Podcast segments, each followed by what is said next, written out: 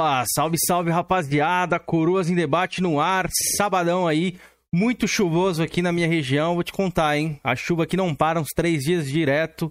Espero que vocês estejam bem, galera do Spotify, Deezer, Apple, qual que é o nome do outro, Felipe, agora o novo? Você me falou lá? Amazon. Apple.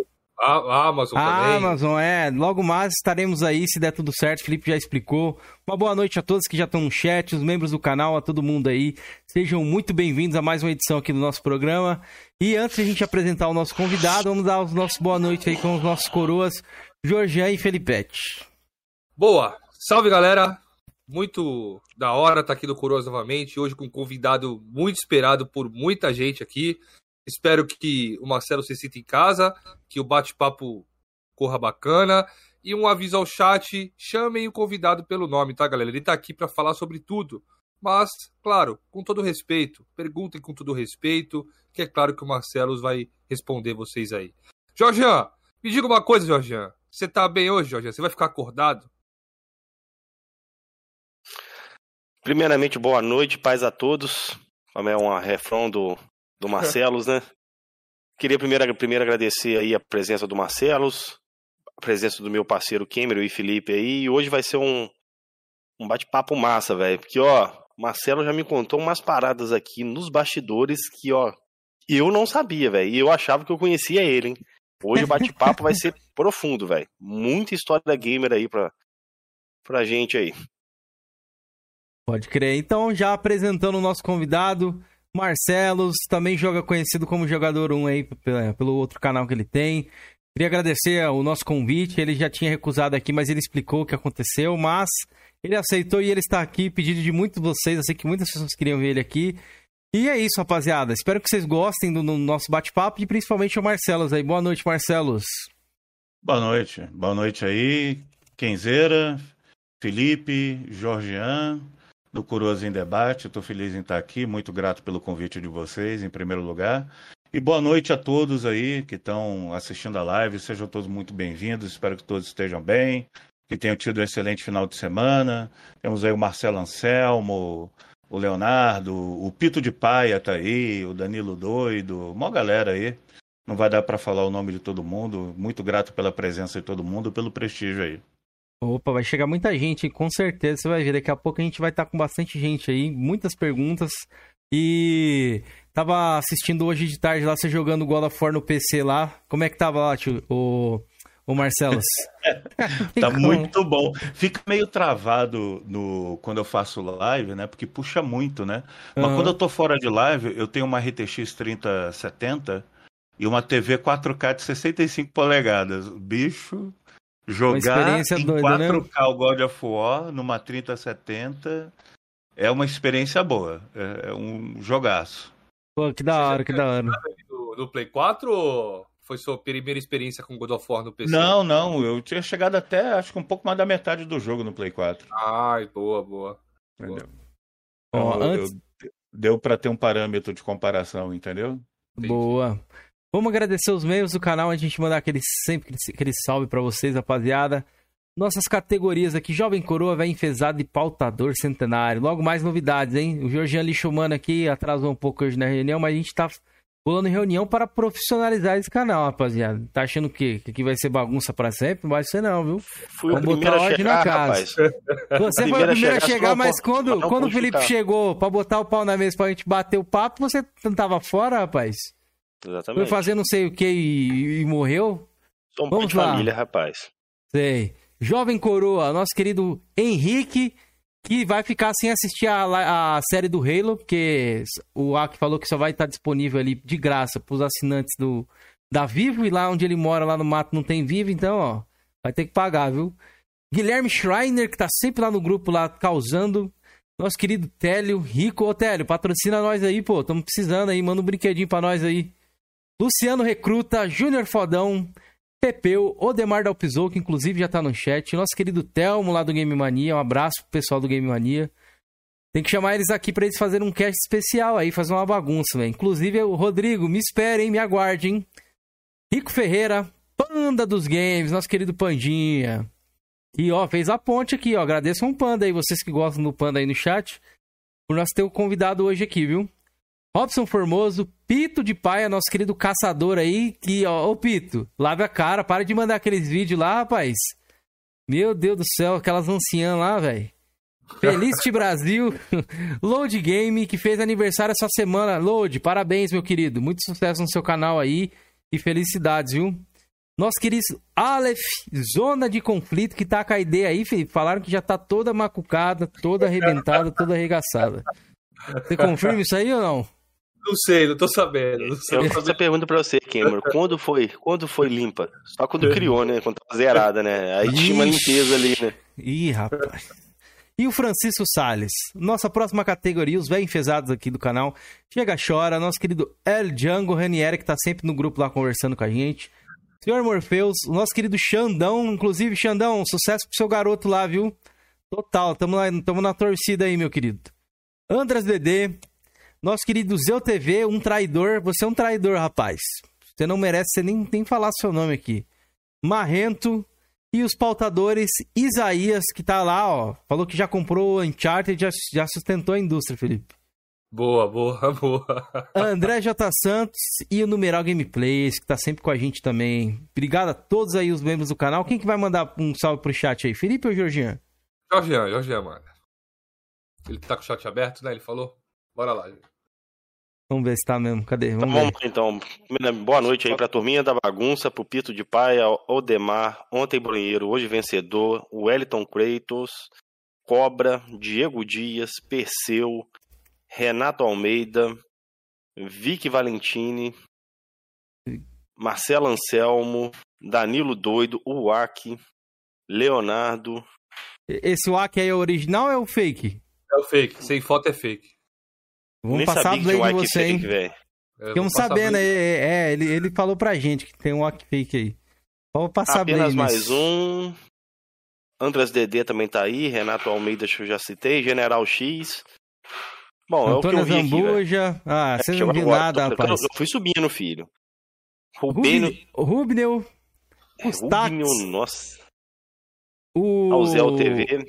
não o Marcelo, citado. que tá ali também, o Detona, Detona Dorfo. E é isso, rapaziada. Obrigado a todos, mano.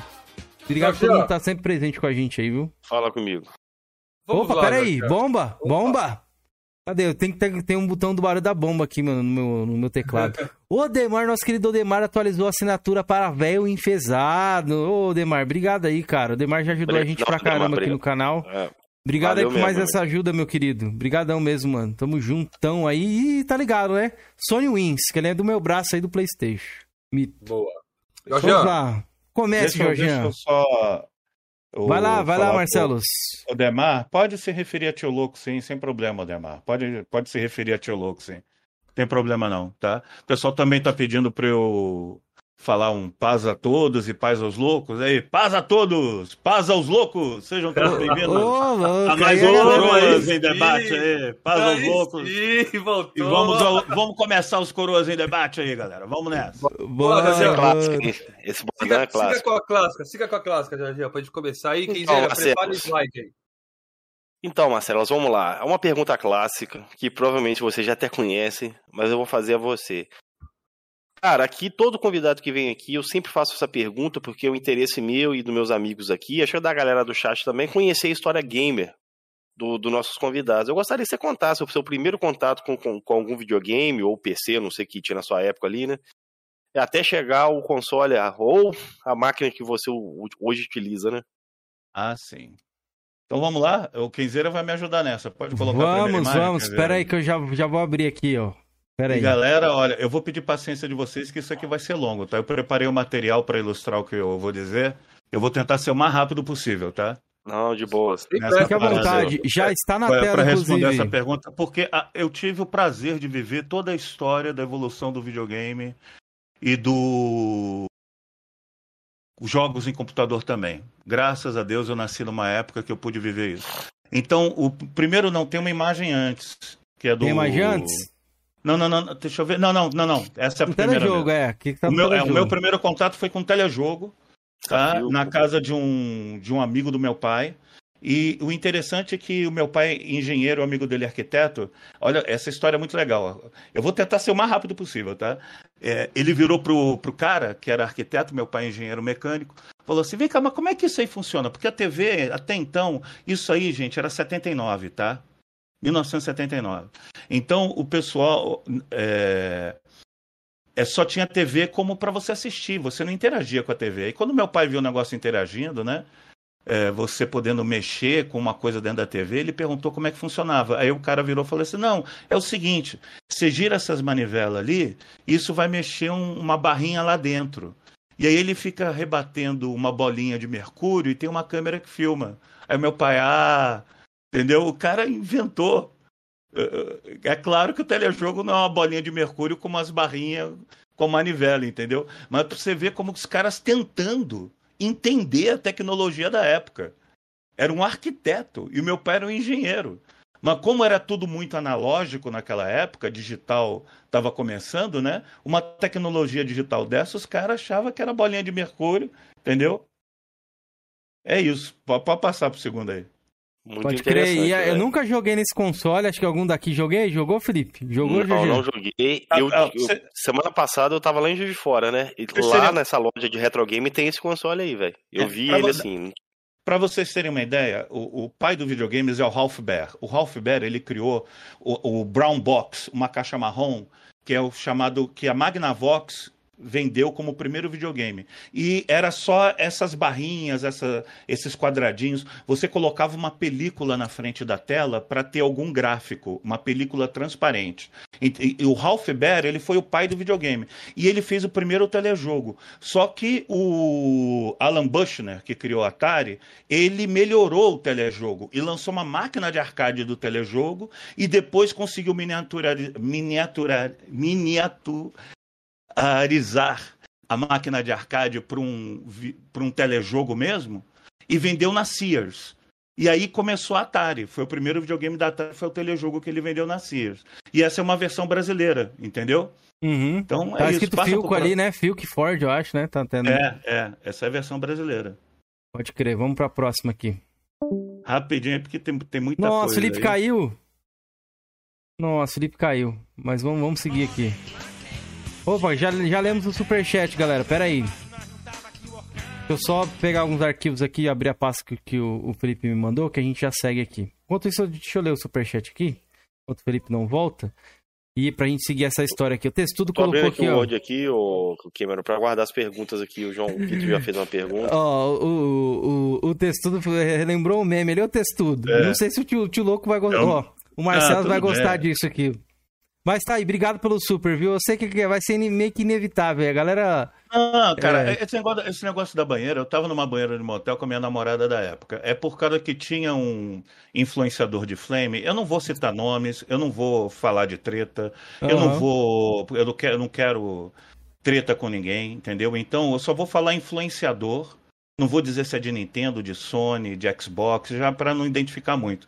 Mas o cara ficava falando que eu era, não comia ninguém, que nem puta me queria, que eu não tinha amigo, que eu não tinha família. O cara falava os maiores absurdos de mim, entendeu? Aí eu fiz uma resposta engraçada no, no dentro teve da banheira. Teve um meme disso aí, não teve? Aí virou, ficou uma, tão uma engraçado. falou isso?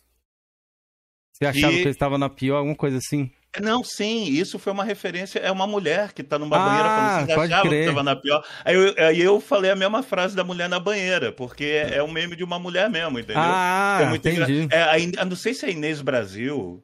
Que é, eu sei que tinha uma, uma, mulher que é. falava isso. Eu falei, ah, então ele copiou mesmo. Então, ah, então tá certo. É, eu copiei o meme dessa mulher como uma, uma resposta engraçada. Uma sátira, Aqueles né? ataques que eu tava tendo. E aí eu não mostrei a minha namorada da época, que tava no motel comigo porque não ia expô-la, ainda mais numa época que estava sendo muito atacado, entendeu? Uhum. Aí começaram a dizer que eu ia no motel sozinho. Os caras falam o que quer, né? Não tem problema não.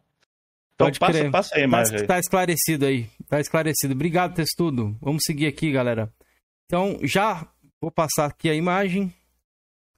Vamos para a segunda. Já está na tela aí já. É... Game Watch, né? Game Watch. É, eu ganhei um Game Watch da minha tia, joguei o Game Watch e eu era louco com esses jogos aí. Pode passar. Foi, esse foi eu a... tive.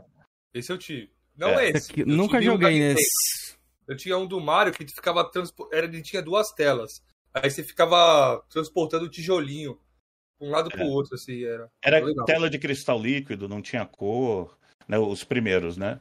Era pilha esse aqui? Era pilha? É, pilha, pilha, portátil. Pode crer. Vamos Mas pro era um próximo aqui. só, líquido. Ih, Atarizão com Space Invaders. É, deixa eu ver. ah, Só uma curiosidade, esse Game Watch aí é um dos primeiros consoles da Nintendo, não era, o Marcelo? Acho que Sim, foi antes do da, Nintendinho, né, esse é da velho? Nintendo, da Nintendo, é. O... Depois eu fui jogar Atari, um amigo meu ganhou um Atari 2600, eu fiquei maluco, eu ficava batendo na porta dele pra querer jogar, entendeu? Eu, eu não tive esse Atari 2600, joguei de um amigo. Pode passar pra próxima aí. E Então, tem o jogo favorito do Atari. Hero, então. Você teve algum? Meu jogo favorito, Hero. Hero. Hero? é o melhor jogo. Segundo lugar, Sequest. Gosto muito de Sequest. Que é um submarino que atira, pega os, pega os mergulhadores e tal. Então, era uma época que eu, eu tava. Eu era moleque, entendeu? Eu tinha sete anos. Aí, quando eu cheguei. Não, eu tinha- já tinha uns 10 anos aí. Já tinha uns 10 anos.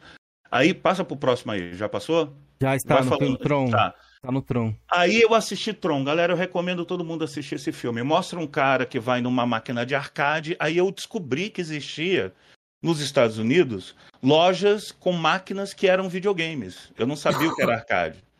E esse cara, ele entra dentro de um jogo, dentro de um programa e se torna e ele participa de jogos. O cara é digitalizado, é colocado dentro do jogo. Não sei se vocês já viram Tron, tem até o filme Tron 2, que eu recomendo também, mas quem não assistiu o Tron 1, tem a ver com jogos e o cara que é digitalizado é colocado dentro do jogo, entendeu? Pode crer. Sim. E esse, esse filme E aqui marcou o- bastante a época ali? Fez Marcou. sucesso? A 82, né? Muito, Você da colocou ali na Disney. foto. Isso é da Disney.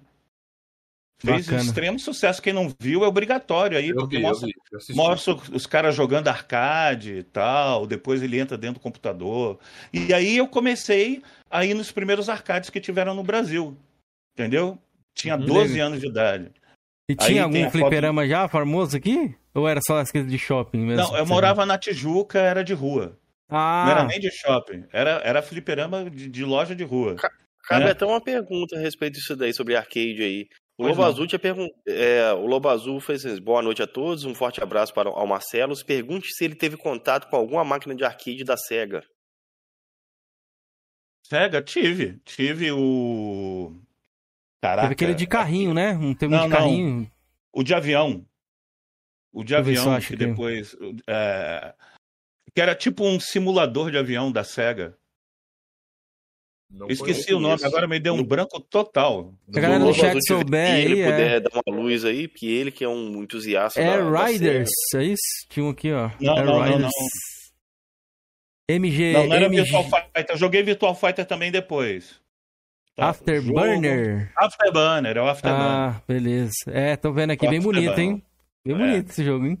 Mas na época, quando eu comecei com o arcade, pode, pode passar a imagem aí, te Posso. mostra a imagem do arcade. Isso, já tá aqui, ó. Fala, saudoso. Flipper. É, Pancadaria pra comia. galera aí, tinha lojas assim, entendeu? E aí, cara, eu vou confessar uma coisa que eu cometi, assim, eu, eu nunca usei droga, nunca fui um bad boy, assim, e tal, mas eu, eu, eu cometi, pelo meu vício de arcade, eu cometi um delito naquela época. Eu, Eita, era, velho. eu já estava viciado em videogame e eu não tinha muito dinheiro para poder jogar. Então, o que, que a galera fazia? O, não sei se ainda hoje é, mas olha só a malandragem, né? O que você aprende com os amigos de rua. Me ensinaram a tirar, pegar uma faca de cozinha, você tirava o contrapeso de roda de carro, que é feito de chumbo. Não sei se ainda existe contrapeso de roda de carro feito de chumbo. Aí você ia na Aham. rua, discretamente você tirava esses contrapesos de roda de carro, que é feito de chumbo, levava o chumbo para casa, aí você pegava uma ficha que você comprava na, na máquina, na, na, na loja de arcade. Aí você pegava Durepox, fazia uma forma com aquela ficha, você fazia uma forma de Durepox com canudinho e Nossa. com um negócio para você colocar o chumbo derretido. Você entortava uma colher para na boca do fogão, que o, o- o chumbo derrete na boca do fogão. Aí você derretia aquele contrapeso de chumbo e coloca- colocava na forma de Durepox e você fa- fabricava ficha de arcade de chumbo, cara, para poder Mano, jogar. Engenhoso mesmo, velho. Na minha época aí a gente usava Tinha É gente linha que de amarrava costura, a né? linha e É, ficava linha puxando. costura, que é É, né? Isso, é, isso mesmo, é. ali, que é- eu não sei o que tem, não sei se é uma paleta que quando você bota a ficha, ela bate, né?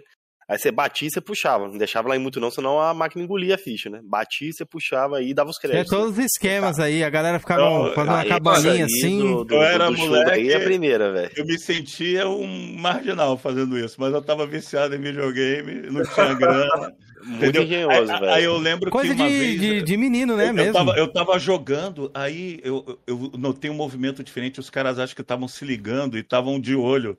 Uhum. Aí um do dono lá do arcade ele comentou alguma coisa. Eu peguei e saí correndo, cara, do arcade. Falei, Vão me prender, né? Eu, menor de idade, eu tinha o quê? 14, 15 anos. Entendeu? É Moleque Fora- fazendo merda. Moleque Fora os fazendo jogos da merda. época ali, o, o Marcelo. É, vai passando, jogou? vai passando. Ó, o, dedo, Ó, o comentário, o de passar do- rapidinho, eu quero comentar o trambique que eu fazia no shopping também. Mas meu trambique eu fazia o seguinte: eu falava, ô, coloquei a ficha aqui, o jogo não funcionou. Não funcionou, aí o cara ia lá e liberava. Eu fazia isso muito, cara. Porra, filho. Aqui não tinha essas paradas, não, velho. Ó, O detonador falou aqui: o que, que é Breaking Bad perto do Marcelos? É isso, quem sou eu? Ó, aqui, ó, Ó, mais cara, um joguinho tem- aqui. Arcade o- Space o- Invaders. Space Invaders, cara, Space Invaders foi a primeira máquina de arcade que me, me marcou. Eu lembro que eu era moleque, quando você vai matando os alienígenas, eles iam dando mais rápido. Aquilo, cara, mexia tanto comigo o Space Invaders, quando ia fazendo barulho assim, pam, pam, pam, pam, pam, pam, pam, pam, pam, pam, pam, pam, pam, pam. Você ia matando os aliens, pam, pam, pam, pam, no final tava pam, pam, pam, pam, pam, pam, pam, pam, pam. Aí quando terminava, cara, o alien, você não matava todos os aliens, ele pousava, o jogo acabava, meu coração tava de taquicardia, cara. Minha, minha pulsa, meu, meu ritmo cardíaco ia aumentando com a velocidade do jogo, cara. Eh, Você vê como mexia comigo, né? Passa aí pro próximo aí, rapidinho pra gente ir avançando rápido aí. Quando você passar, me avisa. Às vezes buga aqui, aí beleza. Aqui, Outro ó, que um me jogo. marcou, Arcade Rally X. Rally. Muito bom, Rally X, joguei pra caramba, tá? E mais um, joguei vários outros, eu só trouxe três aí, só pra gente não, não gastar muito tempo. Que é o que era um gráfico que impressionou Zaxxon. na época, o Zaxxon, que é um gráfico isométrico. Isso aí, quando chegou nos arcades, meu amigo, esse gráfico aí explodiu cabeças na época do arcade. E eu vivi isso. Eu, moleque, eu vivi isso. Eu não joguei Zaxxon. nenhum desses três aqui, infelizmente. Ah, Tem tudo no emulador, eu vou falar disso hoje. Tem tudo Boa. hoje, você pode jogar tudo. Tudo que eu. Gente, a galera que tá aqui na live, tudo que eu tô mostrando aqui, que eu vou mostrar da minha história, vocês podem jogar hoje em dia de maneira fácil.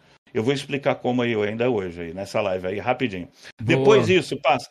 Mais Jogos- uma dica jogos de, de guerra. Esse é outro filme, depois do Tron que me marcou, porque o cara entrava dentro do jogo e tal, vem um, um filme chamado Jogos de Guerra. E esse realmente mexeu comigo. Mudou minha vida. Esse filme mudou minha vida. Por quê? Porque nesse é, filme mostra um moleque que jogava no computador. Eu não sabia que você podia jogar em computador. Pra mim era só Game Watch, videogame e arcade, entendeu? O cara jogava no computador. E ele usava o computador pra, na década de 80 isso, um filme da década de 80, para através da linha telefônica entrar em contato, fazer rede com o computador da escola dele para ele hackear o computador da escola para mudar a nota dele. E no filme ele acaba invadindo o computador do Pentágono usando uma porta de trás, um backdoor. Backdoor em linguagem de programação é um programador que cria um programa que tem suas seguranças, mas ele cria um acesso para ele, que é um backdoor. Isso mostrou um pouco em Matrix, aquelas portas que eles usavam para ir de um local para o outro. É uma Uhum. analogia da Matrix a um backdoor de programação, entendeu? Então, nesse filme, ele conseguiu acesso através de um backdoor a um computador do Pentágono e quase começou a Terceira Guerra Mundial. Uma, uma guerra atômica, Vou entendeu? assistir, o filme hein? é sobre isso. Parece ser bom. Eu vou ver esse filme aí, velho. Eu não conheço, não. Vou Até a galera falou É o- ali do, do ator do Curtindo a Vida Doidado, né? É Ferris, o ator do Vida. Bueller. E isso explodiu minha cabeça. Eu falei, caralho, eu quero ser hacker. Eu não É. me tornei hacker, né? Mas eu era moleque. Eu quero ser isso, eu quero ter um computador, eu quero programar meus jogos. Eu quero hackear a parada, eu quero fazer tudo isso. Eu, eu queria fazer tudo que eu vi naquele Todo mundo acho que já quis ser um hacker, começar uma né? guerra, né? É, é. Com Todo mundo já certeza. quis ser hacker. Me- menos começar uma guerra mundial, claro, É, né? Pode passar. Passa aí Ó, que tem outra imagem dos jogos de guerra. Curiosidade ali, o Cobra comentou lá sobre o ator do Curtindo a Vida Doidado. Graças a esse filme eu tenho esse nome que eu tenho aí atualmente, viu? Cameron, que veio desse Curtindo a Vida aí. Mas por curiosidades para contar mais pra frente, quando a gente fizer um cast temático nosso aqui, a gente pode fazer uns tempos de infância aí que a gente tava querendo. Aí, ó. Mais uma imagem aqui, ó. Tadeu Coringa da Silva apresentam a TV aqui 85, é isso? Ah, como é que é? Isso, a imagem, a próxima imagem que tá aqui. Ah, não, É do peraí, Guerra. Mas É, acho que não. antes, peraí, volta. não, não veio, Teve uma acho. imagem então. antes do, a dos Jogos de Guerra, não veio? Do cara mexendo com a menina? Do 10. Aqui, É o deixa eu 10. abrir aqui. Ah, é porque tá. é- Essa imagem tá como. Aqui, ó, pronto, coloquei na tela. É tá, é- essa imagem tá Com como web, é, tá Google como Edge, web. é. Não, tudo bem. Isso. Ah, tá. Pa- Passa pro próximo, então. Não, pode ir, pode ir, já Ah, colocou sem aí, colocar. Aí, não, não, tudo bem. Aí é só pro pessoal ver é, o ator do Curtindo a Vida Doidado, ele mexendo no computador, a namorada dele ali com ele e tal. É só isso. É uma cena do filme. Assistam. Assistam que Isso é curioso. tá, é legal. Mas Tron também é bom assistir. Vai, passa É, o Tron, né, deixar bem claro pra galera, né? Tem que ser o Tron, o Tron de, dos anos O 80, Tron né? 1, é, o Tron 1. Depois assiste o Tron 2, que vale a pena, muito mais a pena. Ó, aqui pra mim Aí veio, não o- veio a imagem Presta. 11 aqui, ó. Só tem a imagem 10 e da 10 pula pra 12, tá isso mesmo? É, o próximo a imagem é da 12, TV? É 12, 12. Ah, beleza, então deixa eu voltar aqui. Aí, Aí, já tá aí. Eu, eu arrumei um primeiro computador emprestado, porque eu queria aprender a programar, fazer meus jogos. Meu sonho era programar jogos. E aí eu arrumei um TK95, não, um TK85 emprestado, comecei a estudar programação. E esse computador, ele não tem gráfico, você usa blocos gráficos para montar um gráfico. É blocos de texto, entendeu? Blocos de texto Uhum. gráficos para conseguir fazer um gráfico. É o, esse é o, a versão clone brasileira da Microdigital do computador Z80. Computador Z80. Zigolog Bacana. 80, que é o nome do processador de 8 bits da época e tal, que era um dos os processadores mais importantes. E aí eu comecei a estudar programação, né? Aí passa. Aí eu ganhei dos meus pais o meu primeiro videogame. Meu primeiro videogame foi um CCE Super Game, um clone da Atari, lançado aqui no Brasil. Salve, um- Baresi. Um conserta, conserta, estraga. Cemitério de componentes eletrônicos. Começou com- comprando errado. É, sigla É. CCE. CCE, isso mesmo. Tinha essa, essa, Eu essa acho que esse daí foi o frase. videogame que meu irmão tinha, velho. Acho que esse videogame mesmo. tem- Eu era muito pequeno, lembro muito pouco.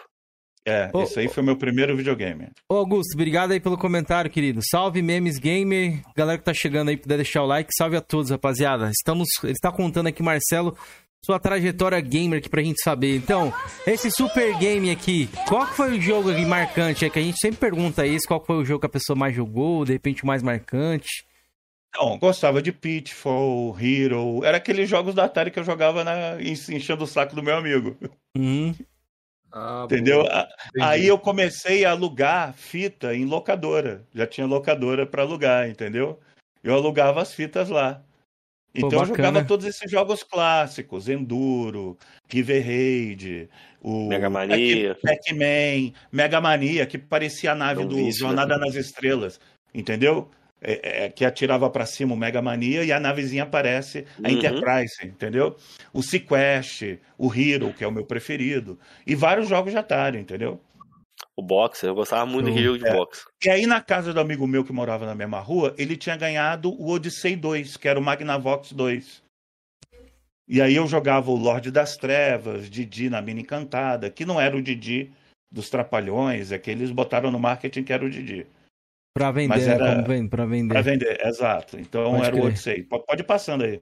Já tá no Odyssey aqui já. Ô, Cobra, É, aí obrigado o pelo membro aí, querido. Estamos no Odyssey 2 aqui, ó. Dois controlinhos. É, não, Isso. Pode passar pro outro lá, que é o Lorde das Trevas, que é um do um exemplo de Isso. jogo aí que eu mostrei. Último Guerra das Estrelas aqui, né? O filme ou não? Sim, aí depois veio o filme O Último Guerreiro das Estrelas. Esse é obrigatório vocês assistirem. Por quê? Tá? O que, que é esse esse aqui é o Lorde das Guerreiro? Trevas, ó. Que ele falou aí, que não É, apareceu o a imagem. Aí, beleza. Agora É tá no tá filme em- aqui. Web, é. O Último Guerreiro das Estrelas passa pro próximo imagem do Último Guerreiro das Estrelas. É isso. Falando rapidinho do filme, até para a galera que tiver interessada em ver. Ele é um, um filme sobre um cara que morava tipo numa parada de caminhão no interior dos Estados Unidos e lá tinha uma máquina de arcade que o cara jogava todo dia o dia inteiro. E a máquina era tipo você enfrentar uma invasão de naves. Você era o canhoneiro de uma nave atirando em outras naves, entendeu? Quando ele zera o jogo, ele finalmente consegue. É, foi um evento ali no, no local, né? É, isso. Foi um evento no lugar, ele zerando essa máquina e tal. Os moradores ali da parada, tudo em volta assistindo ele zerar, torcendo para ele e tal. Quando ele zera a máquina, no dia seguinte vem um cara que chama ele para é, faz uma proposta de trabalho para ele, ele entra no carro do cara e o carro sai voando e vai para o espaço. Nossa. E aí ele, aí ele descobre que ele foi recrutado para lutar contra a armada de não sei quem, acho que era, não lembro o nome.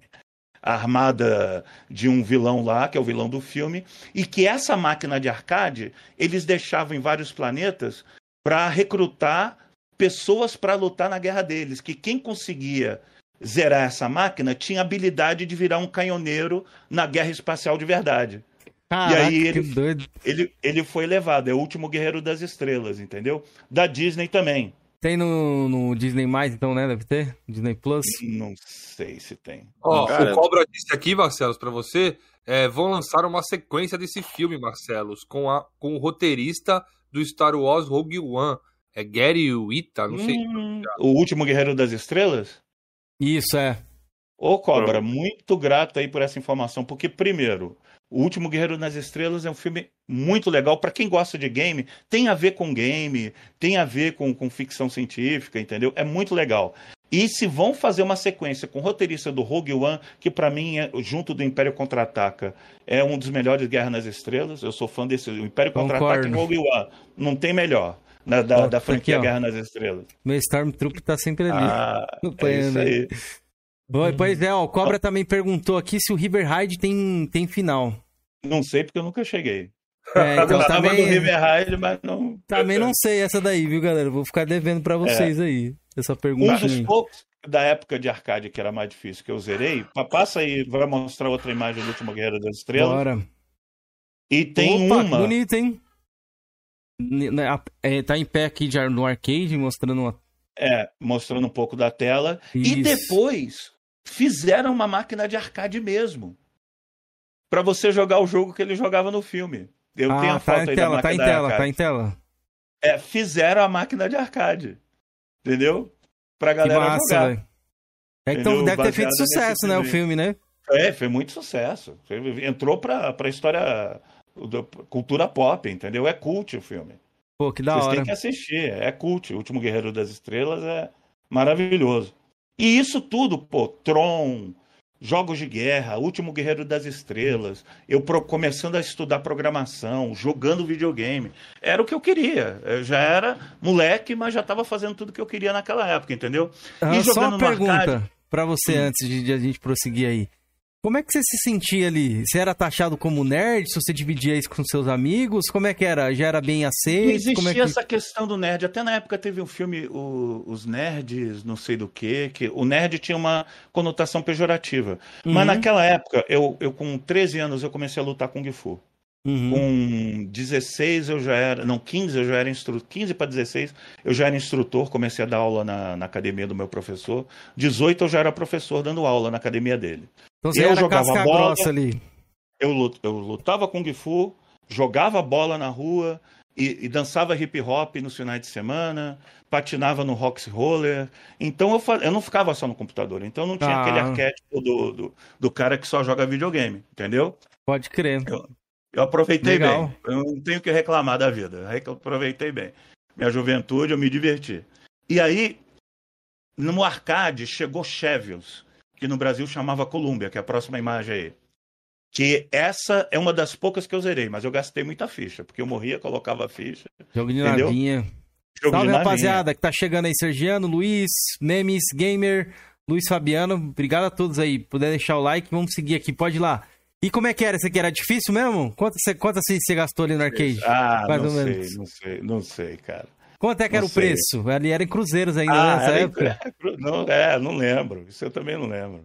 Pode crer. Época, é que era outra meu, moeda. No meu tempo outro... já era 25 centavos, eu lembro, pra ir pro fliperama ali. Os troquinhos de pão que eu pegava. Ó, agora apareceu aqui o TK2000, é isso mesmo? Seguindo a é, sequência? É, TK2000. Aí eu consegui comprar meu primeiro computador, porque lembra que eu tava com um computador emprestado, um TK85. Uhum. E aí eu fiquei assim, ah, tinha o anúncio no jornal, não tinha internet. Você olhava no jornal, chamava o balcão, que era usados, entendeu? Pessoas vendiam coisas lá usadas.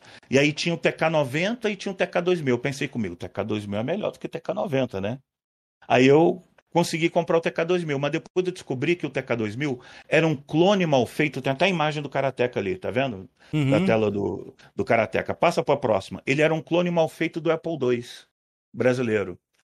E esse computador meu não rodava nada direito. Os jogos carregavam de fita cassete. O TK2000, eu me livrei dele em menos de uma semana. Aí É, peraí, Marcelo, o Ah. cassete você fala é aquelas fitinhas de, de, de som, né? Não é, É. fita não é de VHS, não, né? Não, Eu fita conhe- cassete. Fita cassete de música. Ah, gente sim, carregava- Ah, interessante. de né? música. A gente carregava jogos, vai aparecer uma imagem aí. A gente carregava jogos por fita cassete.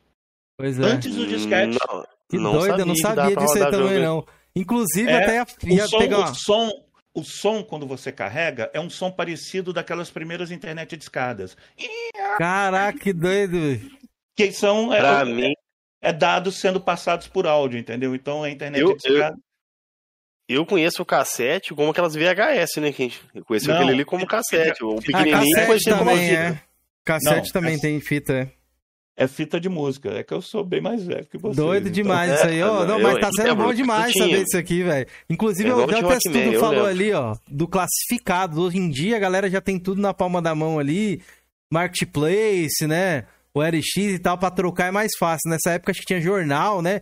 Pra ligar, assim, que você queria trocar alguma coisa. Era, era, era complicado, era bem diferente mesmo. Aí, ó. Mas seguindo aqui, o Apple, vamos- o Apple II, né? Vamos lá. Apple II. Tá. A- Aí, é, aí passa o Apple II. Era um- eu botei o Apple II aí para mostrar que ele era um clone Ah. desse computador de 77, que foi o primeiro computador da Apple que lançou a Apple no, no mercado, entendeu? Uhum. E deu muito certo. Depois o Steve Jobs tentou fazer o Lisa, que era o primeiro Macintosh. Assista um filme do- sobre a vida do Steve Jobs, que vale a pena também. Tem também um filme ótimo chamado Piratas do Silício, que fala do Vale Steve Silício, Jobs e né? do Bill Gates. É, é, Piratas do Piratas do, do Silício, Piratas do Vale do Silício. Acho que esse é o nome. Fala, fala do, da briga do, Bill- do Steve Jobs e do Bill Gates. Pode Entendeu? crer. Aham. Ó, o. Então- O próximo Passa- jogo que apareceu aqui, Ghost in Globe. Ghost in Globes. Que era outro que me marcou na época que eu gastei muita ficha, que é muito difícil. De vez em quando eu jogo ele até hoje. Muito bom. Você luta contra zumbis e demônios para salvar a princesa do demônio. Entendeu? E você é um cavaleiro que você pega armas que dropam. É fantástico, mas muito É um remake dele Já recentemente. é. Depois, depois, no Mega Drive, você teve Ghost in Ghosts, entendeu? Teve Ghost in Goblins, Ghost in Ghosts, no Mega Drive. E depois veio outras versões e remakes, etc. Mas esse é o original do arcade, Ah, o Ghost in Goblins. Que da hora. O Ghost in Ghosts do, do Mega Drive veio do Ghost in Goblins, desse aí que é o original. Ó, a E próxima aí, imagem aqui, TK troquei- no, no 90, né? Consegui trocar o TK2000 e pegar o TK90, que era bem melhor. Tá vendo a fita cassete, o gravador ali, para você Tô carregar os vendo, jogos? tô vendo. É- Essa não é imagem do meu, não, tá? Essa eu Uhum. peguei da internet, ok? Essas imagens não são dos meus. Mas eu tenho o meu aqui, ó. Deixa eu ver se eu consigo. Caraca, eu tinha um controle igualzinho aquele ali, velho. Eu não sei se dá pra mostrar aqui, ó. Aqui, ó. Olha ele aqui. Até hoje eu tenho ele aqui. Que a imagem tá borrada. Deixa eu tentar desborrar a imagem aqui. Pera aí. Aqui, ó. Só que eu Aí, transformei galera. ele no, no Locobox.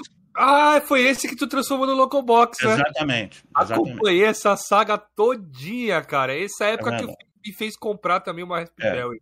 Eu coloquei uma Raspberry dentro dele. Mas É, depois, eu eu falo, depois eu falo disso aí. É, legal. Da hora. Aí, aí Deve ser foi bem raro, né? E esse, e esse é original da década de 80. Que eu, Esse que eu- console deve ser bem raro hoje em dia, né? cara, eu vou pesquisar é pro raro. bobeira. E depois, é, ele era um clone. Passa para a próxima imagem. Ele era um clone do ZX Spectrum inglês. No Brasil, eles não fizeram engenharia inversa. Existia a lei de reserva de mercado. As empresas de fora não podiam lançar no Brasil, tinha que ser empresa brasileira. Então, eles fizeram um clone com engenharia reversa e lançaram o ZX Spectrum inglês no Brasil como TK90X. O ZX Spectrum foi um dos computadores mais importantes da década de 80. Foi- ele foi dado pela rainha da Inglaterra pro chanceler chinês na época, como o primeiro computador colorido do mundo, tem uma biblioteca de milhares de jogos, os ZX Spectrum, entendeu? E aí ele, eu joguei ele é bem pequeno, hein? Joguei... Era isso aqui mesmo? Era bem pequeno é pra época, nossa. É. É isso, é aquilo que eu tava segurando na mão, só que essa versão original é inglesa. E na casa do amigo meu, passa pra próxima aí.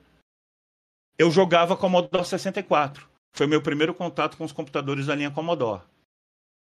Então você vê que na minha história gamer, eu tive muito mais contato com jogos de computador do que videogame. Eu jogava videogame, jogava arcade, jogava. Mas como aqueles filmes, principalmente jogos de guerra, mudaram a minha cabeça, formaram a minha cabeça, eu queria programar, queria fazer meus jogos, queria. E estudar programação e nunca consegui fazer o jogo. Fiz algumas coisinhas e tal, mas assim, só de teste. Passa pro próximo aí, que aí no arcade chegou, em 85, chegou o OutRun. E eu joguei essa uh. máquina, eu morava no Rio de Janeiro, tinha essa máquina no Barra Shopping, no Rio de Janeiro. Da SEGA, esse arcade aqui, esse que eu tava tentando, ah, acho que lembrar. Então, é. esse foi o primeiro que eu joguei da SEGA antes do Afterburner. Isso é, é, é, muito conhecido esse aqui, acho que eu tenho até uma foto num desse aqui também. Num, no shopping que eu fui com, com meu pai quando era criança, e tinha um carrinho desse que eu até que lembro. Acho que foi um dos primeiros Sim. também. Galera que tá chegando, sei que tem muita gente elogiando o papo aí. Agradecer aqui o Marcelo novamente pela presença aí, ó. Tá todo mundo gostando e elogiando aí, ô, o Marcelo. O papo, cara. Tá todo mundo gostando. Tô compartilhando com vocês a minha experiência de vida gamer aí, mas é um pouco da história do videogame também. Então, Isso. Então eu, eu recomendo todas essas coisas vocês experimentarem, verem os filmes, rodarem os jogos em emuladores, experimentarem, faz parte da história Mano, do videogame graças a emuladores, né, a galera de hoje pode ter acesso a essas, essas pérolas de antigamente, né? O OutRun é. é uma franquia que eu sempre quis jogar, velho. Eu gosto muito de jogo de corrida. Sempre quis dar uma olhadinha nesses OutRun aí. Eu acho que até o último que saiu foi 2006, não foi, Cameron? Foi, é uma versão boa. Lembro. Tem uma versão do Xbox 360 muito boa do OutRun. Muito Acho que foi 2006 foi o último que saiu pra PS2 e Xbox clássico. Tem um é. que até é exclusivo do Xbox clássico e tal. É, não sei se é Xbox 360, posso ter falado besteira, mas no Play 2 tinha, sim. É, o 2006, então... e depois teve uma versão que era só do Xbox clássico. É uma franquia muito interessante, porque ela remete, né? Aliás, ela foi uma inspiração indireta pro, pro Top Gear, né? Você pode ver que os traços são bem parecidos. Salve, e eu não Marcão. coloquei aqui, mas a empresa que fez o Top Gear antes fez um jogo do Commodore Amiga chamado Lotus Turbo Challenger. Ah, eu já ouvi falar sobre isso já. Era Lotus por quê? Por causa do, do Fórmula da, da 1 lá? Não, da Lotus, da, da, da, marca Lotus mesmo, de corrida. Ah, é da empresa, né? É. Porque a McLaren, a McLaren e a Lotus, elas não fazem só carro de corrida, elas fazem carros ultra esportivos para quem é trilionário, entendeu? Então. Caraca. O Lotus Turbo Challenger é um, é um carro de, de, de passeio Entendeu? Então passa a próxima aí. Que Bora é a próxima. tela do, do OutRun. E aí depois vem a, a propaganda da arcade aí. Ô Marcelo, se eu não tô enganado, acho que esse jogo dá pra jogar no Shenmue 1, né? Dentro de um fliperamazinho lá, você pode jogar isso. o né? OutRun não, o OutRun não. No Shenmue 1, que eu sou fã, porque eu tive o Dreamcast, joguei muito Shenmue 1. Você jogava o Hang-On. Ah, é corrida. outro, né? Pode crer. É o Hang é mas né? é de corrida também, por isso você lembrou dele. Isso, entendeu? é, que eu lembro que é da SEGA também. Aí, ó, vamos também, aí, ó. Propaganda de um arcade aqui. Caramba, da Não. época nostálgica, hein? É, isso aí vocês podem ver o seguinte. O que era isso? Eu fui comprar joguinho de fita cassete nessa Arcade Informática e Sistemas. A Arcade Informática e Sistemas era uma loja no Meia que é, gravava jogos de TK90 e posteriormente de MSX. E eles fabricavam, eles fizeram engenharia reversa no Rio de Janeiro, no Meyer, de uma interface que você apl aplicava no TK90 para você conseguir ligar disquete para não carregar jogo de fita cassete, você carregava jogo de disquete, ligava impressora também se quisesse. Você apertava pause e colocava código para dar vida infinita nos jogos, essas coisas assim, tudo na mesma interface. Eles vendiam os jogos, que era pirata, né? Porque lei de reserva de mercado você não tinha as empresas. Uhum. Era uma outra época, gente. Não era pirataria na, na época da lei de, de, de reserva de mercado, durante o regime militar. Entendeu? Não era considerado pirataria. É, o microfone seu tá desligado, cara. Ah, tá. E aí. Ah, não, tá falando ali, Kong. É, eu fui lá comprar joguinho, e aí os caras estavam demorando para gravar o meu jogo porque estavam tendo problema no computador lá. E eu só olhando, né? E eu esperando, esperando, esperando. Aí eu falei assim: vem cá, eu posso ajudar? Porque eu, eu, eu tava vendo qual era o problema, só que os caras não estavam, era um problema de programação dos computadores, de um dos computadores lá, que era o computador que gravava. Eu, aí o, o, depois que eu vim saber que era o dono, o Paulo, o Paulo virou para mim e falou: Você sabe arrumar isso? Eu falei: Sei. Aí eu falei: Deixa eu arrumar isso aqui pros caras, né? Pra eles gravarem meu jogo logo, pra eu voltar para casa para jogar. Aí eu fui lá, programei, arrumei o problema e tal, funcionou. Aí eu comprei o jogo. Quando eu estava indo embora, o Paulo me puxou e falou assim: vem cá, você, você entende bem e tal? Você programa? Programo. Eu estudo programação em casa e tal. tal. Você não quer trabalhar aqui? Eu quero me oferecer um emprego. Foi meu primeiro emprego com 16 anos. que da hora. Aí, meu primeiro emprego foi gravando o jogo 16 Spectrum em MSX, em fita e em disquete, na Arcade Informática e Sistemas do Paulo. Foi meu primeiro emprego. Entendeu? Legal. Teve a ver com, com, jogos e computador, entendeu? E ali tem e aí, os preços, né? É os preços que tem aqui nessa tabelinha? Tá aqui, é, o Light 800, a impressora 1000, cabos pro TK90, 95 e MSX Era Cruzeiro, né? Isso aqui ou não? Deve ser Cruzeiro, é, deve ser Cruzeiro. Ah, legal, Os bacana. jogos quanto era, os jogos de 40, MSX né? É, a, o Kempston é interface, tá? É interface. Passa para o próximo que vai mostrar a interface que a Arcade fabricava. Você ligava isso atrás do TK90. E eles fabricavam ali naquela loja, cara. Comprava então, esse placa, era o jogo, né? No, no caso, né? Aí era o jogo, né? Não, aí era um, era um periférico que você ligava atrás do computador TK90 X95, que permitia você ligar nesse computador impressora, disquete, e você ah. tinha um botão de ah. reset, aquele botão prático, você pausava o jogo e colocava código, por exemplo, para colocar vida infinita, imunidade, coisas assim, entendeu? Que legal, da hora. E você conseguia ligar o joystick nele aí, a próxima. Aí eu comprei o meu TK95. Microdigital. Cara, tem bastante é. coisa aqui. O que, tem nessa mesa aqui, ó? disquetes, né? Que eu tô vendo ali. São disquetes que você carregava. Atrás dele tem a interface Kempson. Tá vendo a interface Kempson ligada ali atrás dele? Tô vendo, tô Entendeu? vendo. Deixa eu pegar aqui um negócio, peraí.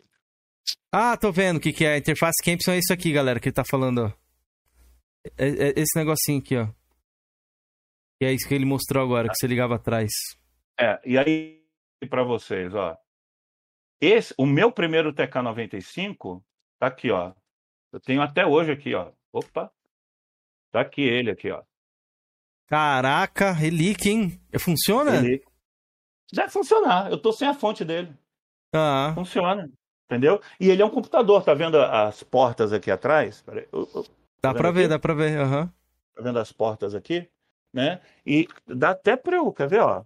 Ele é meio aberto aqui, ó. Abrir, ó. Aqui, ó. A placa dele aqui dentro. Caraca, que da hora. Essa é a membrana que liga o teclado, tá vendo? Uhum. Tá balançando aí e tal. É a placa dele. É o TK95. Pode passar pro próximo. E aí eu tive o meu primeiro MSX da Gradiente. Opa, esse aqui eu já ouvi falar. O MSX era um computador japonês que era feito também para ser videogame. Então era um computador que tinha entrada para cartucho. E no Japão vendia jogos em cartucho.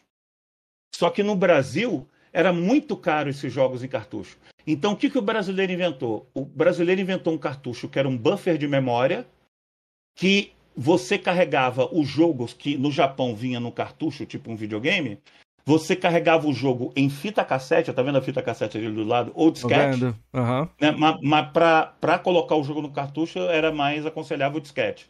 E aí você carregava o jogo do disquete pro cartucho. Entendeu? E aí uhum. você jogava o jogo. Cara, que doido essas coisas. Antigamente oh, era uma tecnologia muito da hora.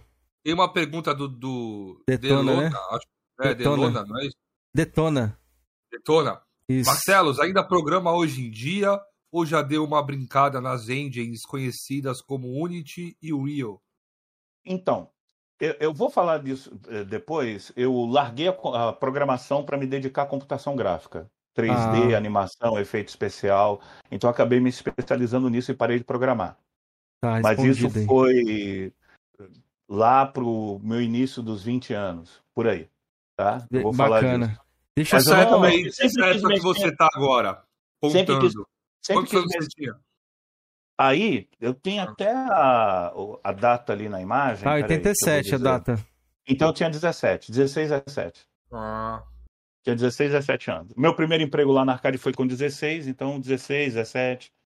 Então, pra você Aí- trabalhar lá, você tinha acesso às coisas, né? Que chegavam lá, provavelmente. Os jogos todos. Os jogos todos. Eu vou contar um, um outro delito que eu cometi. Beleza. Deixa eu só chamar a atenção da galera aqui pra uma coisa. Galera, a gente tem 110 pessoas assistindo, 75 likes. Cadê o... Cadê a galera soltando um like? Vamos dar like aí, galera. Cadê o Faz like? aos loucos, vamos aos likes aí, galera. Bora pro like, rapaziada. Deixa o like aí, não custa nada, é de graça. Vocês conseguem dar o like tranquilinho pra gente aqui, beleza? Pro YouTube ajudar a gente a divulgar pra mais pessoas assistirem também, conhecer aqui o Coroas em Debate, rapaziada. Beleza? E Deixa galera, o like aí. chegando a 100 like aqui, o Felipe e o Kimero vai tirar o boné durante a- o bate-papo. Bom, ainda bem que eu não falei isso, né? Não foi eu que falei. Então, ó. O Georgian se comprometeu aí dar cinquentão pra mim, então. Dá, dá aí eu 100 faço. like que, que os entrevistadores começam a me chamar de tio louco. aí, ó, faz isso, pelo amor de Deus, mano, que tá difícil pra mim.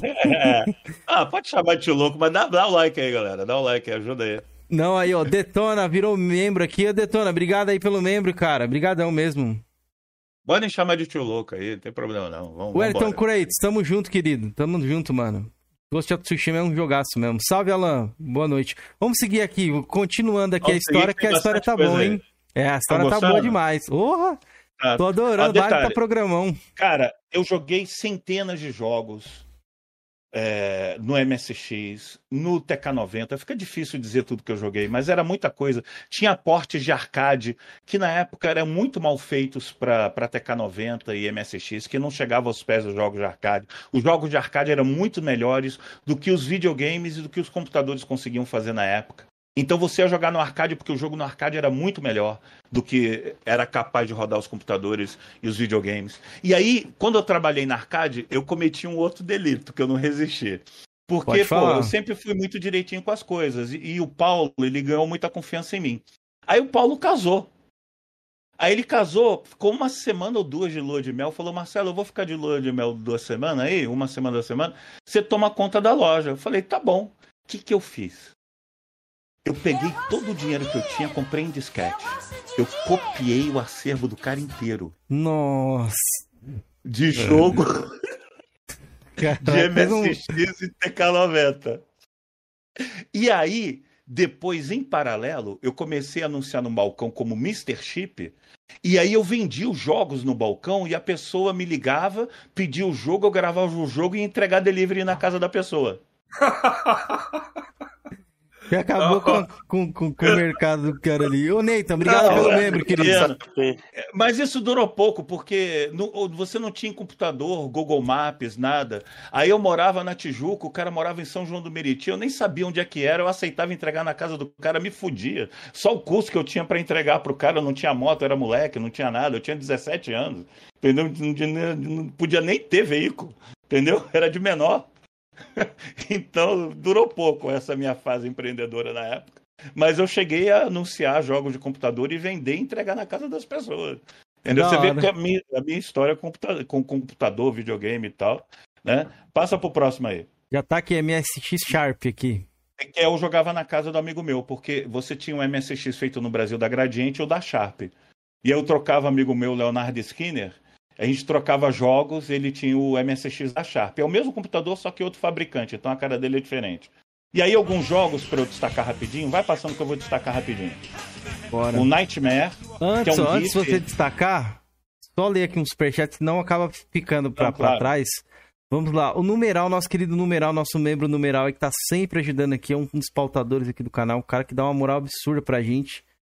Obrigado aí, numeral, sempre pela, pela ajuda, né, cara? Vamos desta- destacar aqui em tela pra vocês os membros do, do- da galera e vamos ler o superchat dele rapidinho aqui, ó. Numeral Gameplay chegou aqui com dezão e colocou aqui uma- acho que é uma pergunta já, ó. Boa noite a todos. E Marcelo, é verdade que existiam programas de rádio que transmitia softwares na programação para gravar em cassete?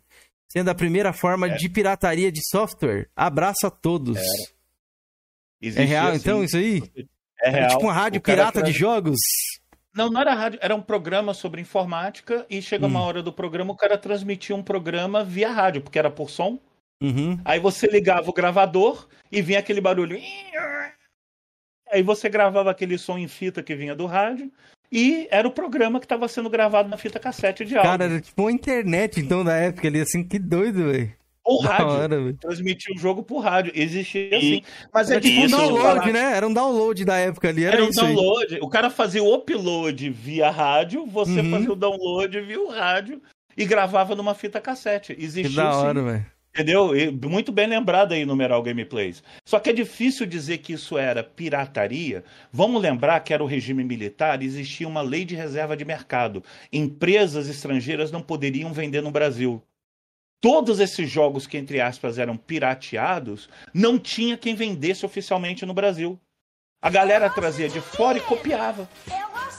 Porque senão não ia ter. Entendeu? Então, Uhum. como você não tinha um representante da empresa no Brasil legal, não era assim pirataria, mas também não era legal. Estava numa zona meio cinza por causa da lei de reserva de mercado do regime militar. Era Mano, e- e esse- né? Essa parada aí, você botava ali, vi- virava, gerava imagem? Assim, Gerava, como um pô. software, mesmo jogo. Geral, É. não falando que era um jogo Ah, é, mesmo? é muito doido, velho. É muito doido, velho. Essa É, parada assim, é difícil assimilar, né, velho? É, imagina se você pudesse escutar um stream de dados em formato de áudio. Você escutar esse barulho. Mas qual que, Que nem que era internet o, de escada. Mas qual que eram as máquinas que poderiam rodar? Tinha específico ou qualquer um que eu tocasse? Não, aí o cara rodava. transmitia especificamente pro computador, ó, tô transmitindo pro TK90, tô transmitindo pro, ah, tá. pro CP500, tô transmitindo pro Apple Ah, II, tá. entendeu? Aí Entendi. o, quem tinha um Apple II, o TK90, aí gravava saber que aquele... Falava as plataformas ali, né? Muito É. curioso, velho. Muito curioso. mesmo. Legal. Ó, o Marrento ele deixou uma pergunta aqui, ó. Fala Marcelos, beleza? Pergunta se puder, é um membro aqui do canal. É... Responder. O personagem Tiluco morreu ou ele está escondido em algum lugar, prestes a ressuscitar? E aí, Marcelo, o que você acha disso? Cara, eu acho o seguinte, às vezes eu fico pensando se eu deveria voltar com o Tio Louco, porque eu percebo que a galera gosta, mas o Tio Louco pra mim me traz muita coisa de uma época que eu fui muito atacado pela galera do Flame War e, e não me traz coisa boa. E aí eu acabo sendo vinculado a coisas que não são boas Uhum. daquela época, entendeu? Eu acabo sendo muito vinculado a isso. Então eu desisti do nome Tio Louco por causa disso, que eu não quero ser vinculado a isso. Então eu não sei se um dia vai voltar, não. Nu- Nunca digo nunca, entendeu? uhum. Mas o meu sentimento no momento é não voltar com o nome Tio Louco por causa dessa vinculação que não é agradável, entendeu? Bacana. Marcelo. Então, mas está respondido. Eu vou te fazer uma pergunta que até cabe a respeito disso. É, sobre, sobre o seu nome, tá? Eu, eu lembro que quem te deu essa ideia desse nome foi até o Contente, né? Teve alguém que perguntou aqui se você ainda tem contato com o Contente. Tem o WhatsApp do Contente. Quando eu preciso falar com ele, eu mando uma mensagem, só que eu quase não troco mensagem com ele. Ah, É o Marcelo que respondido aí. perguntou, Eu Marcelo Anselmo. perguntou. Marcelo. Contente Anselmo, né? virou amigo meu. Contente virou amigo meu. Ah, bacana. Bacana. Mas seguindo aqui a sua história, que é a grande história que tá todo, todo mundo sentado na bonfire do, aqui do, do tio louco aqui É, pra vamos escutar avançar pra conseguir terminar, que tem bastante coisa aí. Bora, então, bora. esse é o Tamo no Nightmare. Knight, é, Nightmare É, aqui. que era um viking, que, que era um jogo de tiro, tipo de navezinha, né?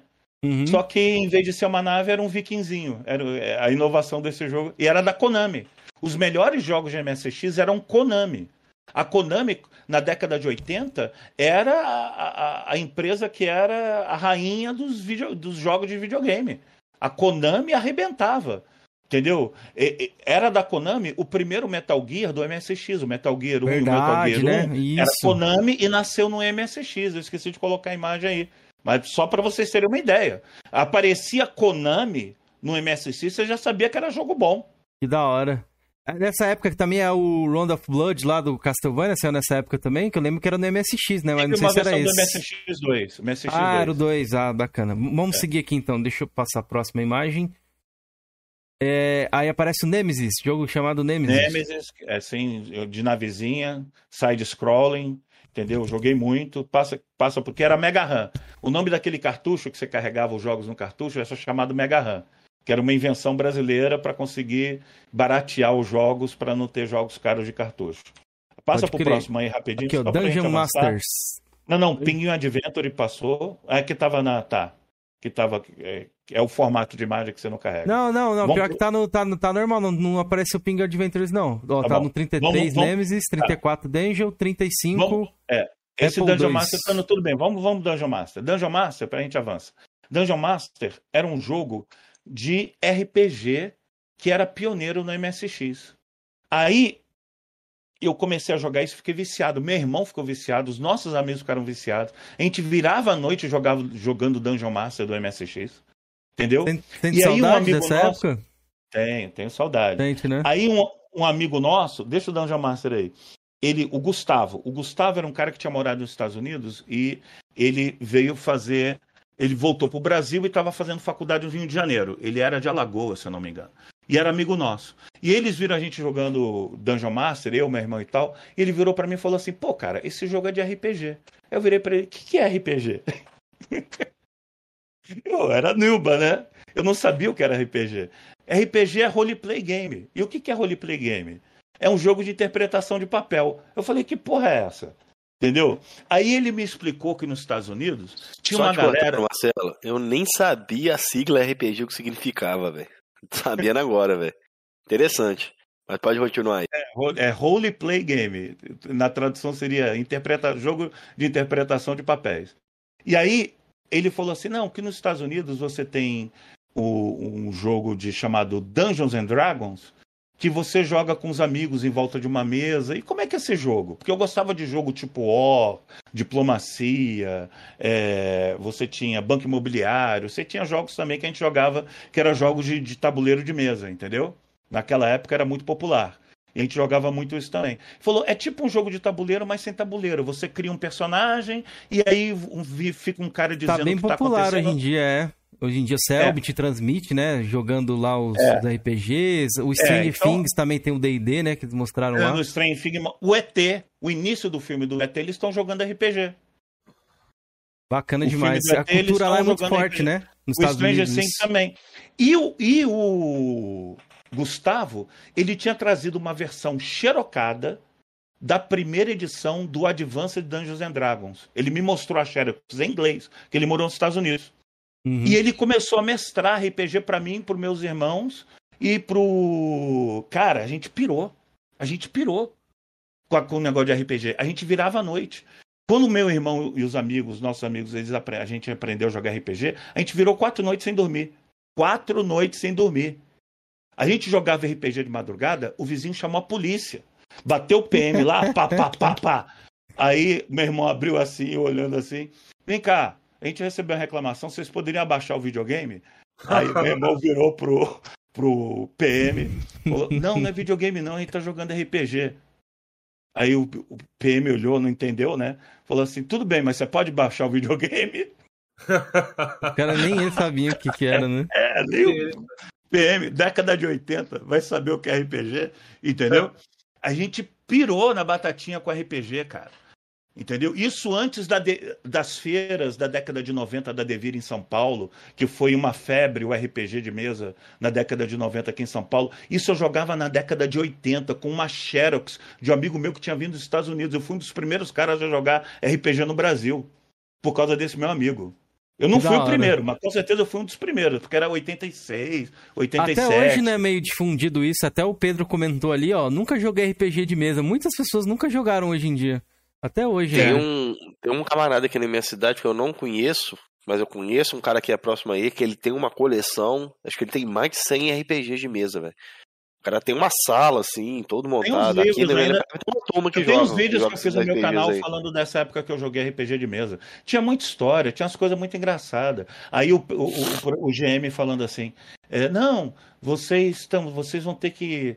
é, aquele tem tinha um anão, né? Um dwarf, né?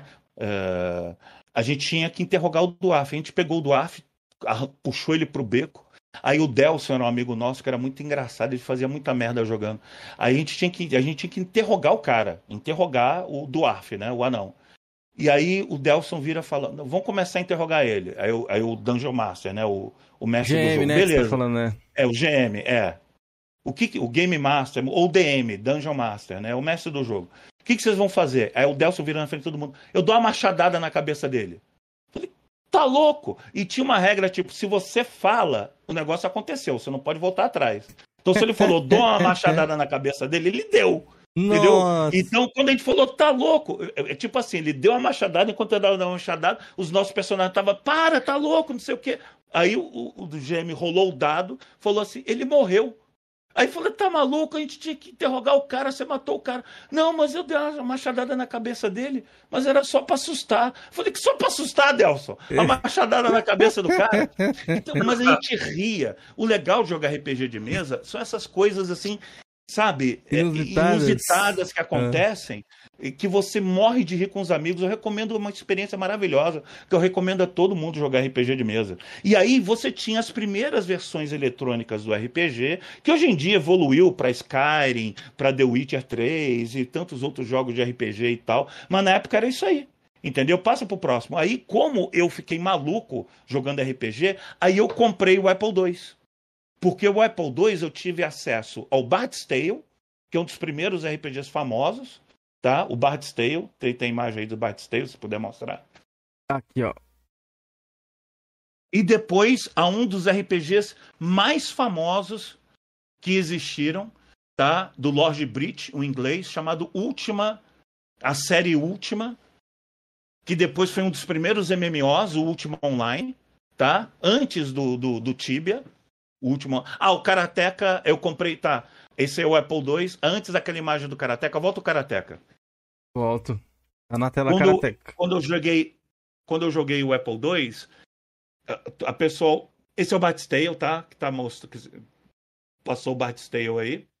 O É, Karateka tá um é, pouquinho o de delay aí pra você, mas eu tô colocando É. quando você fala que pode ficar tranquilo que eu já tô operando o certinho. aqui. Karateka, ele é o avô dos jogos de luta, tá?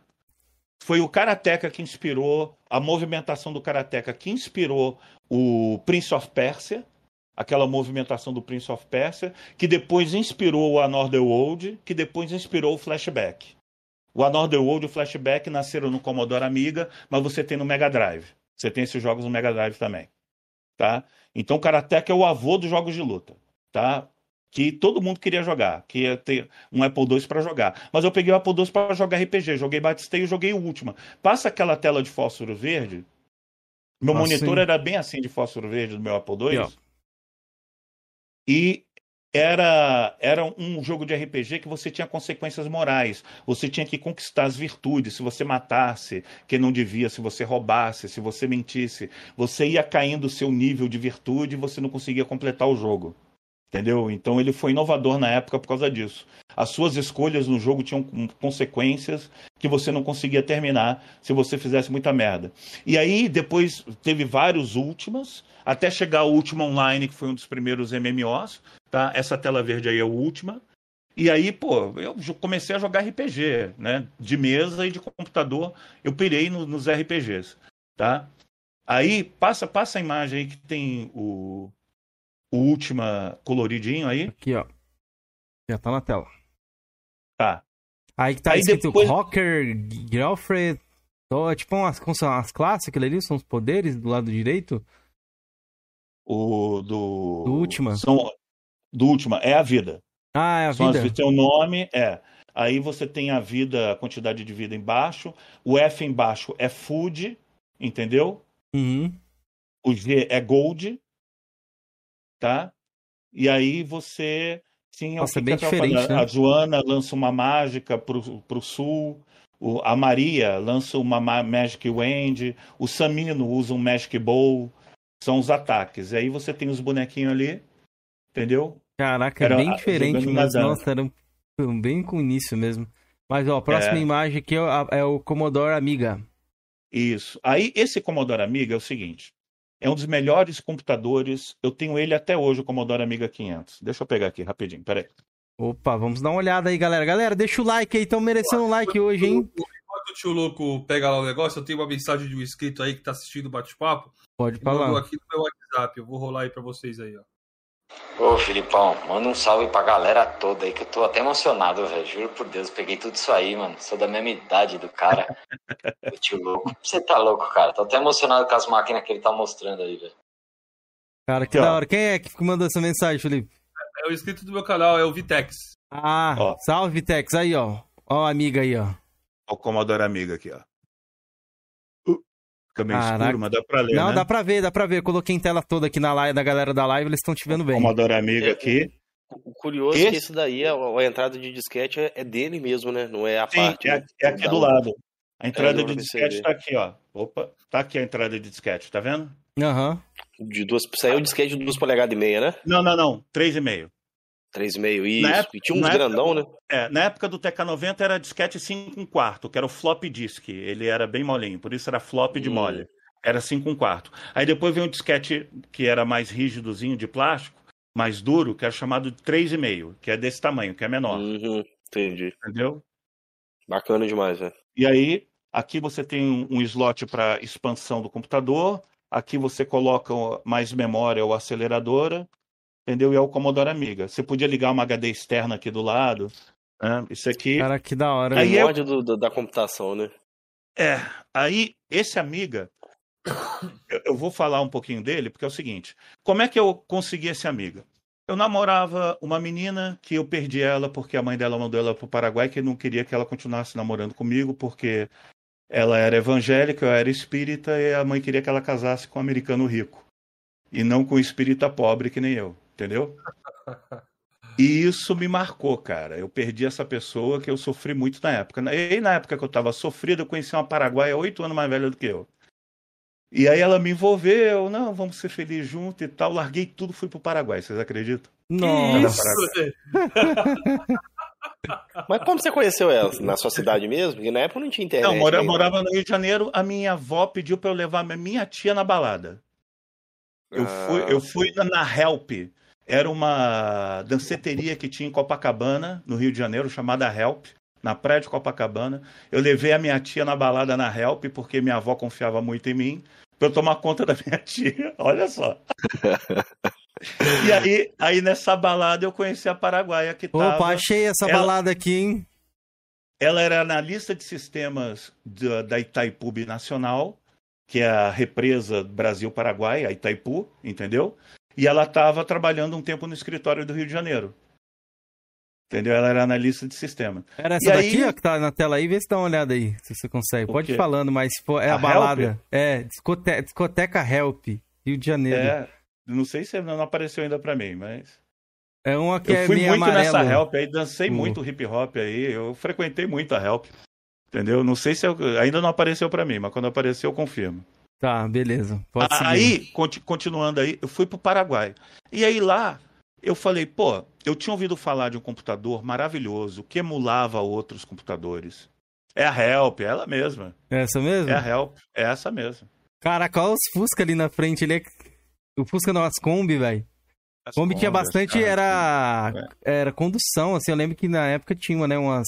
Como é que o cara falava? Eu comecei frequentando a matinê da Help. Da hora. Na verdade, a primeira matinê que eu fui, as baladinhas, quando eu era adolescente, foi no América Futebol Clube na Tijuca. O clube do América, do futebol, né? O América Futebol Clube Carioca. Eu frequentava lá. Depois eu fui, depois comecei a frequentar a Help. Frequentei baile funk com, com o DJ Malboro. Tem, Entendeu? você o meu grupo- é? No o meu grupo, eu tive um grupo de hip hop chamado África Batata, que o DJ Malboro era, era o DJ do meu grupo. O Eu DJ posso Malboro colocar aqui come- em tela um pouquinho desse África Batata ou não? Pode, se quiser. O marido da minha prima, ele era DJ aí no Rio.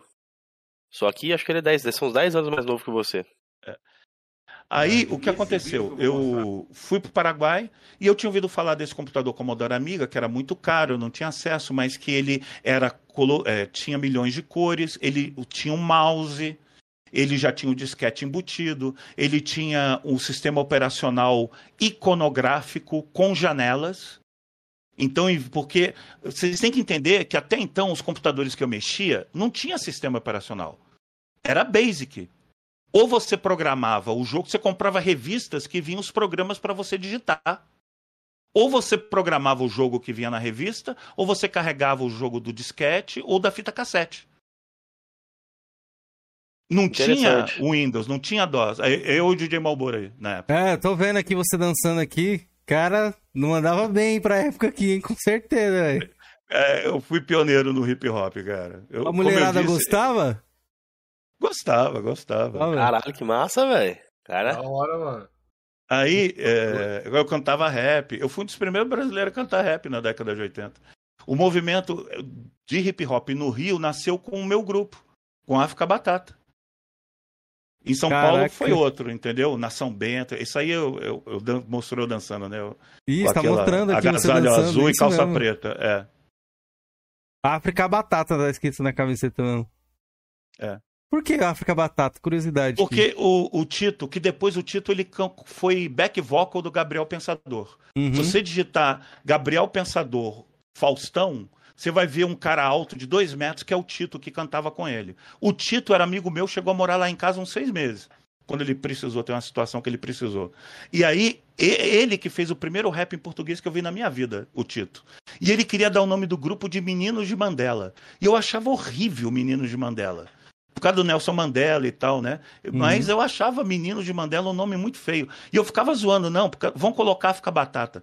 Que era uma sátira ao África Bambata Isso. que era o grupo África Bambata e Soul Sonic Force. Entendeu? Então era uma sátira ao África Bambata. Eu falei, vamos colocar África Batata. Aí, quando a gente foi fazer o primeiro apresentação com o DJ Malboro no Crepúsculo de Cubatão, em Copacabana, a gente foi até entrevistado pelo jornal O Globo. Eu tenho essa tira de jornal e tal. E aí o repórter perguntou qual o nome do grupo. Aí antes que o, o Tito falasse. Menino de Mandela. Eu soltei África Batata. Aí ficou. pra ele não soltar o, o Menino de Mandela, entendeu? Uhum. Mas volta lá. Aí, não sou carioca, não, sou paulistano. Mas eu passei a minha adolescência no Rio. Mas eu nasci aqui na capital. O Pedro. Não, o. O ele- Wellington, é, Wellington O Cruz. Wellington Kratz, é, comentou. Ó, tá no Commodore aqui, amiga. Bonito, hein? Mas só, pra, mas só pra terminar a história, tá? Uhum. Então, esse Amiga era muito mais avançado na época. Na época, vocês têm que entender que o PC era XT ou AT, com monitor sem cor, de fósforo verde ou âmbar. Não existia o Windows, era sistema operacional DOS. Uhum. Era o que era o PC. Não existia o Windows para PC. E o Commodore Amiga já tinha milhões de cores, sistema operacional iconográfico com janelas, mouse, multitarefa, som estéreo. Era muito mais avançado que o PC. E era muito mais caro. E eu não tinha acesso. Eu falei, eu vou tentar um emprego. Eu fui morar no Paraguai com a Paraguai. Eu vou procurar um emprego na loja que vende o Commodore Amiga. E no mesmo dia eu consegui um emprego e comecei a trabalhar na, na. Caraca, que doido. E eu comecei a vender Commodore Amiga, aí no Commodore Amiga eu comecei a estudar computação gráfica. Mas o, o Commodore Amiga é o berço de milhares de jogos, franquias, programadores que estão até hoje no mercado, que começaram no Commodore Amiga, entendeu? Uhum.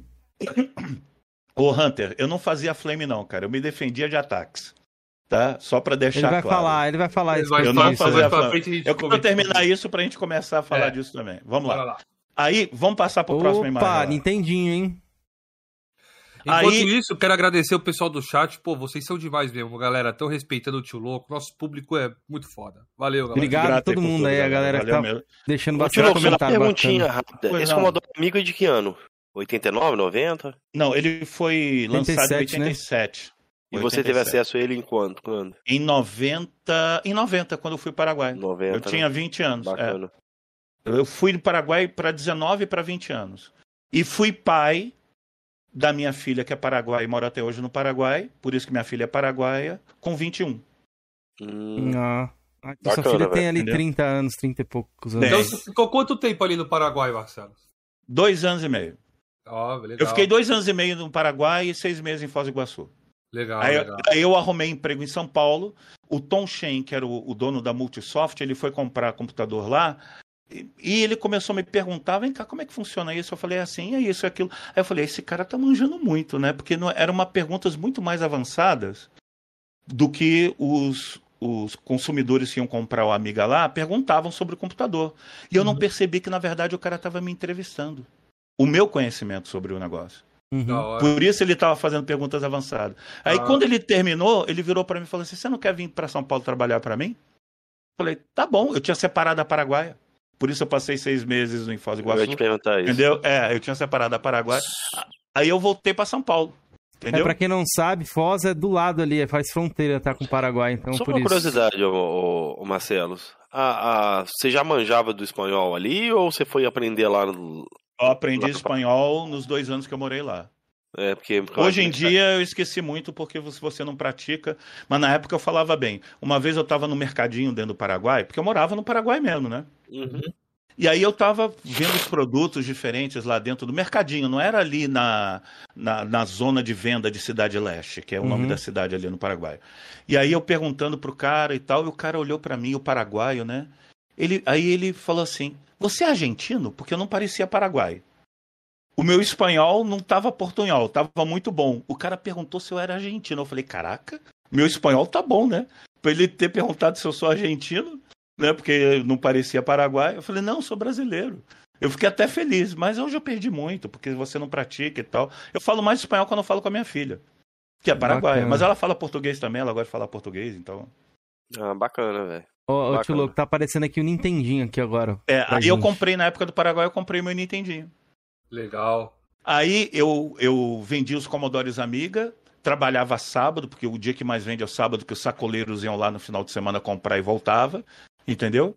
E aí eu comprava tubos de batata Pringles no Paraguai, Coca-Cola e alfajor argentino e passava o final de semana jogando Nintendinho e Commodore Amiga. Porra, Muito bom. era bom os fins de semana então, hein? O que, que Era o que eu fazia. aí no. O que, que você destaca aí no Nintendinho, brevemente? Pô, no Nintendo, não, Nintendinho, pô, Mario pra Mario Bros. caramba, o Mario Bros, né, gosto pra caramba. E acesso É. cartucho lá é tranquilo, Marcelo? Ou era Era. uma locadora lá, no, lá no Paraguai? Não, no Paraguai era onde o pessoal comprava cartucho pra vender no Brasil. Era bem mais barato. Então Da tinha Era acesso original a comprar os... ou, ou era piratinha já? Cara, eu acho que era original, né? Ah, eu acho que eu nunca Mas vi. de onde que vem esse, negócio de modelo. Paraguai, então? É tipo esse negócio do Paraguai. É porque vinha É, muita pirata, coisa daí, é. será? Porque era pirata, era associado aí, né? Original. O Paraguai. É, aqui, na minha, aqui na minha cidade tinha esse, esse Porque- termo, né? Ori- Original do Paraguai, né? Que era coisa Isso, pirata. era. né? Falava É, assim, "É, às esse aqui é do é. Paraguai. Quando mostrava assim, tipo, que era fa- falso, né? É. Aí voltei pra São Paulo e comecei a jogar Super Nintendo na casa do meu primo, que tinha o Super Nintendo. Eu não tive, mas eu jogava o Super, que é a próxima imagem aí. Já tá na tela. Na época, chegou nos arcades o Street Fighter 2. Antes eu joguei, eu cheguei a jogar o Street Fighter 1 na minha época de arcade, mas não dei muita bola pra ele não. Mas quando veio o Street Fighter 2, aí pirou a cabeça de todo mundo, entendeu? Nossa. Depois eu joguei o Mortal Kombat no arcade. Tá aí a próxima imagem aí, pra você poder mostrar. Ó, E joguei vários. Eu tô tentando resumir, porque, gente, eu- eu não joguei só esses jogos, eu joguei milhares de Isso, jogos. é, um- é uma prévia, tá, galera? Só um todas. resumo aqui, é. Entendeu? No, no 1, Super? Nintendo, eu joguei trocentos jogos na casa do meu primo, no meu Nintendinho, trocentos jogos, Commodore Amiga, trocentos jogos. Eu não botei muitos jogos aqui, senão ia ficar muito mais extenso do que já tá isso aqui, tá? Então, vamos avançar. Aí na arcade, Starblade. Chegou no Morumbi Shopping, já estava morando em São Paulo, no Morumbi Shopping, chegou Starblade. Starblade era o que era mais aproximado do último Guerreiro das Estrelas, era da Namco, esse jogo. Da Namco. Nunca vi essa máquina Entendeu? bonita, hein? Caraca. É, bonita, bonita a máquina grande. Passa a próxima tela que vai mostrar um pedaço. A próxima tela é o, é o jogo. Bonito pra época, hein? Aí já era 92. Tá. Uhum. Já melhorou. Você vê que o 3D não tinha textura, mas o polígono já tinha preenchimento e tal, etc. E aí, como eu trabalhei, vim para São Paulo para trabalhar na Multisoft, a Multisoft era representante da Commodore Amiga no Brasil e da Videotoaster. Passa pro próximo. E aí tá. eu tive o meu Amiga 1200. Isso aí é uma ilustração do Amiga 1200. Que é uma evolução do Amiga 500. Bonito, hein? E também, na Multisoft, a gente vendia o Commodore Amiga 2000, passa pro próximo aí, que era mais profissional, você colocava um videotoaster dentro. Na tela, bonitão também. Gostei. O Amiga 3000, passa pro próximo aí. Na tela. E o Amiga 4000. Na tela. Beleza. Era a época da Fenansoft, Infographic e Condex South America. A, a Fenansoft era, era a maior feira de informática da América Latina. E a gente, a Multisoft, a gente expunha o Commodore Amiga na feira e eu dava palestra de computação gráfica e multimídia junto do Tom Shen. Eu dava palestras de computação gráfica na Fenansoft. Quando eu tinha 22 anos, 23 anos. Feira Mostra aqui, né, a próxima caso, tá imagem da muita gente? Aí, Nossa. a quanti... Olha a quantidade de gente na entrada da porta da Fenansoft, pra vocês terem ideia do tamanho que era essa feira. O que era essa Era feira. onde isso aqui? Era realizado onde? São Paulo, mas É no qual lugar? pavilhão, é no pavilhão ali, perto da, da Marginal. Ah, no AMB ali, da No Super AMB, Casa é. Bahia ali, né? Ah, legal. Onde é a BGS também hoje em dia. Caraca, que E da aí, hora. a, a próxima imagem é dentro da feira. Passar aqui. Aqui, isso. Tá aqui, ó. Lotus, Brasoft, Isso. Aí, ó. Nipponic, que era de marca de, de fita, né? Eu lembro que eu Sim. tinha fita. Não, de CD. É, fita e CD. Caraca. Aí Nostálgico. passa para a próxima imagem. Isso, a próxima Sou- imagem é você, né? Sou eu e o Tom Shen. Tá vendo o logo da Commodore? Eu mostrando Uhum. um Laserdisc que era usado junto de aplicações como Amiga Vision e Scala para fazer multimídia. E a gente Uhum, fazia demonstrações. O Tom Shen, que era chinês, né? por isso Tom Shen, que era o dono da Multisoft, e a gente expondo lá. Que Eu legal. novinho aí, com 92, 93 e tal. A próxima próxima. imagem sou eu com, com os amigos de trabalho e o cara jogando o Amiga 600 aí, que era uma versão mais mais barata do Amiga 1200. Ô, Tá caramba, a ele cara desse cara aqui, olha. Ele saiu manche. todo. É. E eu com Olha, uma tá amiga feliz minha o que cara aqui, hein, ó. tá feliz. Jogando lá na Finansoft. sua, E eu com uma amiga minha de trabalho que depois casou com um amigo meu. Aí a próxima imagem sou eu mexendo no computador e no fundo vocês podem ver o Amiga 1200, se eu não me engano. Amiga, não, Amiga 1200. E os disquetes em cima da mesa. E eu de perfil aí. Tinha Cabelo e não usava barba. Aí o próximo que apareceu aqui, ó, Silicon Graphics. Por Mas quê? antes, antes de seguir o Silicon Graphics, como é que era trabalhar com isso aqui, tá dentro de- de- dessa coisa de tecnologia? Não era muito bem difundido no Brasil ou era? Era, mas era muito muito fora do que era o mainstream. O Amiga era um computador muito mais acima do que o PC. Eu Uhum. lembro que, que a gente fez uma demonstração com o Mandala. O Mandala era um sistema de realidade aumentada que na época a gente chamava de realidade virtual. A gente não tinha os nomes conceituais corretos ainda, porque a tecnologia estava no início. Então a gente chamava realidade aumentada de realidade virtual. Entendeu? E aí, a gente fazendo demonstração do sistema de realidade virtual do Amiga, vinha gente da IBM, da Itautec, perguntar como é que isso funciona. Os caras não sabiam como é que a gente conseguia fazer aquela realidade aumentada. Que o Commodore Amiga era muito mais avançado que os outros computadores. Então foi uma fase muito legal. O Tom Shen, ele era um cara que ele era o dono do molhos Jimmy. Sabe aquele molho inglês Jimmy? Não conheço, não. Era um molho, um molho, Uhum. molho inglês, entendeu? O pai Uhum. dele tinha uma fábrica de condimentos, de, de molho, de, de, de alimento, fábrica de alimentício. Quando o pai morreu, ele assumiu a fábrica. E ele pegou a grana e ele gostava de informática. Eu vou montar a Multisoft e o cara não precisava trabalhar e tinha Multisoft porque gostava. Aí ele trazia essas novidades dos Estados Unidos, ele gostava da Amiga, ele virou representante no Brasil. Ele gostava da Commodore, virou representante no Brasil. E eu era o braço direito dele. Ele botava essas tecnologias na minha mão e falava, Marcelo, destrincha aí que a gente vai fazer a demonstração em tal feira, vamos dar palestra não sei aonde. Então eu tive muito, muita sorte em ter conhecido Tom Shen no Paraguai e ele ter me oferecido emprego, porque isso me abriu uma porta de trabalho na época que para mim foi maravilhoso.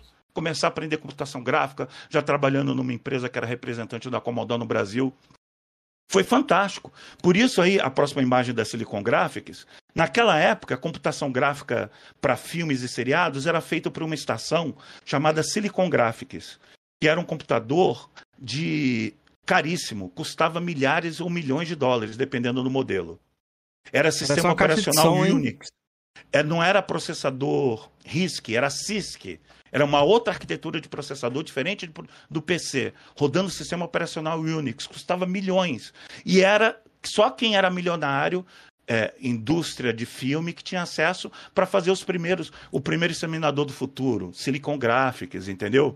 Os filmes antigos de. Não- de- não- Só uma curiosidade, Marcelo, não eram esses computadores que a Rare comprou na época para fazer o Battletoads, o Donkey Kong? Acho que da O Silicon Battletoads, você acertou, tá? Porque a Nintendo, ela fez um acordo com a Silicon Graphics chamado Project Reality para desenvolver a parte gráfica do Nintendo 64, para ter o Uhum. 3D. Verdade. do Nintendo 64.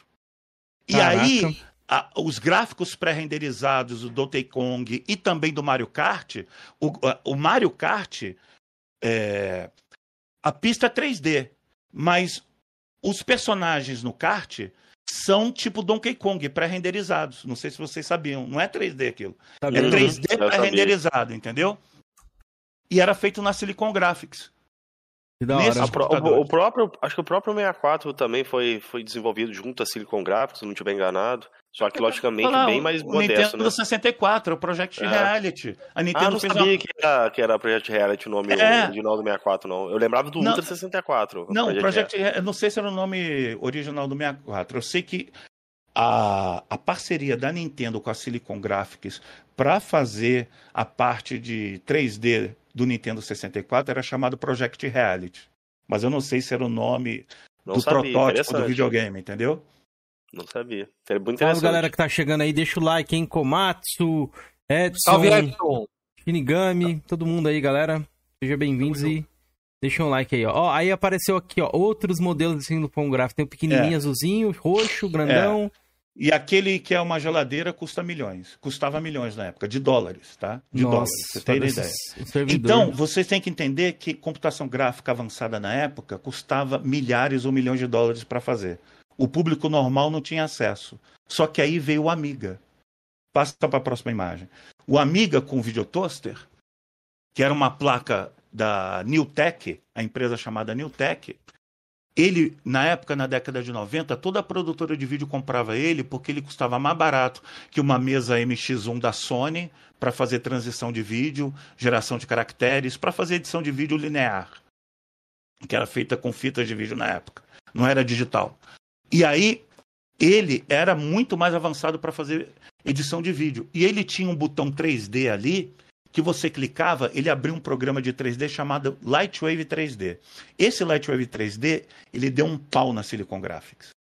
Foi a primeira vez que o computador pessoal, acesso a qualquer mero mortal, dava acesso a uma pessoa comum a fazer computação gráfica de alto nível da época. A computação gráfica de alto nível na época, através do programa Lightwave 3D. Para vocês terem uma ideia, passa para a próxima imagem que é um GIF. Nossa, então isso faliu a mostrar. empresa, então. Hã? Da Silicon, então. Ficaram mais lençóis. É. Depois os programas de computação gráfica, depois do Commodore Amiga, aí tudo veio pro PC. O PC evoluiu, entendeu? Uhum. Primeiro, o- a Amiga deu um pau na Silicon. Aí veio o PC, evoluiu, tudo passou para PC, o Amiga morreu, a Silicon morreu e ficou só PC.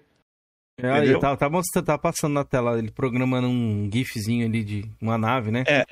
Não, é uma estação espacial da série de TV chamada Babylon 5 que concorria com Jornada nas Estrelas, da Warner. E foi a Caraca. primeira vez que um computador pessoal fez os efeitos especiais de uma grande produção de uma série de TV. Depois foi usado em Jurassic Park. E aí começaram a fazer vários filmes e séries. O Sequest de SV, que era uma série de um submarino que tinha um golfinho que falava através de tecnologia. Chamava Sequest de SV. Tudo feito em Commodore Amiga com o Lightwave 3D. E eu comecei a estudar computação gráfica nesse programa aí. Uhum. Entendeu? que Pode fez, passar passa a próxima ó, imagem. Passou a, a, a série Babylon. É Babylon 5, são os atores do Babylon 5. O pessoal ter uma ideia. Quem gosta de ficção científica, gosta de Jornada nas Estrelas, pelo amor de Deus, assista Babylon 5. Quem gosta desse nicho, tá? É maravilhoso. Eu prefiro até a história. Eu sou tracker. Eu já assisti todas as séries, assim, no mínimo umas três, quatro, cinco vezes. Todas as séries. Jornada nas Estrelas. Todos os filmes. Mas eu prefiro a história do Babylon 5. É melhor. Entendeu? Eu recomendo vocês assistirem. Quem gosta desse nicho aí. Ó, e passando Passa aqui. PlayStation 1. Aí eu comprei meu PlayStation 1, joguei zilhões de jogos, tá? Destaque pra alguns aí, uns três, top 3. Tem aí? Pô, Metal, o Metal Gear Uhum. me marcou, a experiência do Metal Gear foi foda, entendeu? Eu jogava Tekken de luta, muito bom. The King, né? Tekken de luta. Ou Tekken. eu não, imaginei- Tekken, não, Tekken. Tekken, Tekken, né? O É Tekken. isso. Tekken, Tekken, Tekken, Tekken. Eu imaginei Eu jogo- que ele setaria o Metal Gear, né? Porque você jogou provavelmente lá no, No MSX. no MSX, né? E chegou a ver essa Exatamente. evolução, Eu né? sempre fui fã da Konami desde o MSX, os jogos da Konami do MSX, entendeu? E eu jogava um jogo que era um jogo de nave, que Star Lancer. Pode botar Star Lancer PS1, tá? Que era um jogo de nave que eu gostava de jogo de nave, eu joguei Elite. Eu joguei Elite no TK90, eu joguei Elite no MSX, joguei Elite no Commodore Amiga. Hoje eu jogo Elite no PC em realidade virtual. Você dentro da nave é uma experiência maravilhosa, entendeu? Mas no PlayStation 1 você tinha o Star Lancer. Aí eu cito também o Tomb Raider, né? Pô, fantástico o Tomb Raider. O Crash Bandicoot, né? Então são, são os clássicos do PlayStation 1, né? Que eu joguei aí. O 64 lá, hein? Já O 64. 64. O pessoal que eu trabalhava junto de computação gráfica tinha o 64. Eu não esqueço que eu estava fazendo um comercial de TV para a Natura em computação gráfica. Eu tinha quatro dias para entregar o comercial. Eu trabalhando ali no Lightwave, eu fazendo a computação gráfica e os malucos jogando Nintendo 64 do meu lado e eu puto. Eu trabalhando, tentando entregar o negócio, e os caras jogando Mario Kart no Nintendo 64, que é o, o Porra, e, jogando o Quatro controle, Zelda, né? Hã? Quatro controle, 64. GoldenEye É. ali pegava fogo nas locadoras. Aí eu joguei o Nintendo. Né, Esses meus amigos, eles eram fanáticos de videogame. Eles tinham o Jaguar, que foi o último console da, da Atari. Eu joguei o Jaguar, joguei o Aliens do Jaguar na casa deles.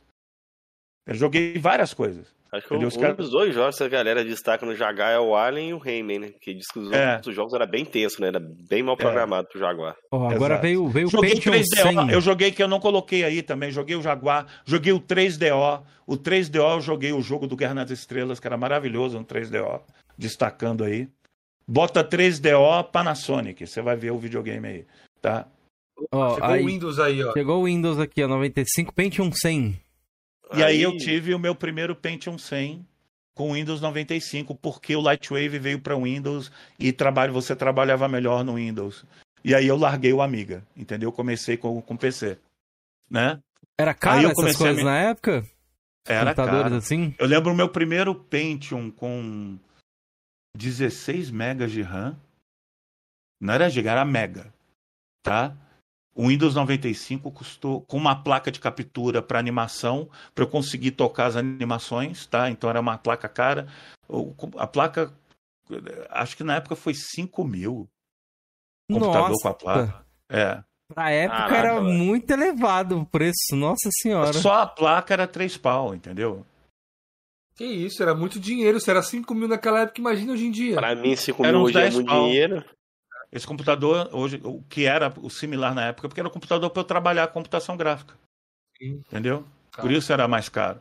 Aí eu tive um dos os videogames que eu tenho até hoje, se vocês quiserem que eu mostrar, eu posso ir ali na sala e Pode, pegar pode ele. mostrar, pode Pega lá, mostrar, a galera gosta. Galera, enquanto ele vai lá, deixem um like aí. Vocês estão gostando da live, galera? Eu tô adorando. E você, Felipete e Georgian? Tô estão gostando pra gostando? caramba, muito bom. O Lobo tá dando uma aula aí, velho. Uma Caramba. aula de espírito. Eu, eu queria falar com ele presente aqui, mas eu falo sem a presença dele. Eu não imaginei que o cara era tão profundo, velho. Assim, em questão Cara- de conhecimento, cara de história, velho. A gente conheceu só um lado dele, né, velho? É, pois é. A galera só quer saber da treta aí, galera. Tá Salve, vendo? Marcelo, Marcelo, tô até falando com o pessoal aqui, velho. Eu não Salve, imaginava 16. que você era tão profundo, velho, em seu conhecimento sobre games, velho. Assim, eu, Ah, eu, ti- eu tive a sorte de poder vivenciar isso, cara. E aqueles filmes que eu mostrei na- no início da live me inspiraram a E o querer tá- jogar e tal. E o seu tá tudo documentado, né, velho? Você vai lá, ah, historinha pra boi dormir, nada. O seu tem foto, tem documentação, você tem as peças da época. É, Ah, é tá aí, ó. Aí, Esse Dreamcast nem da massa. Ó, ó, ó, esse Ó, aí tem faz o Kenzeira delirar. É pior que eu gosto do Dreamcast também, que eu joguei na casa do meu padrinho, ele tinha o Dream. Dreamcast. É bonito, né? O aparelho é muito Aqui, bonito, velho. Bonito, controle. bonito. Esse controle aqui, ele é o protótipo do primeiro controle do Xbox. Isso Por mesmo. Porque a Microsoft, ela ajudou a SEGA no desenvolvimento desse console. Por isso que aqui, no aqui, ó, lê aqui, ó. Vê se dá pra ler o que tá escrito. Dá pra ler. O O Windows Windows CE, o Windows CE, isso. O Windows C. O Windows C era um sistema da Microsoft para ser o sistema do, do videogame, Dreamcast. Que da hora. Eu tenho um carinho por esse videogame, cara. Os jogos. Pô, aí eu vou citar Shenmue, obviamente Shenmue, né? Soul Calibur, Soul Calibur, cara, jogo de luta, né? O Crazy Taxi. Só uma curiosidade. Opa! Oi. Ya, ya, ya, ya, Ya, ya, ya. ya. Não, foi. É, O Soul Calibur acho que não foi, foi o segundo jogo a receber nota máxima na Famitsu foi. japonesa. Foi acho que o primeiro 10, foi o Zelda, na o Ocarina of Time, e o segundo foi o. Se não foi o Calibur. primeiro, ele foi o segundo, foi o Soul Calibur. Diz que Não, é a melhor cara, versão do Soul Imagina, Calibur é lembra que eu falei que eu treinava, eu treinava Kung Fu? Uhum. O Soul Calibur, você vai avançando no jogo, você desbloqueia os artistas marciais do jogo fazerem kati. Kati é movimento de luta, entendeu? E eles fazendo kati com as armas, com a espada, com o bastão, com o chaco. Era fantástico. Eu ficava olhando aqueles personagens fazendo kati, que é o movimento de luta de Kung Fu, dentro do Soul Calibur, cara. Tinha que ganhar 10 aquele jogo. Aquele jogo é maravilhoso. Entendeu? E joguei muito, muito o. Caraca, peraí. Tá, no PC eu joguei Doom, joguei Quake, joguei Wolfenstein. Cara, eu não tô comentando os zilhões de jogos que eu joguei nessa Isso, tá resumindo, todas, é. tá? que Já deu, ó, já É, tá dando uma hora e quarenta, hein? Tudo que vocês podem imaginar nessas plataformas eu joguei, entendeu? Minha vida sempre. Eu nunca gostei de futebol. Eu jogava bola de rua na, na rua com meus amigos porque eu me divertia. né? Mas o meu negócio sempre foi videogame. Então, quando chegou no é, Quake Arena, Quake Arena você jogava online no Dreamcast contra outros jogadores. Ou você jogava com a tela dividida em quatro com os amigos, um matando o outro. Show.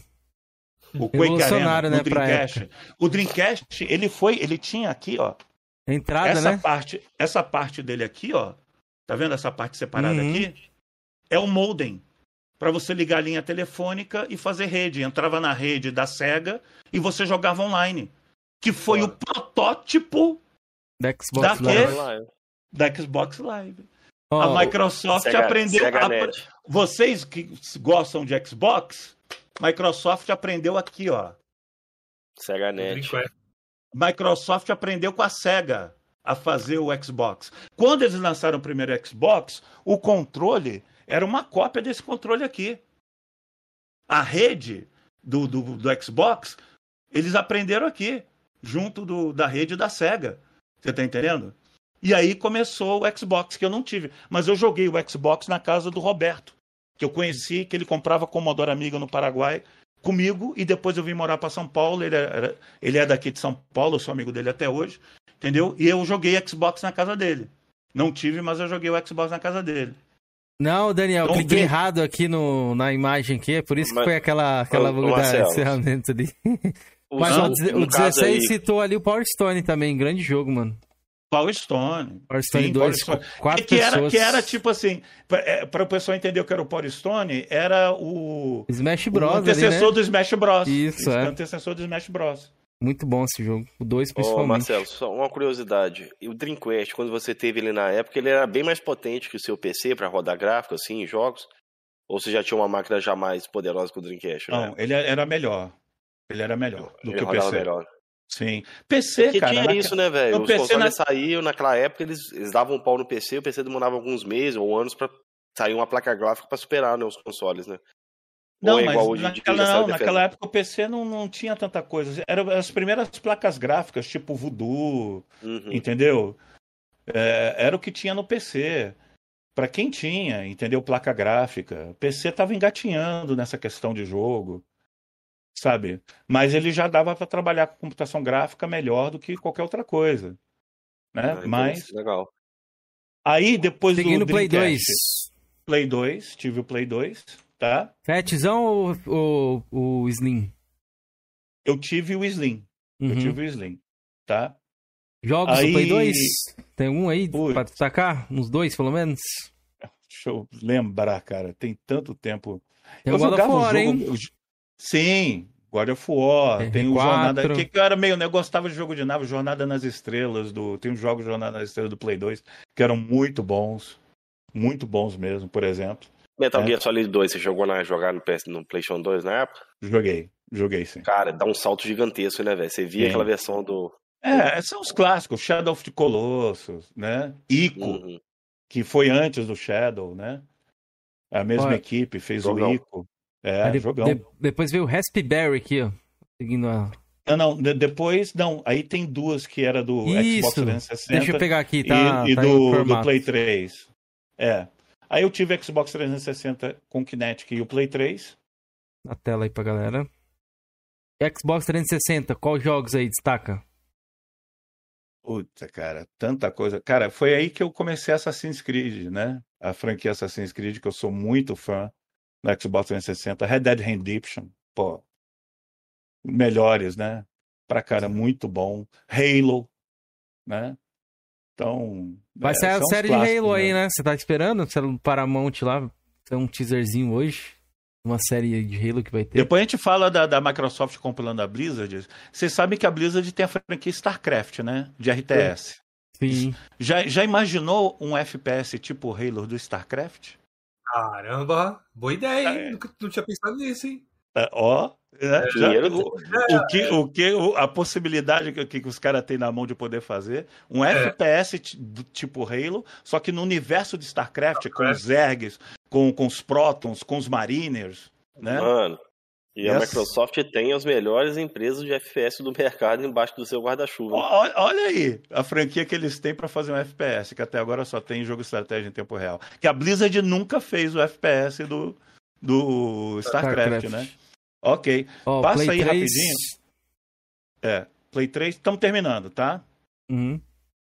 Aí eu comprei a Raspberry Pi, que é uma plaquinha que é um computador em si, inglesa, tá? Comprei por causa de você, já falei, É. mas. Legal. Para quem não sabe, isso é um computador, gente. A Raspberry Pi é um computador em si que roda todos os jogos antigos até o Play 1 e Dreamcast. Ele não roda Play 2. E sofre para rodar o Nintendo 64. Mas tudo antes, não só computadores, não, não só consoles, mais computadores. Aí você pega o Neo Geo, todas as máquinas de arcade, entendeu? Eu não tive Neo Geo, fui jogar o Neo Geo na Raspberry, tá? O PC Engine, eu não tive PC Engine, fui jogar o PC Engine na Raspberry, entendeu? É, esses outros videogames que eu não tive, depois eu fui tudo jogar na Raspberry. Tudo hoje vocês podem ter comprando uma Raspberryzinha e montando o seu próprio videogame. Ou comprando pronto que vendem aí já pronto, com, com 15 mil jogos, 20 mil jogos. Só que eu quis pegar e montar, porque por toda a história que eu vivi, de todo, porque o Raspberry roda o MSX, roda o TK90, roda o Apple II, roda o Commodore 64, roda o Intellivision, roda o Magnavox, roda tudo, roda o Vectrex, que ninguém conheceu no Brasil, que é aquele videogame é, é, aquele videogame vertical que os gráficos são todos vetoriais. Chama Vectrex. Entendeu? Roda o Vectrex, roda os jogos de portáteis. Então, Game Boy, Game Boy Color, Game Boy Advanced, o Wondershall preto e branco, o Wondershall Color, o Game Gear, que é o primeiro portátil, que o primeiro portátil foi da Sega, não foi da Nintendo, antes do Game Boy, o Game Gear, que não fez muito sucesso. Então a Sega fez o primeiro portátil colorido, o Game Gear colorido, tá? Você roda tudo hoje em dia, tá tudo na palma da mão. Você compra um videogamezinho desse, entendeu? É, e hoje em dia até essas aquelas TV Box rodam todos esses emuladores. Pior que roda mesmo.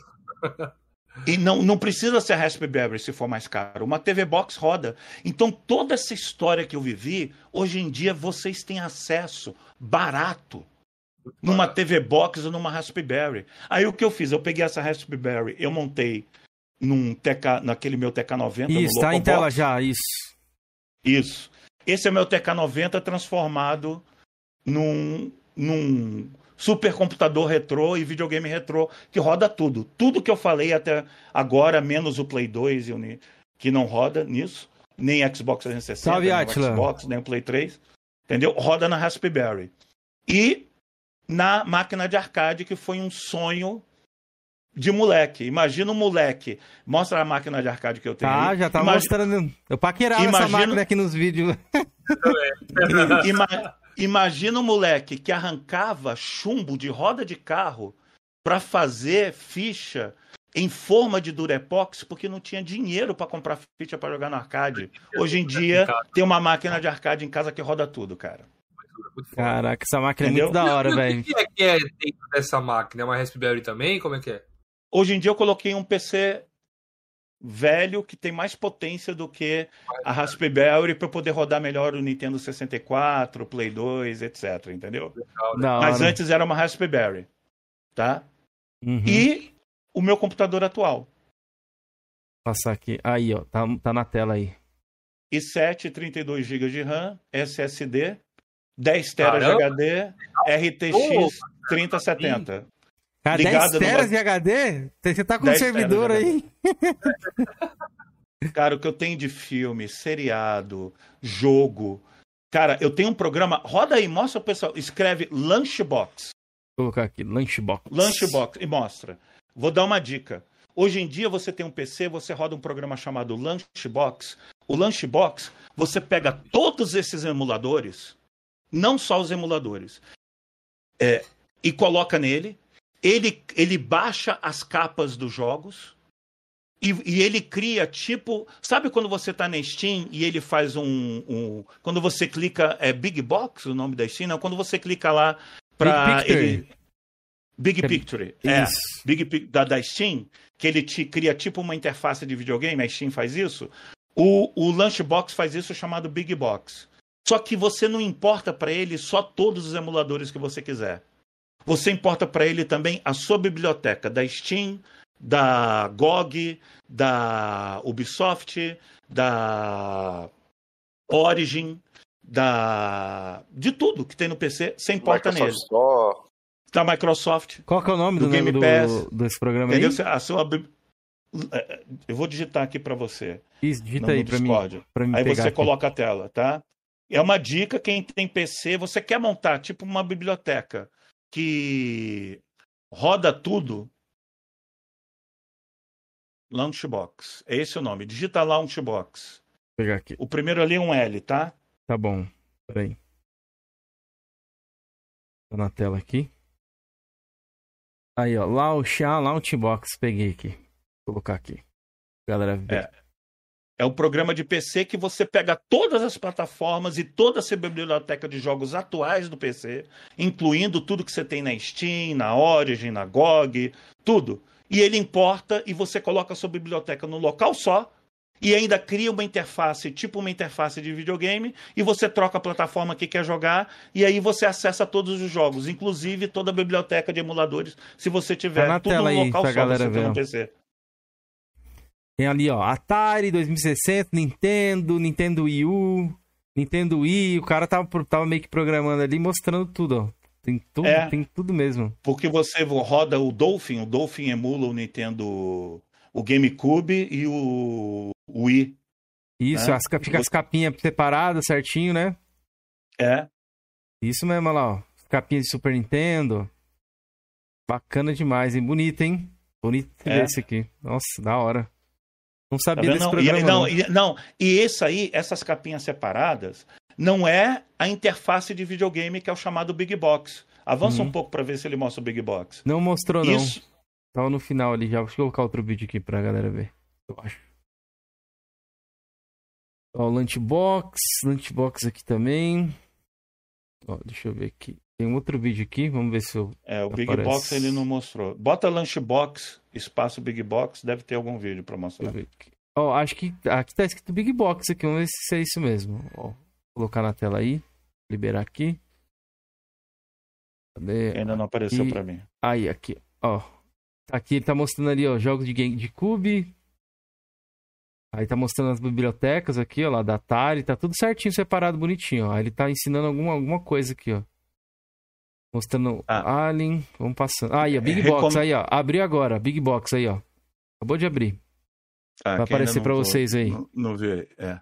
Valeu, Branheiro. Obrigado aí todo mundo que tá gostando da live, mano. Muito bom o feedback de vocês aí, mano. Fica muito Valeu. feliz, viu? Aí, ó. Já Vamos tá abrir aí, ó, para aparecendo. pergunta, hein? Já vamos, vamos fazer as Vamos, perguntas. com já. certeza, com certeza. Olha lá, os consoles, ó. É. Arcades, computers. Tá. Tá, agora, antes de, antes de concluir essa parte, tá? Eu mandei dois links. Primeiro, clica no link 1983, o ano do videogame no Brasil. Tá, peraí. Calma aí que vai sumir um pouquinho as ô, câmeras, ô, galera, Pizera, mas já O volto. Jorge aí. tá entrando no modo, no modo dormir, hein? Eu tô Ah. sentindo, hein? Tá. Ô, ô, Jorge, vem pra frente, vem. Vai pra ir pra trás, não, vagabundo. Não Não, dormi não, aqui velho. não, Essa é. cadeira aqui dói minhas costas demais, velho. Tá, Eu tô tá esticando as Ah, coisas. você vai falar. Quer esticado. falar primeiro do, do, do documentário aqui? É, tá? Então bora, tá na tela já, o documentário.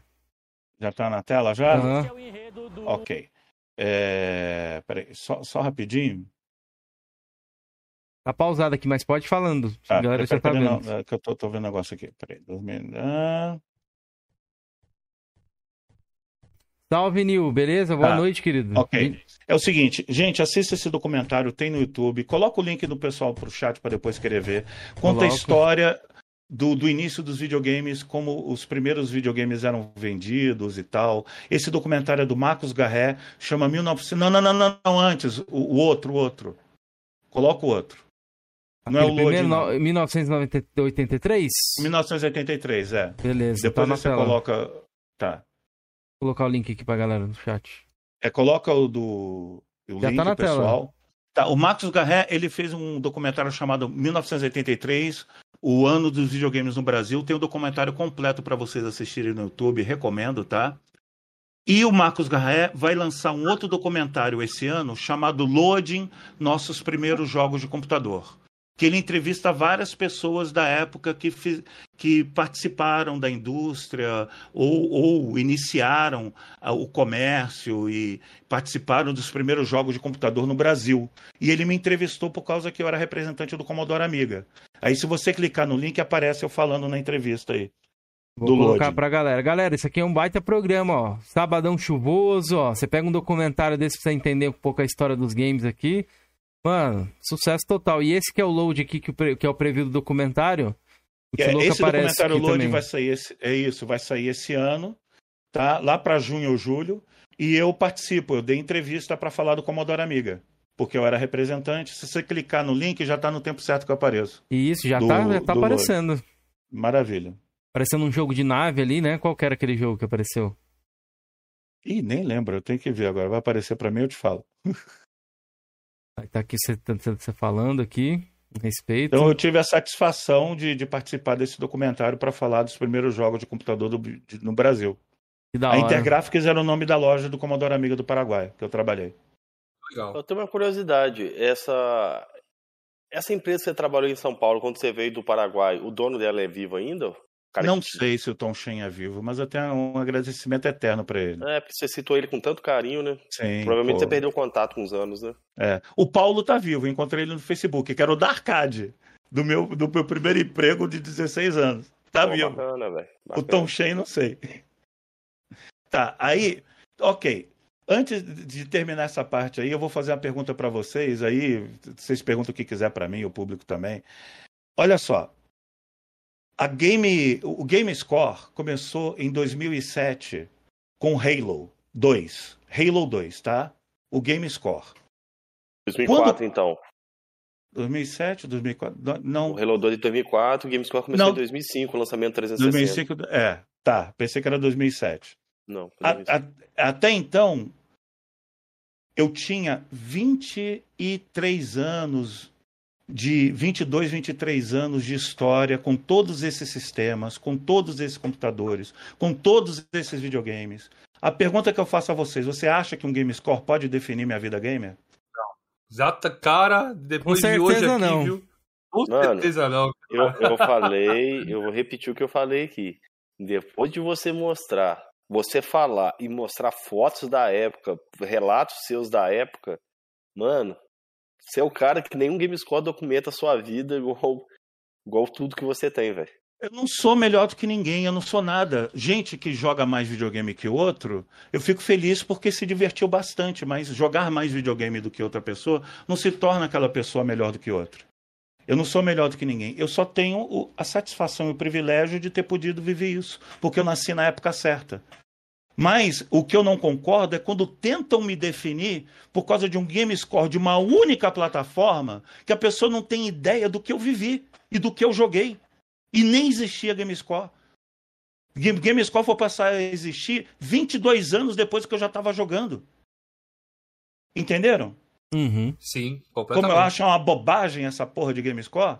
Quem gosta de fazer game score, gente, nada contra. Quem curte lá fazer seus pontos, seja no PlayStation, no Xbox, parabéns, faça os seus pontos e tal. Agora, fazer ponto para tentar definir alguém e medir IPNs para diminuir outra pessoa, achando que é melhor do que ela porque tem mais game score, entendeu? Desculpe, eu não posso concordar com isso. Nada contra quem gosta de game score, mas tudo contra quem usa isso para tentar rebaixar o próximo, entendeu? É, exatamente. Esse é, esse é o problema todo do Gamescore hoje em dia, né, Marcelo? É as pessoas usarem isso pra tentar diminuir as outras, né? Olha, eu tenho mais, então você não joga nada. Olha toda a história que o Marcelo contou aqui, quase duas horas de live contando a história gamer dele. Tá ligado? Resumidamente, Porra, aí Eu, é. nem, eu, nem, eu, nem, eu pulei uma coisa, tá? Eu vou, eu vou mostrar uma parada aqui para vocês. Eu vou mostrar, quem quiser ver, eu vou mostrar para vocês aí o meu Exophase. O meu Exophase, ele mostra todo o meu game score que eu tenho dessas plataformas atuais, entendeu?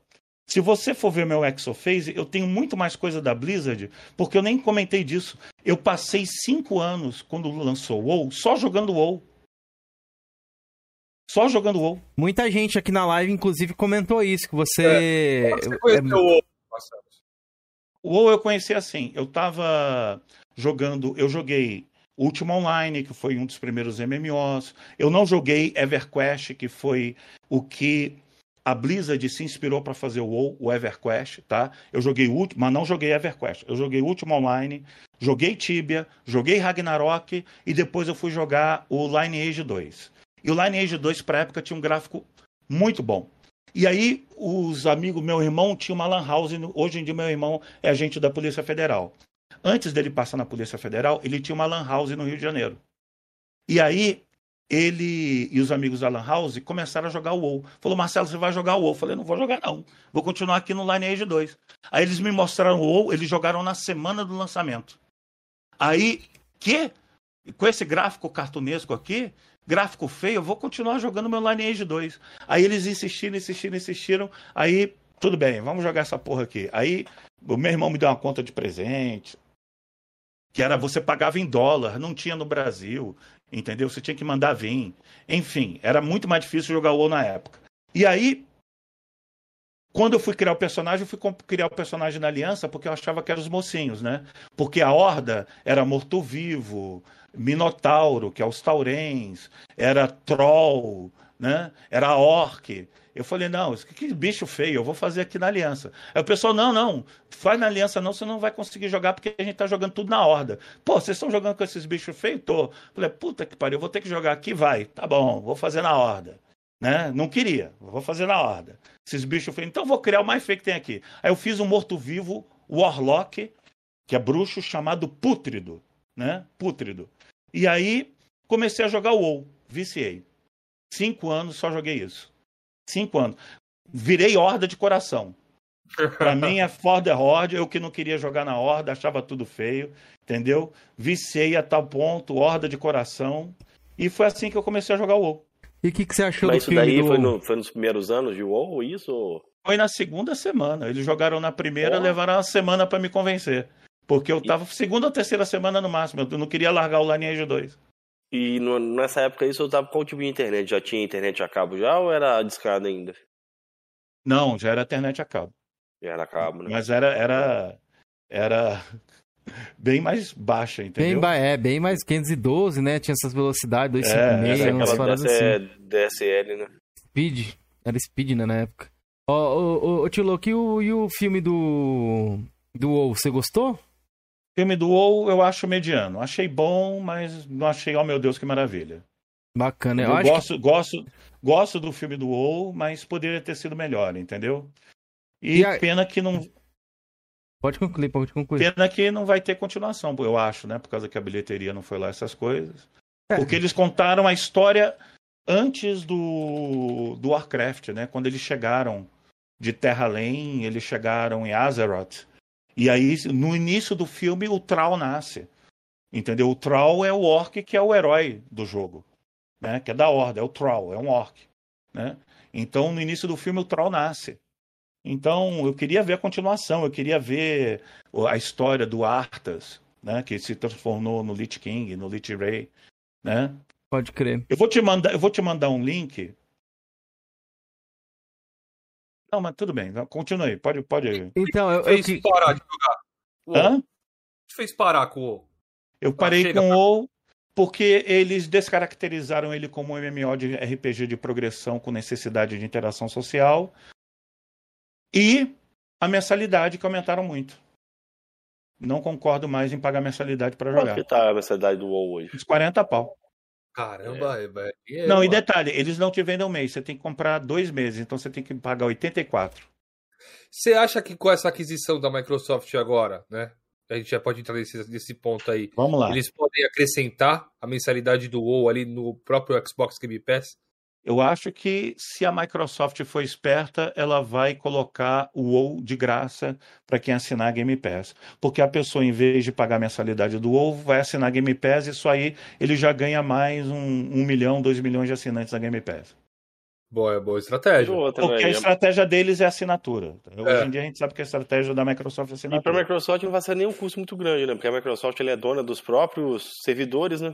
Ah, provavelmente a Blizzard comprava de alguém, né? Pagava para alguém para botar o servidor do jogo, né? Ou tinha um gasto extra, né? A Microsoft Ah, tem acho a... que tinha as- os servidores próprios da Blizzard. É, não a Microsoft certeza. tem a, a Azure, né? Que é, É. é bem melhor, do- acredito que Sim. seja bem melhor do que esses servidores locais. Vamos Galera, pode deixar aí. perguntas aí que logo mais a gente vai fazer algumas aqui pro, pro, pro Tiloco.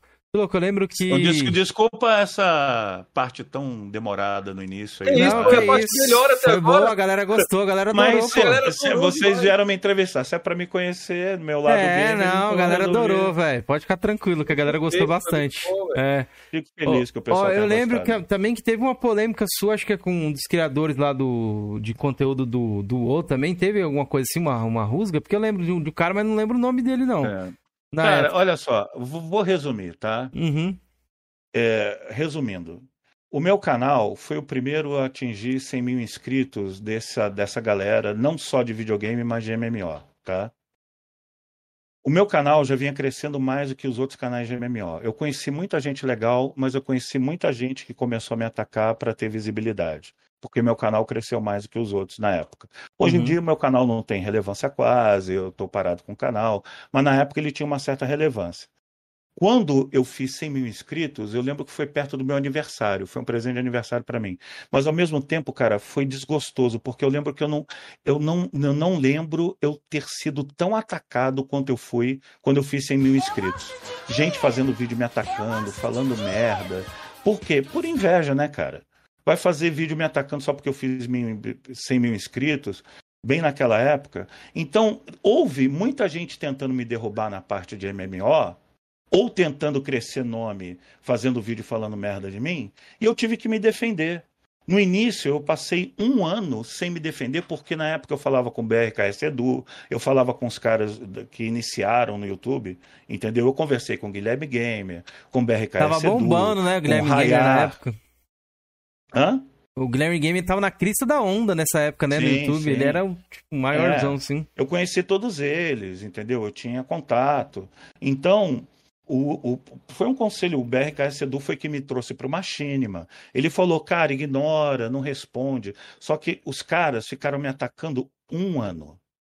Eles só pararam de atacar quando naquela época da treta da casa caiu, eu dei umas porradas neles, aí eles pararam de me atacar. Infelizmente, a pessoa não para de fazer a coisa errada porque é o certo a se fazer. Tipo, eu vou parar de atacar essa pessoa. Uhum. Só parou quando eu revidei dando porrada. Só que eu cometi erros, eu cometi vários erros na minha vida de influenciador. Eu não deveria ter dado porrada é, porque eu acabei me desgastando. O que eu deveria ter feito? Eu deveria ter falado assim: olha, estão me atacando de tal forma, sem falar o nome, sem dar o palco para a pessoa. E o que ele está dizendo é uma inverdade. Para quem me segue, a verdade é essa, essa, essa e essa. Então, vocês querem saber a verdade? Quando vocês escutarem alguma besteira, a verdade é essa aqui. De falar de maneira tranquila, sem citar o nome da pessoa para dar palco, entendeu? E porque se você não fala a verdade, as mentiras que falam sobre você acabam se sobressaindo. Uhum. Então eu tive que apanhar um ano para aprender que eu tinha que me defender. E quando eu me defendi, eu fiz da maneira errada. Eu não fiz isso que eu estou falando agora, que hoje eu sei que é o melhor caminho. Eu não tenho sangue de barato, eu sou um ser humano. Eu mandei para aquele lugar, eu xinguei, cometi erros. Entendeu? E aí, depois começou uma onda de pessoas, não só de. Começou a treta com outro influenciador de videogame, porque eu critiquei a empresa queridinha dele, entendeu? Que é uma treta famosa em todo mundo aí.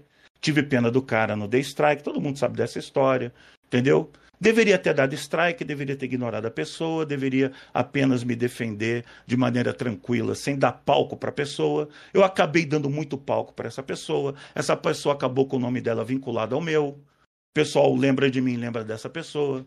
É então, são coisas que são erros que eu cometi.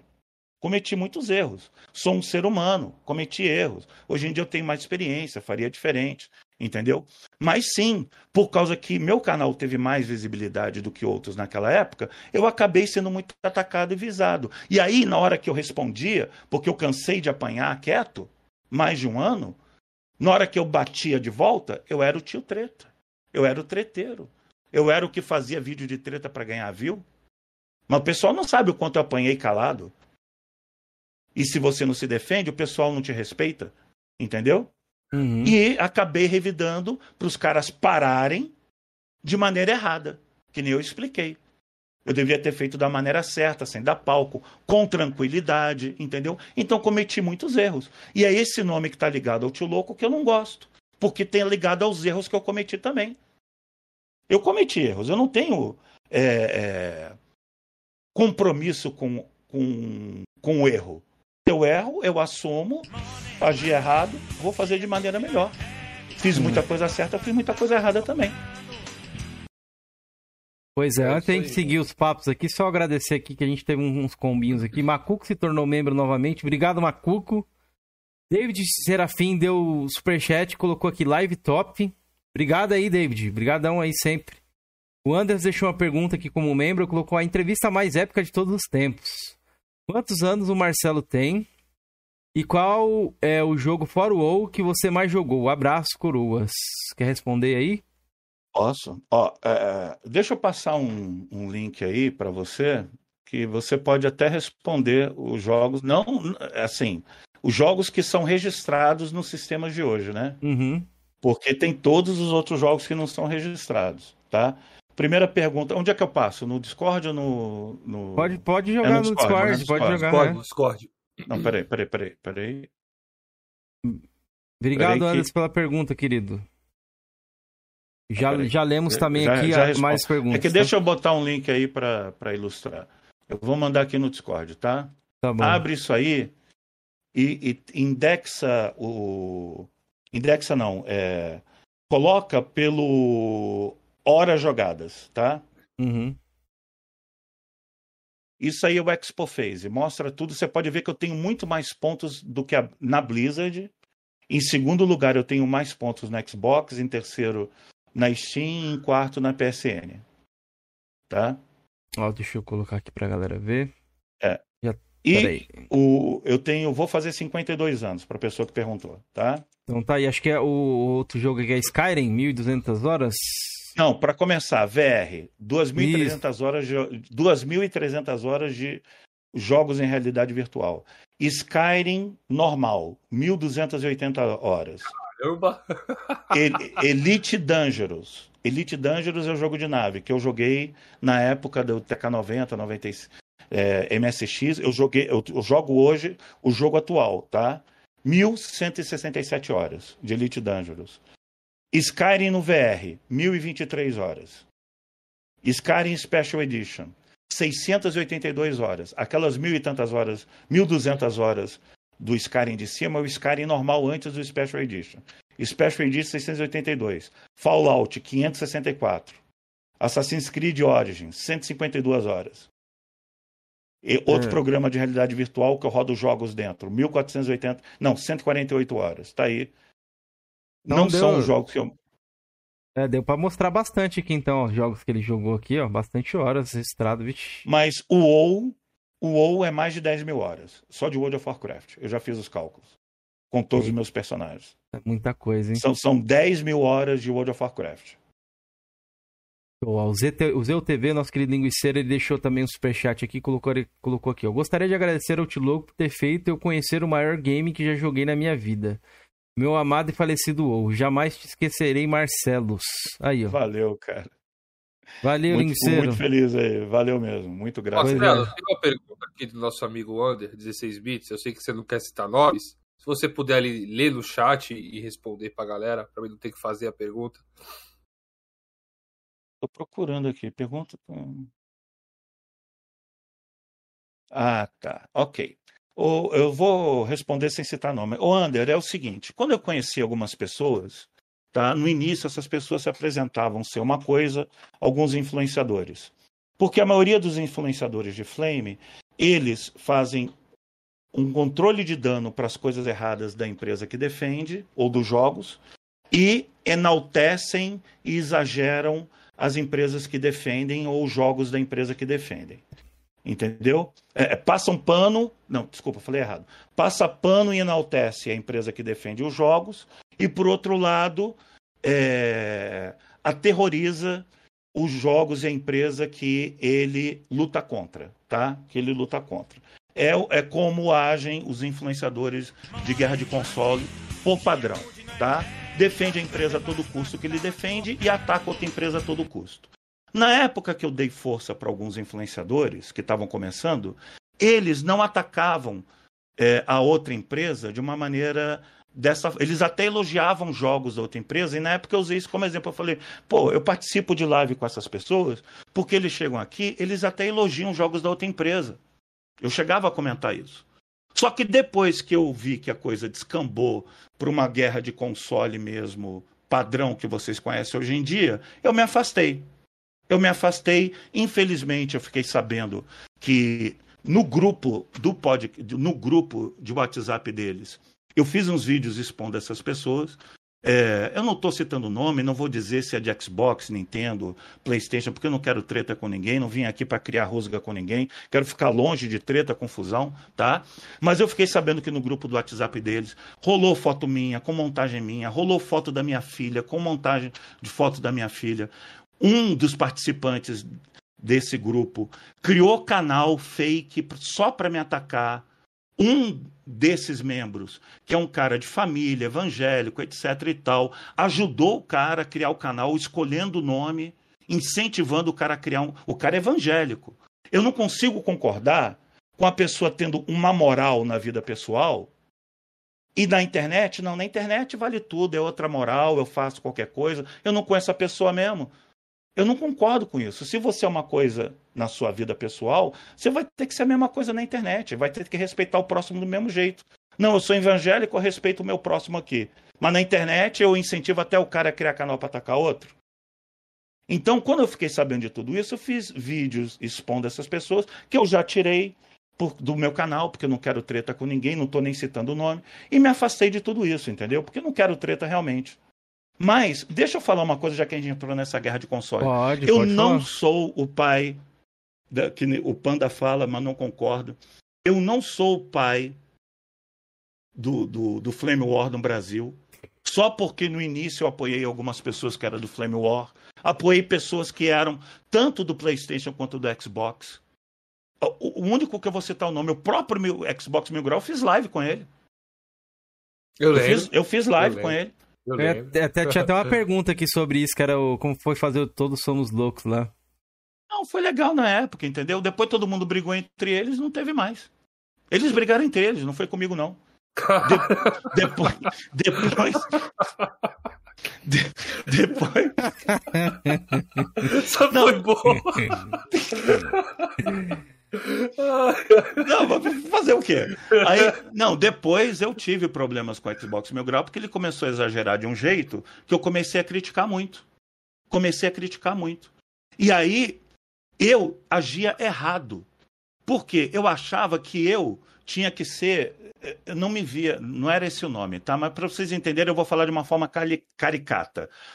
eu agia como se fosse um paladino da comunidade gamer para evitar toxicidades e guerra de consoles na comunidade gamer. Então eu criticava quem fazia guerra de console, eu criticava quem mentia por público, eu criticava essas coisas. E aí eu era atacado porque eu criticava. E eu comecei a, a, criticar muito o Xbox Mil Grau.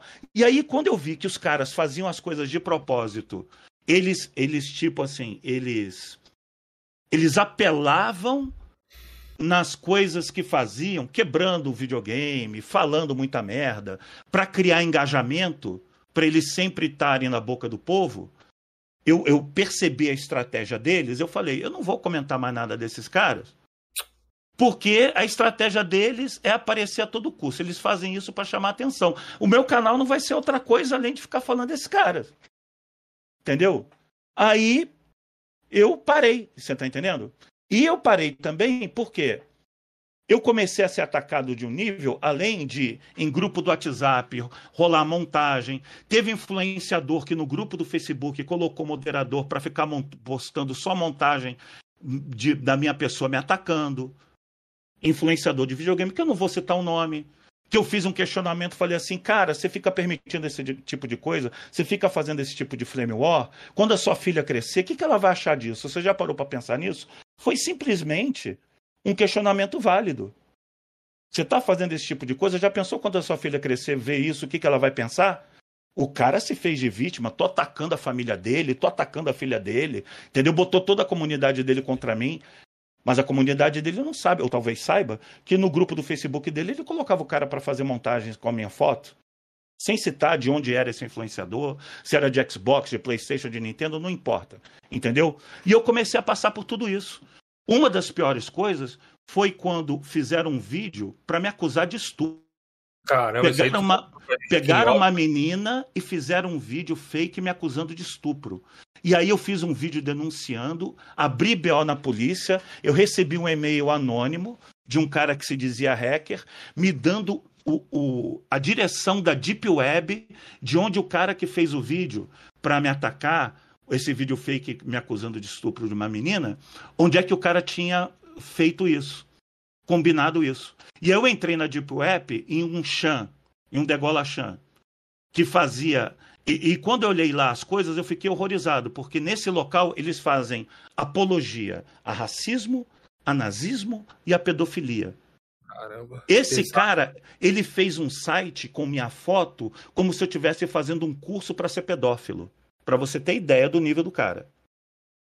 O mesmo Exato. cara que fez um vídeo fake com uma menina para me acusar de estupro. E adivinha de quem que esse cara era fã e seguidor? Vou dar uma chance para vocês adivinharem. Não sei. Tem Mil grau? Xbox Mil grau. Então, quando o cara diz assim, não, eu não tenho culpa de nada, tem culpa sim. A comunidade tóxica que foi criada em torno disso, os crimes que os caras cometeram, mas tem uma explicação para isso, entendeu? Aí, quando eu vi, antes de eu, falar da explicação para isso, quando eu vi que o, o público ele não queria saber da verdade, sem citar nome, um cara que me botou apelidinho, falou que ia me botar fralda geriátrica, eu encontrei ele na BGS. Eu estava andando no, no stand lá, sem citar se é de PlayStation, de Xbox e tal. Eu, eu tava é. entrando no stand, o cara colocou a mão no meu ombro, que eu virei, era o cara. E o cara era até mais alto. Eu, sou, eu tenho 1,80m, o cara era até um pouco mais alto do que eu. Entendeu? Não esperava que ele fosse tão alto. E eu, porra, né? Tantos anos de Kung Fu, nunca agredi ninguém. Quando eu comecei a treinar Kung Fu, uma das primeiras coisas que a gente aprende é não não agredi ninguém, entendeu? nunca entrei, nunca entrei em luta fora de campeonato depois que eu comecei a treinar Kung Fu. Porque você sabe que você machuca, você, você aprendeu a lutar, você tem que ter uma responsabilidade. Quando a arte marcial tem uma filosofia, entendeu? Mas eu olho na cara do cara firme e falo, qual é? Vamos ou não vamos? Aí, 99 99%, quando você olha firme no olho da pessoa pessoalmente, o cara peida. Entendeu? Na internet, te bota apelido que for e diz que vai te colocar até fralda geriátrica. Cheguei pro cara, a primeira coisa que eu falei para ele, olhei firme no olho dele e falei assim: E aí, vai me colocar uma fralda geriátrica? Aí ele falou: Ah, não. Ele riu assim, deu um sorrisinho assim, meio sem graça. E o cara me tratou bem. Essa pessoa me tratou bem na BGS. Aí eu vi que o cara me tratou bem, o que, que eu fiz? Tratei bem ele também. Entendeu? E a gente conversou lá na BGS. Meses depois, eu fazendo um vídeo falando da comunidade, eu comentei e falei assim: pô, o público, ele não quer saber da verdade. Foi por isso que eu, me, eu desisti dessa coisa de não querer toxicidade na comunidade gamer, de ser contra a guerra de console. Por quê? Porque o público quer mentira. O público quer que o influenciador minta na cara dele. Fale o que ele quer escutar. O público quer ver treta, quer ver sangue. O público quer ver os influenciadores brigando entre eles, como se fossem os, os caras na hora do recreio, com os moleques em volta gritando porrada, porrada. E é o que alguns que quiseram ver aqui nessa live que vieram hoje. Entendeu? Com certeza. Isso mesmo. Que eu fosse um palhaço na hora do recreio para entreter eles, para eles ficarem gritando porrada, porrada. E eu não tô afim de sair em porrada com ninguém. Eu tô evitando falar nome. Sim. E aí, quando eu percebi isso, que eu estava sendo um idiota, que o público gosta de treta, gosta de mentira, o público gosta, eles têm influenciadores que merecem. E eu não critico os influenciadores que estão entregando o que o público quer. Esses caras estão apenas se aproveitando e entregando o que o público quer ver. Eu vou culpar os caras? Eles, eles fazem live de videogame, não conseguem engajamento. Eles fazem frame war para conseguir engajamento. Aí, meses depois, que eu falei com esse cara de boa na BGS e tal, eu comentando, não citei o nome dele. Eu falei assim, pô, o público gosta de mentira. Vem um cara, diz que fez um milhão de game score sozinho, depois ele confessa que fez em grupo, chorando, e o público não tá nem aí. O outro manda a pessoa dar a bunda para poder patrocinar ele, e o público tá até hoje aí. Por quê? Porque você pode falar a merda que for, contar a mentira que for, contanto que você faça o público rir. Se você abrir a live, falar o nome da pessoa e dar atenção, pronto, você pode fazer a merda que quiser na internet. Pode fazer a merda que quiser. Se não fosse o pessoal do. Lembrar o nome aqui. Vital PC Box aí, Caraca, caiu do galho. Tá pesado, hein, cara? Tô vendo esse galho aí. Rapaz. Balança aí, Felipe. Se, se não fosse o pessoal, deixa eu lembrar o nome aqui, peraí, do Purgatório dos Games, expondo muita coisa, tá? Esse cara estava até hoje falando o que quiser. Por quê? Porque o público, você pode falar o que quiser, contanto que você abra uma live e dê atenção, fale o nome dos caras. Fale o que ele mente na cara deles, falando. O público gosta de mentira. Eu quero até agradecer, já que citei o Purgatório dos Games, quero agra... é uma das poucas coisas positivas do Flame War que aconteceu pessoalmente comigo. Sabe por quê? Porque quando eu falei que eu não queria mais envolvimento com pessoas de Flame War, porque eu nunca fui do Flame War. Eu era contra mentira e coisa errada. Quando eu descobri que o público gosta de coisa errada e mentira e treta, eu me afastei. Eu estou sendo um idiota tentando lutar por algo melhor. Eu estou sendo um imbecil aqui. O errado tô eu, eu vou me retirar. Quando eu falei que eu não queria mais ter envolvimento com isso, o purgatório dos games no início fazia até um, uns videozinhos sobre mim de vez em quando. Os caras respeitaram. Eles me respeitaram, Purgatório dos Games. Não, quando eu falei que não queria mais envolvimento, e eu não pedi diretamente para eles, eu só falei publicamente que eu não queria. E os caras tiveram a moral, o respeito de respeitar eu não querer envolvimento com treta, com flame war, etc. E nunca mais fizeram vir da minha pessoa. Então, quero agradecer ao pessoal do Purgatório, que eu não esperava. Foi, foi uma coisa positiva que eu não esperava, que eu agradeço, entendeu? Eles terem respeitado isso. Tá entendendo? Mas, e aí. você tá aí. Eu sei que você tá aí, Ló. Cadê você aqui no programa? É. Estamos esperando, até agora nada, hein? Então, vamos diferenciar. Eu tinha, eu tive algumas tretas para me defender. Eu não sou o rei do Flame War, que nem o Médio John tá falando, porque o Flame War é algo feito de propósito para fazer engajamento para um público que quer isso. E eu quero distância disso. Entendeu? Sabe, eu vou dar receita para vocês aí. Mostra uma tela aí que é do a onda. Mostra a tela que eu separei para falar disso. Eu a vou onda? explicar a onda. Mostra a tela aí que eu separei porque eu sabia que ia entrar esse assunto, tá? Você mandou? Eu vou recomendar. É um filme que tem, por incrível que pareça, que pode não parecer que tem a ver com Flame War, mas tem a ver com Flame War. Eu vou explicar ah, o porquê. Você mandou. Peraí, peraí, deixa eu abrir aqui. É a onda. É um filme alemão. Antes de mostrar, só posso agradecer um superchat que passou um tempinho aqui Por já, favor. que eu não queria te cortar aqui. Vocês é que mandam aqui, eu sou convidado. Que é isso, pô. É, ó, o Chega Chora, ele deu um super de vintão e colocou aqui, podcast, meus amigos, belas histórias do Marcelos.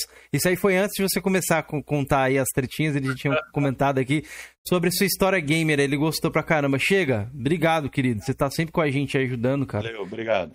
Salve Ranieri também que chegou aí, o Django. Salve Rico Ferreira, galera que tá chegando aí. Galera, não esquece do like. Sei que vocês estão no galho aí, mas deixa pelo menos o like pra ajudar a gente. E claro, vão lá no canal do Marcelo acompanhar. Eles fazem lives lá, eles estão fazendo lives do, do God of War. Acompanhem lá, troca uma ideia. Chega lá no, no chat lá dele.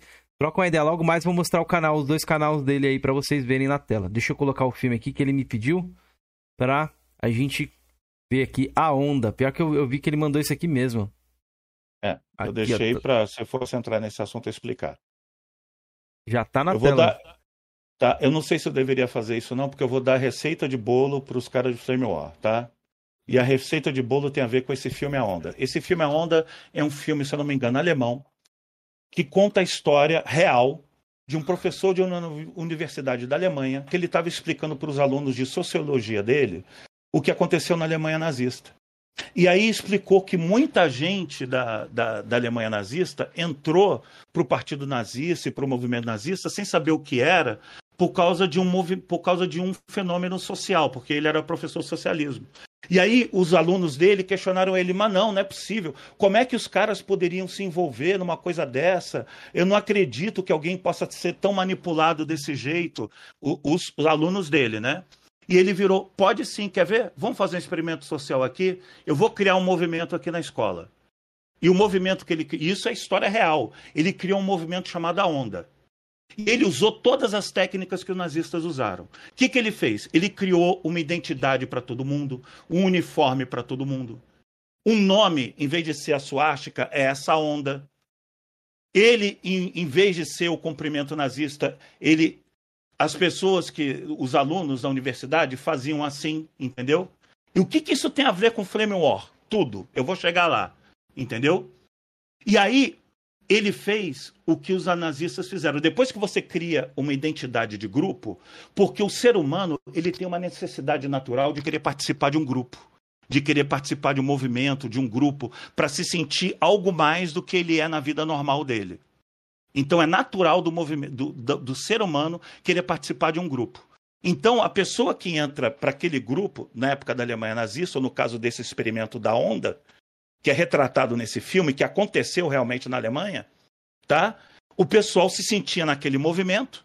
É criado um inimigo comum, proposital. Na época da Alemanha nazista, botaram culpa de tudo nos judeus, para que o partido nazista pudesse chegar no poder, entendeu? É, demonizando o inimigo comum para aquele grupo manipulado ter para quem lutar. Entendeu? E fizeram as barbaridades que fizeram com o povo judeu na época do nazismo. O que aconteceu nessa universidade é que esse movimento dentro da- da universidade criou tanto, cresceu tanto, fanatizou tanto os alunos, que os alunos que criticavam isso começaram a ser agredidos e deu até polícia o professor foi preso.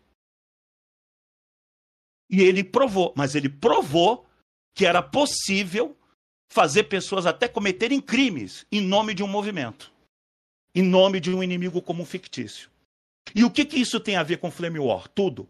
Porque o Flame War, o que, que os caras fazem? Não, nação verde, nação azul, você família, você isso, você aquilo, tamo junto, você cria uma identidade.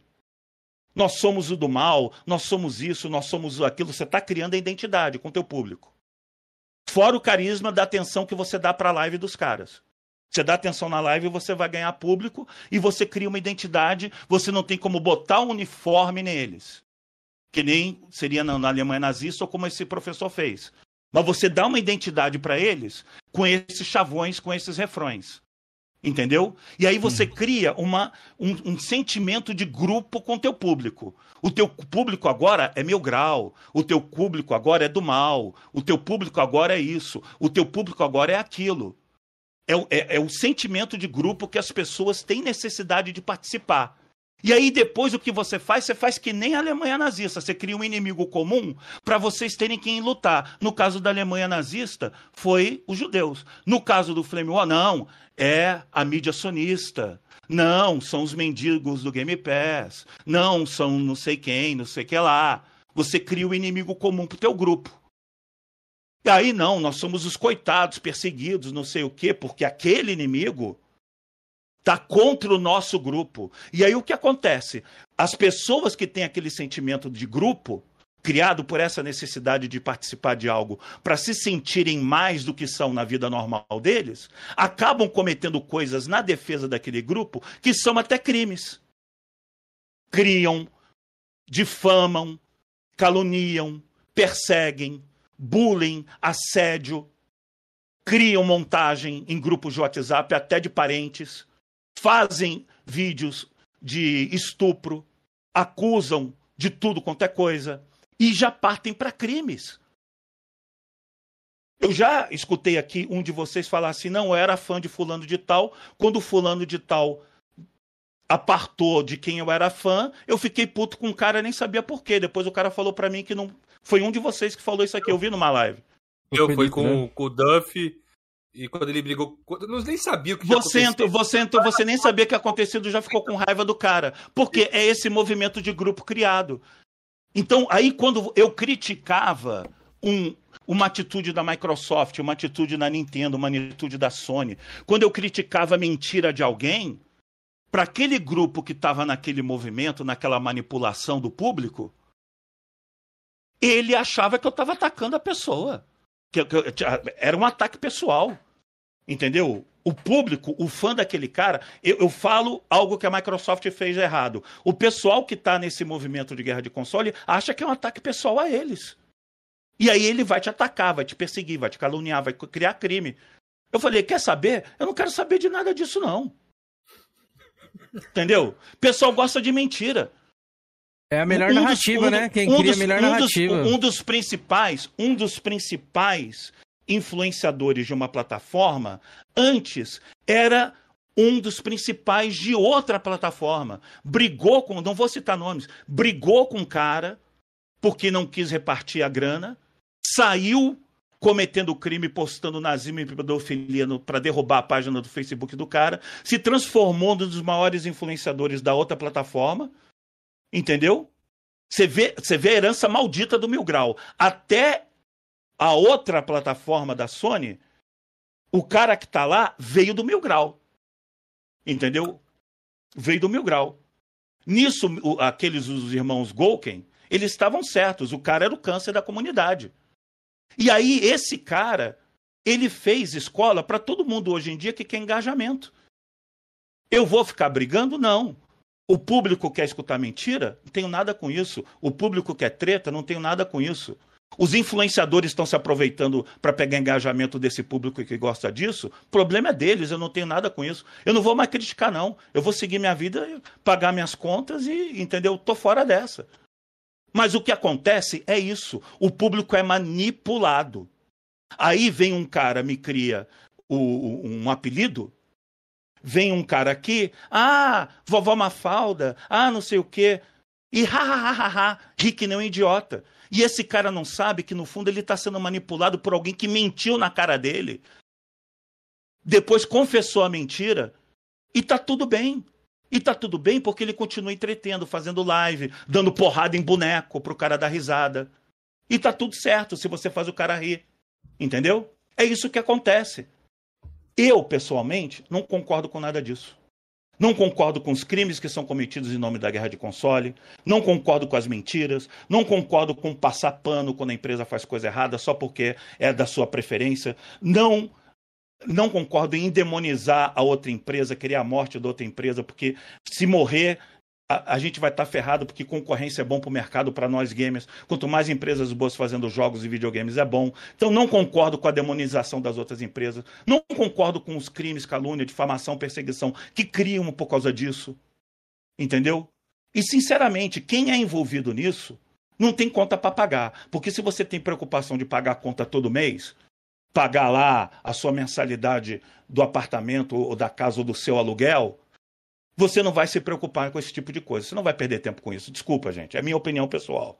Tá? É minha opinião pessoal sobre tudo isso. Então, vocês queriam que eu falasse de guerra de console? Falei.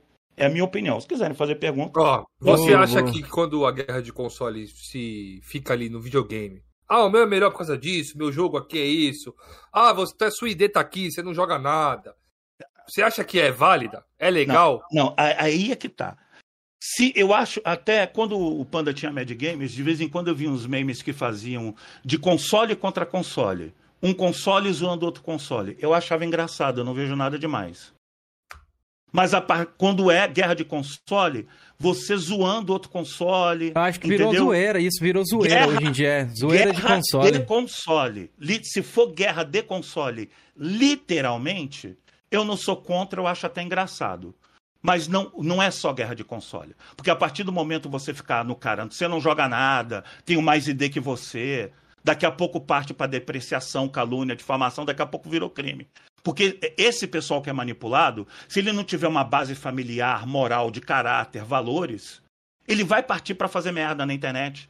Porque cria-se uma conta fake, o anonimato, o cara não tem escrúpulo, não tem caráter moral e valores, tá por trás de, um, de uma conta anônima e o cara vai fazer merda. E aí eu não, eu não sou a favor disso, não. Se fica limitado a zoeira entre consoles, eu não tenho nada contra a guerra de consoles. Mas a partir do momento que começa a atingir pessoas, eu sou totalmente contra. Entendeu? Totalmente contra. Porque o pessoal não sabe o limite. Parte para crime e a coisa fica muito feia. E eu sei por experiência própria.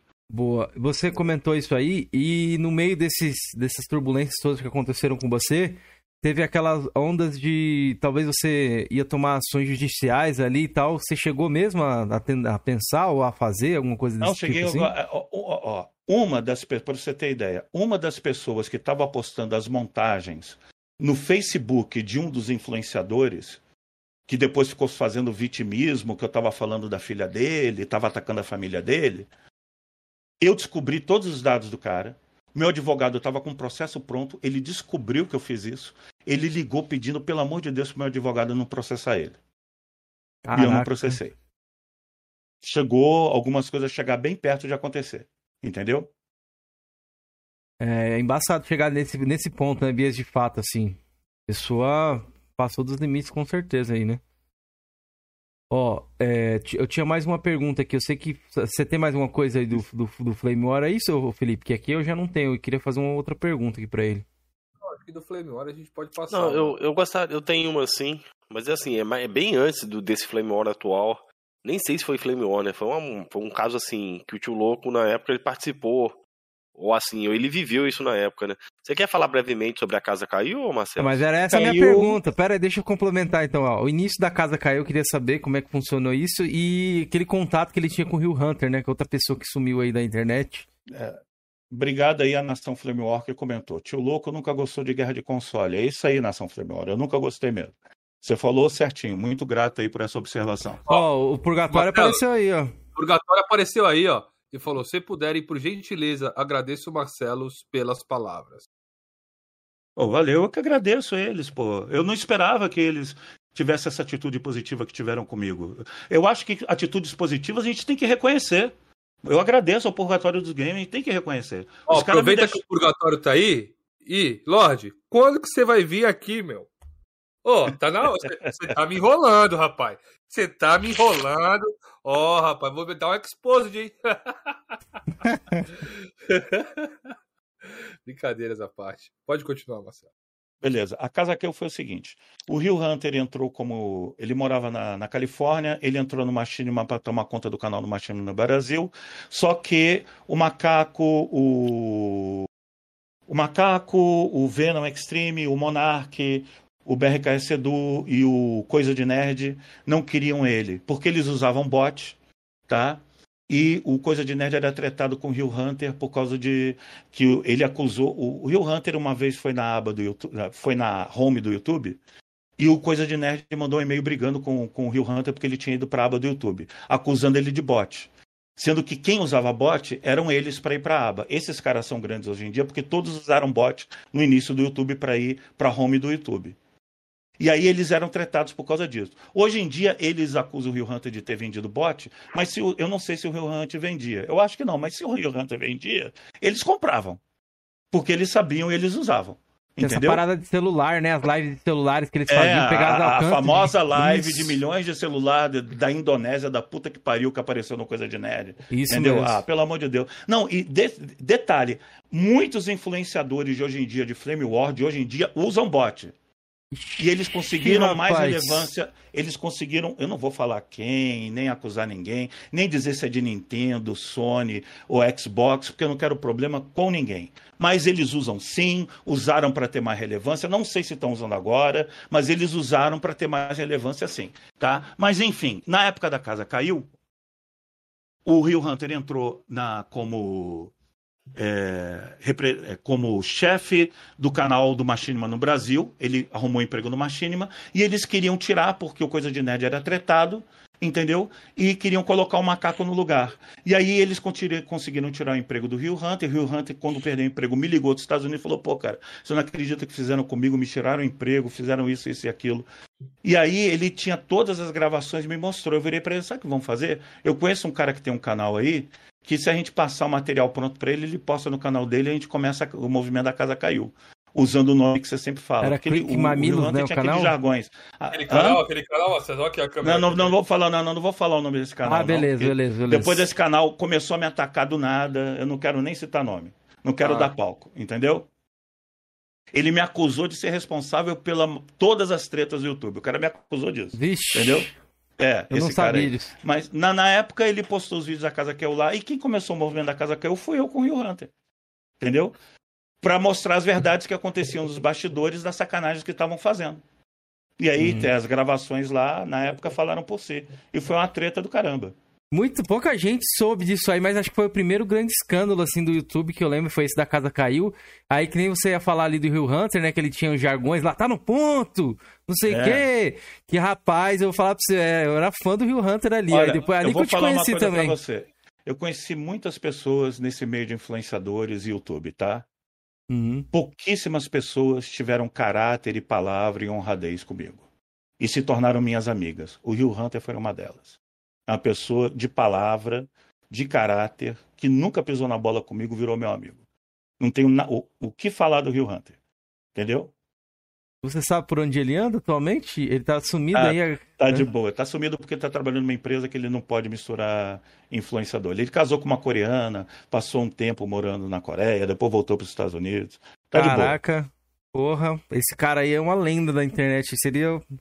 Nossa, É, eu não eu perdi, acho que- eu não perdi um vídeo dele na época. É, Tá eu no também ponto, assistia Tá todo, velho. o cara era. E outra, ele falou e provou, mano. O bagulho da, dos bots lá era verdade mesmo, É velho. verdade. Tem como era não. verdade. Era verdade. Ele, ele fez o Monark naquela época fazer um vídeo, o Mark assumiu, fiz mesmo a parada, tá ligado? Os caras assumiu, mano.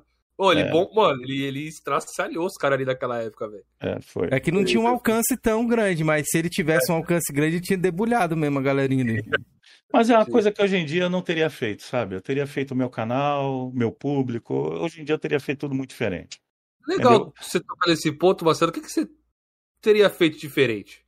Ah, não Se você teria. pudesse voltar no tempo e Eu falar, teria, hoje eu, teria, eu teria me defendido sem atacar ninguém. Sem atacar ninguém, que eu falo, sem xingar a pessoa, ô, você que fez isso comigo, vai pra aquele lugar, vai, entendeu? Atacar nesse nível. Porque eu não, ata eu não atacava a pessoa, eu me defendia. Só que eu me defendia xingando, mandando pra aquele lugar, porque eu não tenho sangue de barata, eu sou um ser humano. E errei fazendo isso, entendeu? Hoje em dia eu só, olha, falaram essa merda de mim, foi o que eu expliquei. Falaram essa merda de mim, a verdade eu tenho que explicar aqui pra não ficar parecendo que. Bugou lá? Cara, Entendeu? caiu aí? Voltou, voltou. Voltou? Voltou? Voltou, voltou. não voltou a imagem pra mim aqui não, ainda não. Deixa eu ver. Deixa eu ver aqui, peraí. Só tá. Só A tá. voz câmera- tá crescendo. A vai. voz. É que caiu um dos meus microfones caíram aqui. Tranquilo, pode ficar tranquilo, Ti- ô, Tio Louco. Quando você é, re- recarrega aí as baterias, é, deixa eu divulgar o seu canal aqui, cara, pra galera te conhecer um pouco mais.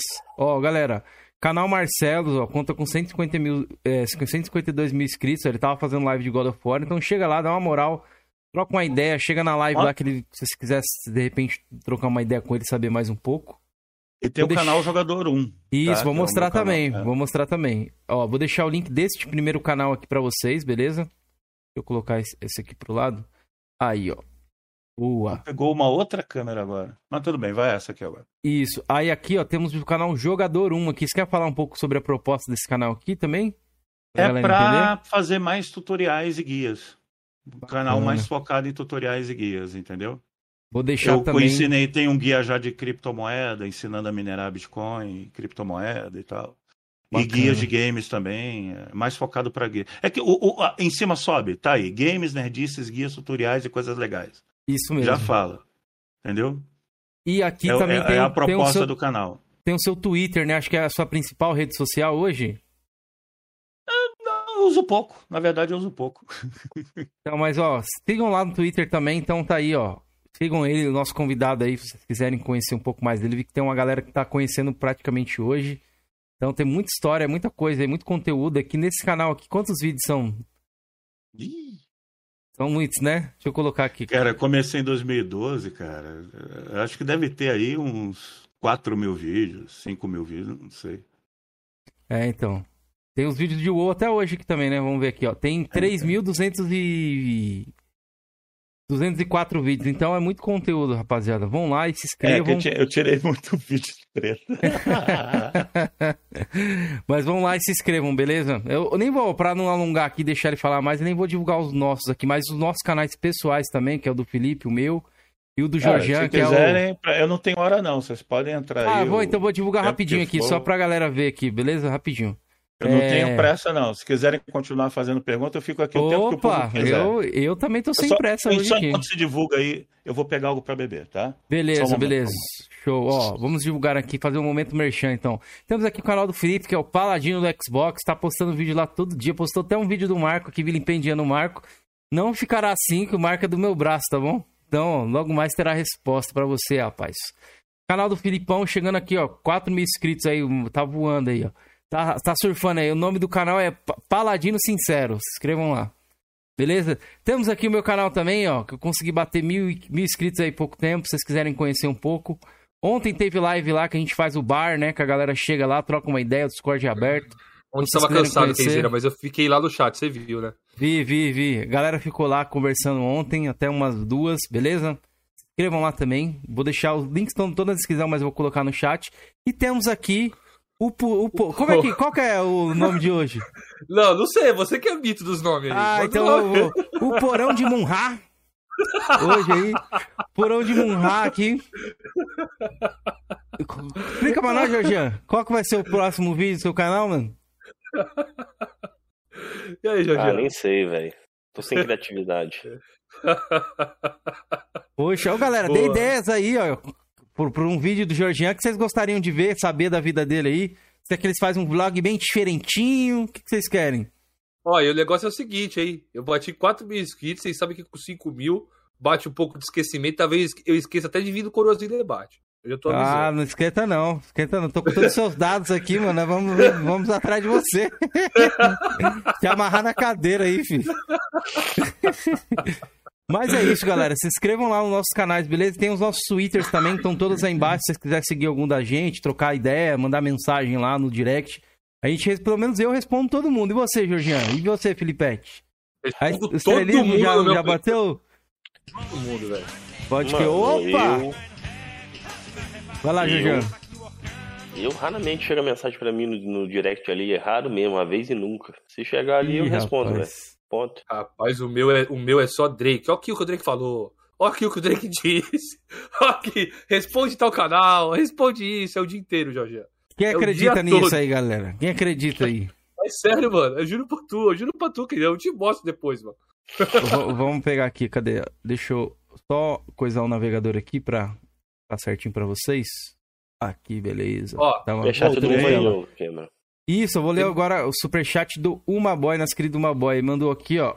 Salve coroa, cheguei só agora. Parabéns, tio louco, pelos vídeos sobre blockchain. Depois vou assistir tudo. Uma, Valeu. muito obrigado, meu querido. Valeu aí, cara. Um abraço, 27,90, Magoy. hein?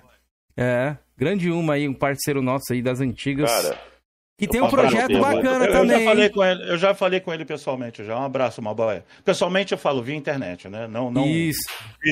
pessoalmente. Obrigado, André. Obrigado pela força que você tá dando no chat aí hoje, viu? Moderou Deixa eu- legal aí, viu? Obrigadão, Deixa eu- mano. Eu tenho uma pergunta pro, pro, pro tio Louco aqui, pro Marcelo. Pode é chamar de do, louco. do, do, do Pito de Paia Game, que ele Pera fez aí. lá no. Você vai fazer, só agradecer o, o- e conheçam lá o Game Mania também, fazer um merchanzinho lá, que é o projeto do Telmo e o Uma faz, fazia parte também, às vezes ele participa lá. Bom, Podcast velho. chamado Game Mania, a gente já foi lá também.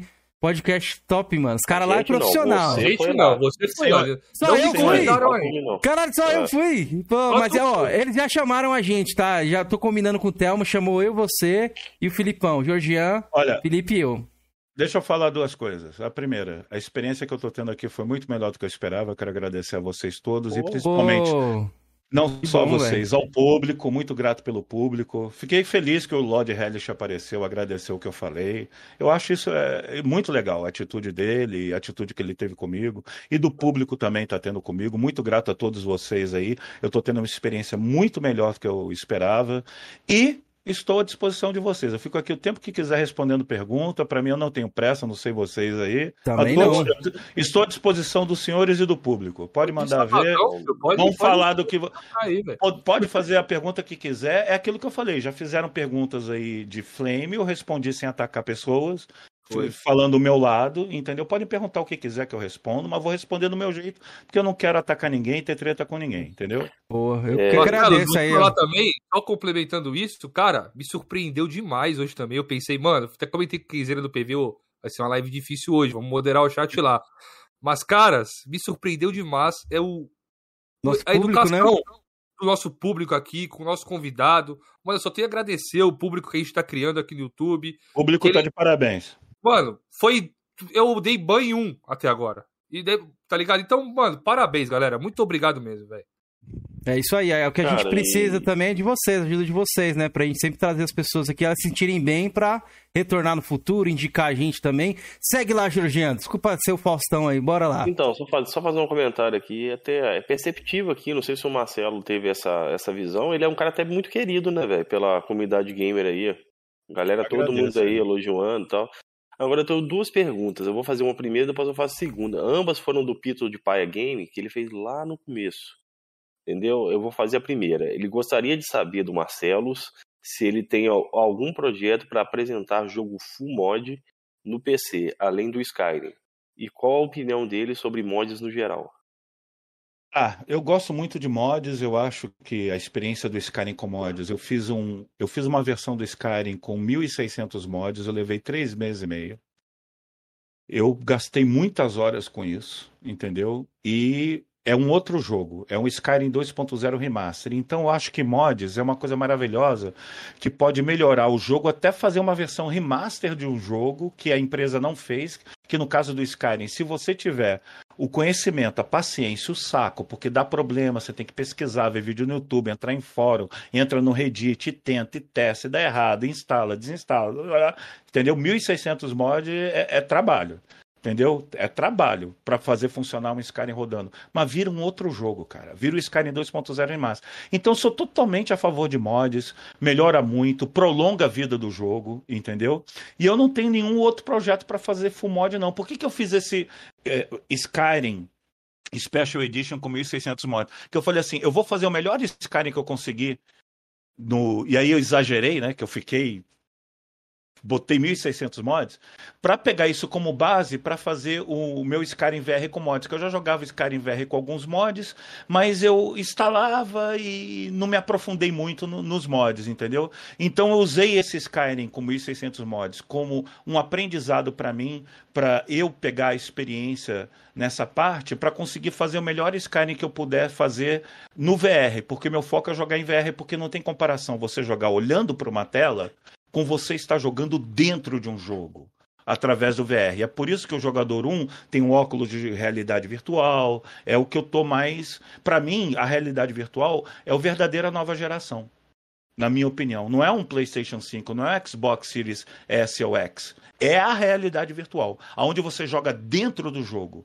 É a verdadeira evolução do videogame, é você não mais jogar olhando para uma tela. É você olhar, é você jogar tudo dentro do jogo. É quando você vai atirar em alguém, não é mover o manche do controle, é você mirar realmente e atirar. Quando você está jogando um jogo medieval como Skyrim, não é você apertar o botão para defender e apertar o manche para atacar. É você levantar o braço para defender com o escudo e dar porrada com a espada. Não tem comparação de jogabilidade.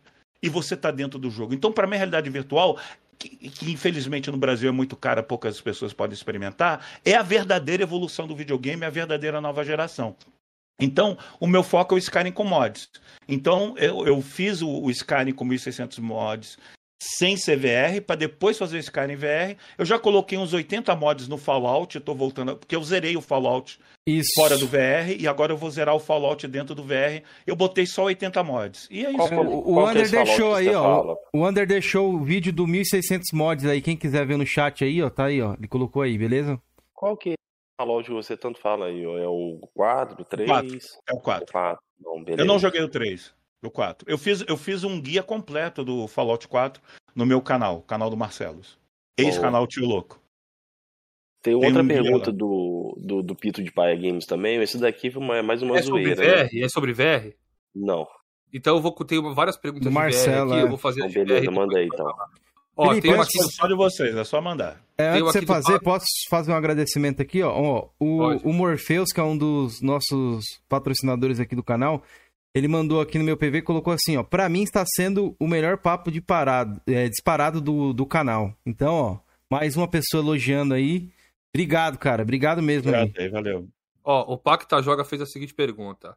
Tem uma pergunta pro Marcelos. Como ele conseguiu superar a tortura e o enjoo do VR? A tontura. Dizem... Tontura, é. Isso, tontura cara. e enjoo do VR. Dizem que gengibre ajuda, é verdade? Eu não sei Mas... se gengibre ajuda. Tem gente que diz que você botar um ventilador, para quem passa por isso ajuda, entendeu? Mas eu acho que quem, porque deixa eu deixar claro, para mim eu não tive problema nenhum porque eu nunca senti tontura nem jogo com VR. Nunca. Eu passo horas jogando no VR e não sinto nada disso. Mas isso varia de pessoa para pessoa. Tem pessoa que passa isso, tem pessoa que não passa isso.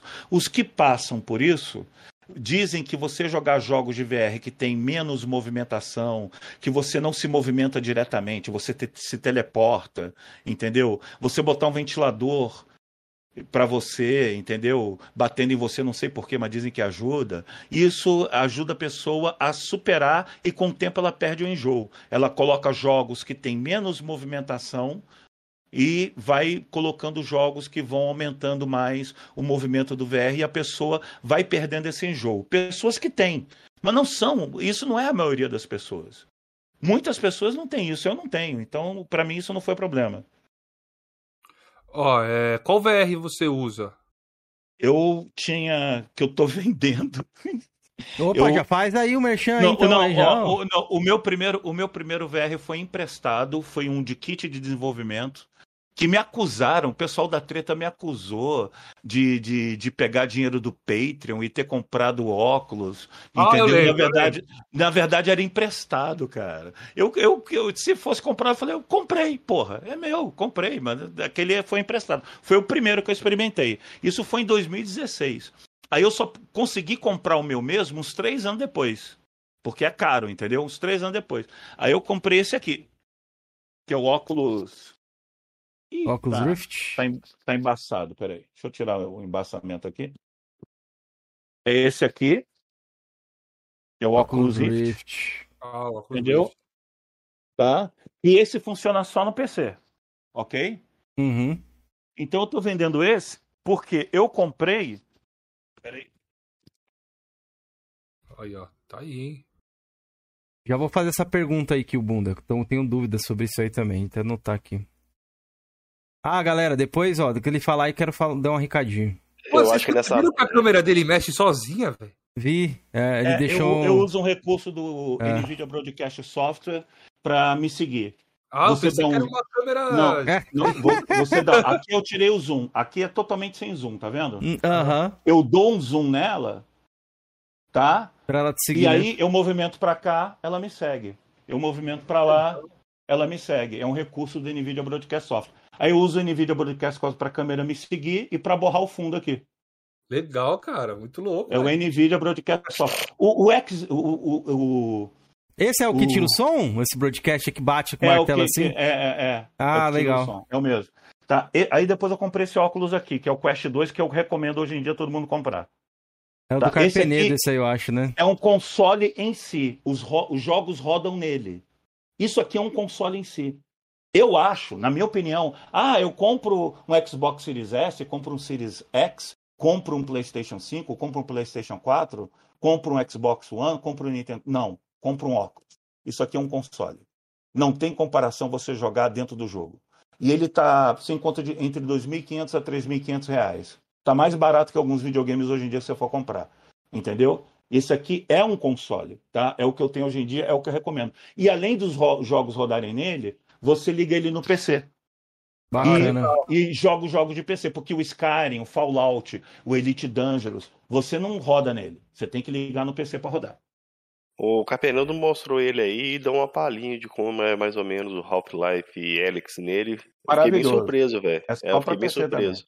Cara, bem interessante. Cara, imagina você. Cara, a melhor forma para quem nunca experimentou, a diferença é: você preferiria olhar, jogar um jogo olhando para uma tela ou estando dentro do jogo? Mesmo sem ter experimentado, eu É. acho que te- temos que concordar que você estando dentro do jogo é um a outro nível. imersão Né? é muito maior, Ah, né? e, e ele falou que esse Half-Life Helix aí é outro naipe, velho. Vamos supor, você, tem, você vai enfrentar um inimigo, tem várias formas de você abordar ele. Você abre só a porta, joga uma granada, Sim. ou você abre a porta devagar, mirando. Ele explicou, é, é maravilhoso. demais. Esse jogo aí, no, a experiência dele é 100% VR. Foi um jogo pens- feito e pensado pro VR. Sim. Tem mais Os alguma Skyrim e pergunta Fallout VR aí? são adaptados. Ah, Tem, Mas tem o, mais alguma... o o Half-Life Alyx é feito para VR. O, o, o Skyrim e o Fallout são adaptados, mas foram muito bem adaptados e fica muito legal jogar neles. O que, que você achou do PlayStation VR 2 aí que a senhora anunciou? Você chegou a ver eu acho coisa? que, a- eu acho que as, as especificações deles são muito similares a esse Quest 2 aqui. Uhum. Acho que vai fazer Mas sucesso. eu, o primeiro VR fez sucesso. Uhum. A Sony vendeu bem, vendeu vários jogos, entendeu? Tanto que eles estão agora com esse Play- PlayStation VR 2. Eu espero que faça muito sucesso. Gente, eu torço para todas essas empresas darem certo, porque quanto mais concorrência, quem ganha é a gente. Eu quero. Eu...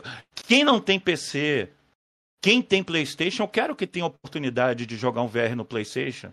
Eu quero que um dia que a Microsoft coloque um VR também no Xbox. Para quem tem Xbox também ter oportunidade. Eu quero que um dia a Nintendo faça isso também. Sempre jogar Zelda Breath of the Wild no VR, estando dentro do mundo do Zelda, é um sonho para mim. Eu puder, se um dia eu puder jogar isso, entendeu? Então eu torço para tudo dar certo. E as especificações do PlayStation VR 2 são muito boas e eu não só torço para dar certo, como eu acho que dá certo sim. Não sei por causa dessa crise do silício, tem pouca entrega de videogame, tá muito escasso, entendeu? Os lojistas que eu ando conversando, porque eu vou muito na Santa Efigênia, eu estou fechando algumas parcerias comerciais para voltar a trabalhar mais com, com o meu canal e videogame. Então converso muito com os lojistas lá, eles falam que tá muito caro, tá muito escasso o produto, tá difícil de trazer, entendeu? Por causa da crise do silício. Então, eu não sei como é que vai ser isso, mas eu torço para dar certo sim. Boa. Ó, antes, antes do Felipe ler mais perguntas aí do chat, galera, se vocês puderem apoiar a gente aqui, se tornando membro do canal, a partir de R$ 2,99 já consegue nos apoiar aí. A gente tá com as ideias diferentes aqui do.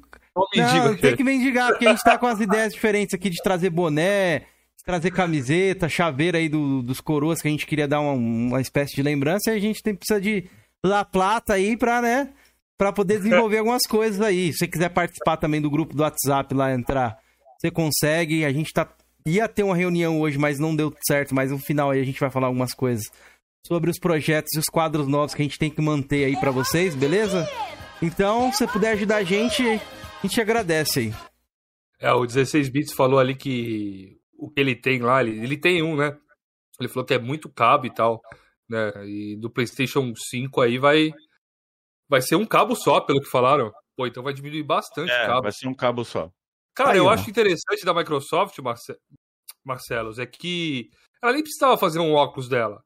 Sei lá, deixa a gente conectar qualquer óculos no Xbox. Eu acho que seria mais interessante. Seria legal você poder. Não, é porque nem todo óculos ele é, permite, né? O da Sony não, não acho que não funcionaria, porque ele é feito especificamente por hardware do PlayStation.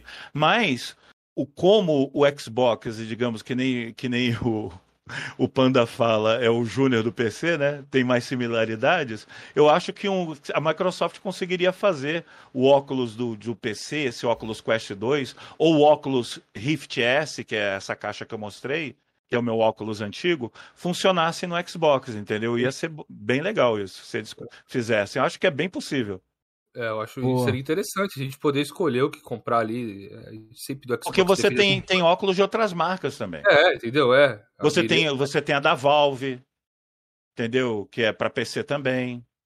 Se pudesse ligar no Xbox seria legal. É. Sim, isso é muito bom se os caras fizessem isso. Eu Ó, joguei o óculos já de realidade virtual lá na BGS e foi realmente uma experiência incrível, cara. É Você incrível. jogou qual? Eu não sei qual óculos que eu joguei, mas eu joguei Não, não, não, qual jogo? Foi, foi do Homem de Ferro? Montanha Russa. Ah, ah, Montanha Russa. Pô, me senti ali, Marcelo. Sério mesmo, velho. Dava medo, cara. Ah, me fala um jogo que você gosta. Cara, eu gosto de tiro, FPS. Halo.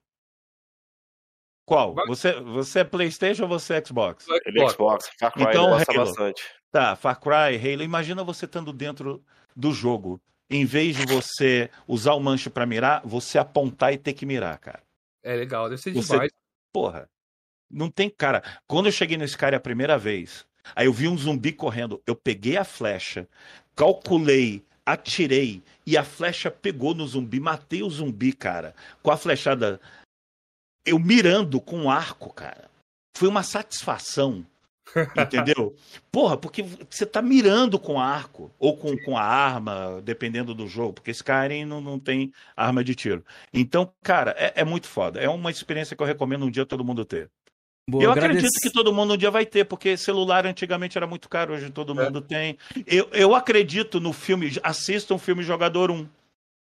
Que o nome que eu uso, Jogador 1, não é porque eu me acho o jogador principal, número um, não tem nada a ver com isso. É porque eu sou fã de realidade virtual e a realidade virtual, o futuro do entretenimento na realidade virtual é muito bem descrita no filme Jogador 1. Então, quem não assistiu o filme Jogador 1, que é baseado no livro, é outra dica de filme nessa live. Jogador 1, assista. Boa. Vital Game Box se tornou aqui, ó. PC Box se tornou membro aí. Obrigado aí, ó. Deu certo aí, galera. Me ajudem a gente aí, viu? Por favor, porque a gente tá precisando aí.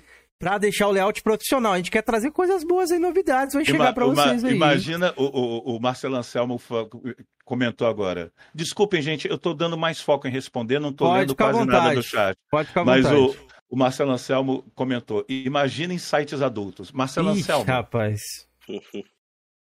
os vídeos pornô que tem no virtual, imagina aquela loura maravilhosa sentando em cima de você na tua frente, assim, cara. em 3D.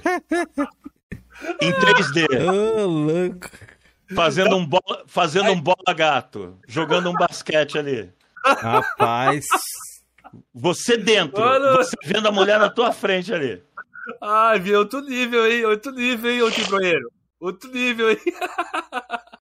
Não, tem, tem um programa para VR chamado Waifu Sexy Simulator. Tá na versão 3.6. Sou fã.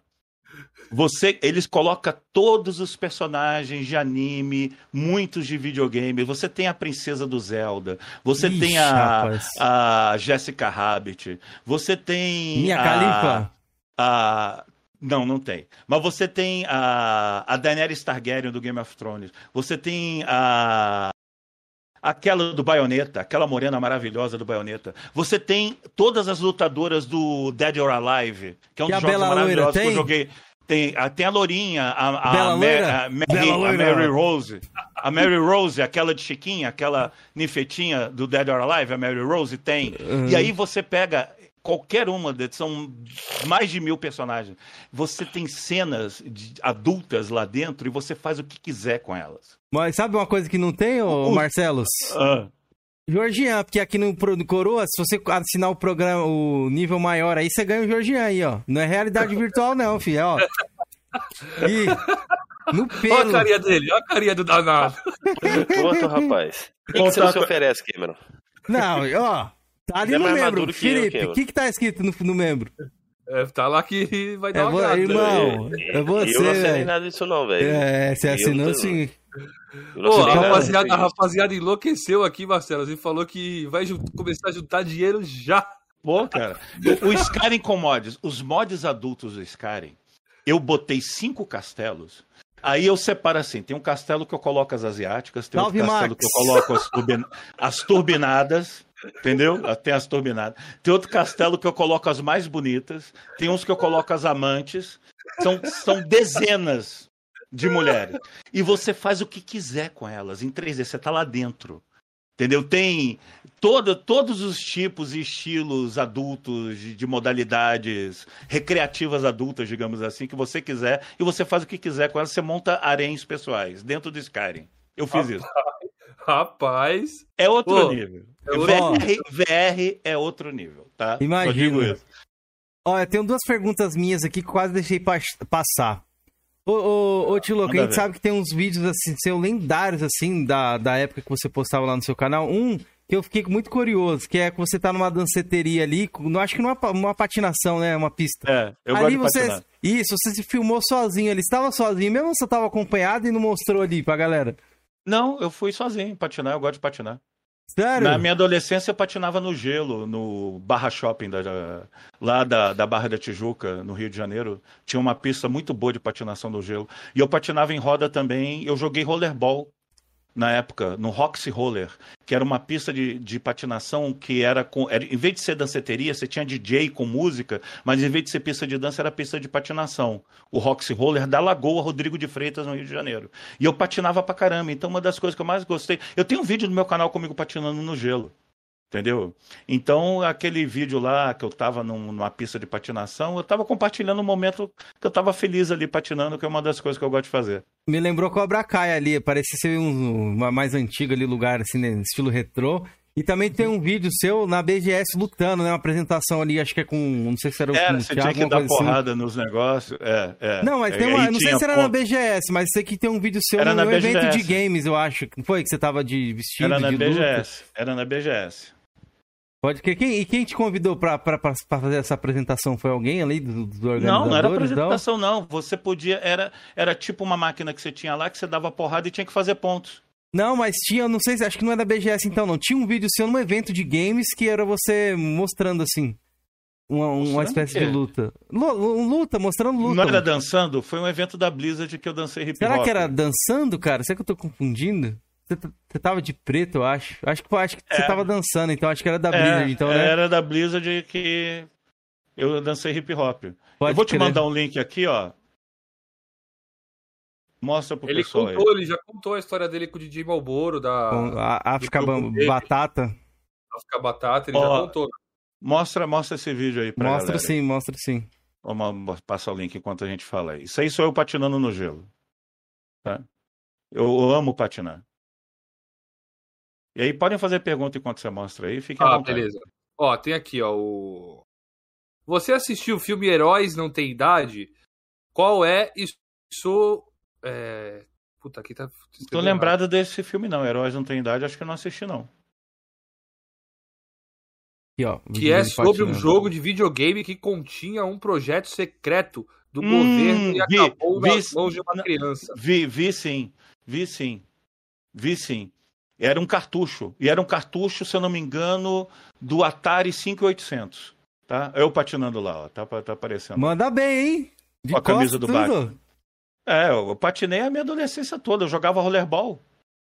Cheguei a O jogar eu- hockey. que o Hunter ele já falou. É, Então, canal lembra- 16 bits. É, Marcelos, como é ser um gamer influenciador mais velho? E como você se vê nessa geração de videogame? Top. Bom, eu gosto, né? Eu, eu pude viver toda essa experiência que eu contei aqui, né? Eu só não tenho muito essa, como é que eu vou dizer, esse apelo com o público mais jovem, porque eu não jogo LOL, eu não jogo Free Fire, eu não jogo muita coisa que a molecada mais nova joga, entendeu? Mas eu, eu acabo por ser um, um influenciador de gamer mais velho, eu acabo sendo muito de nicho. Eu virei o tiozão, o, o boomer, o, o sabe, o cara.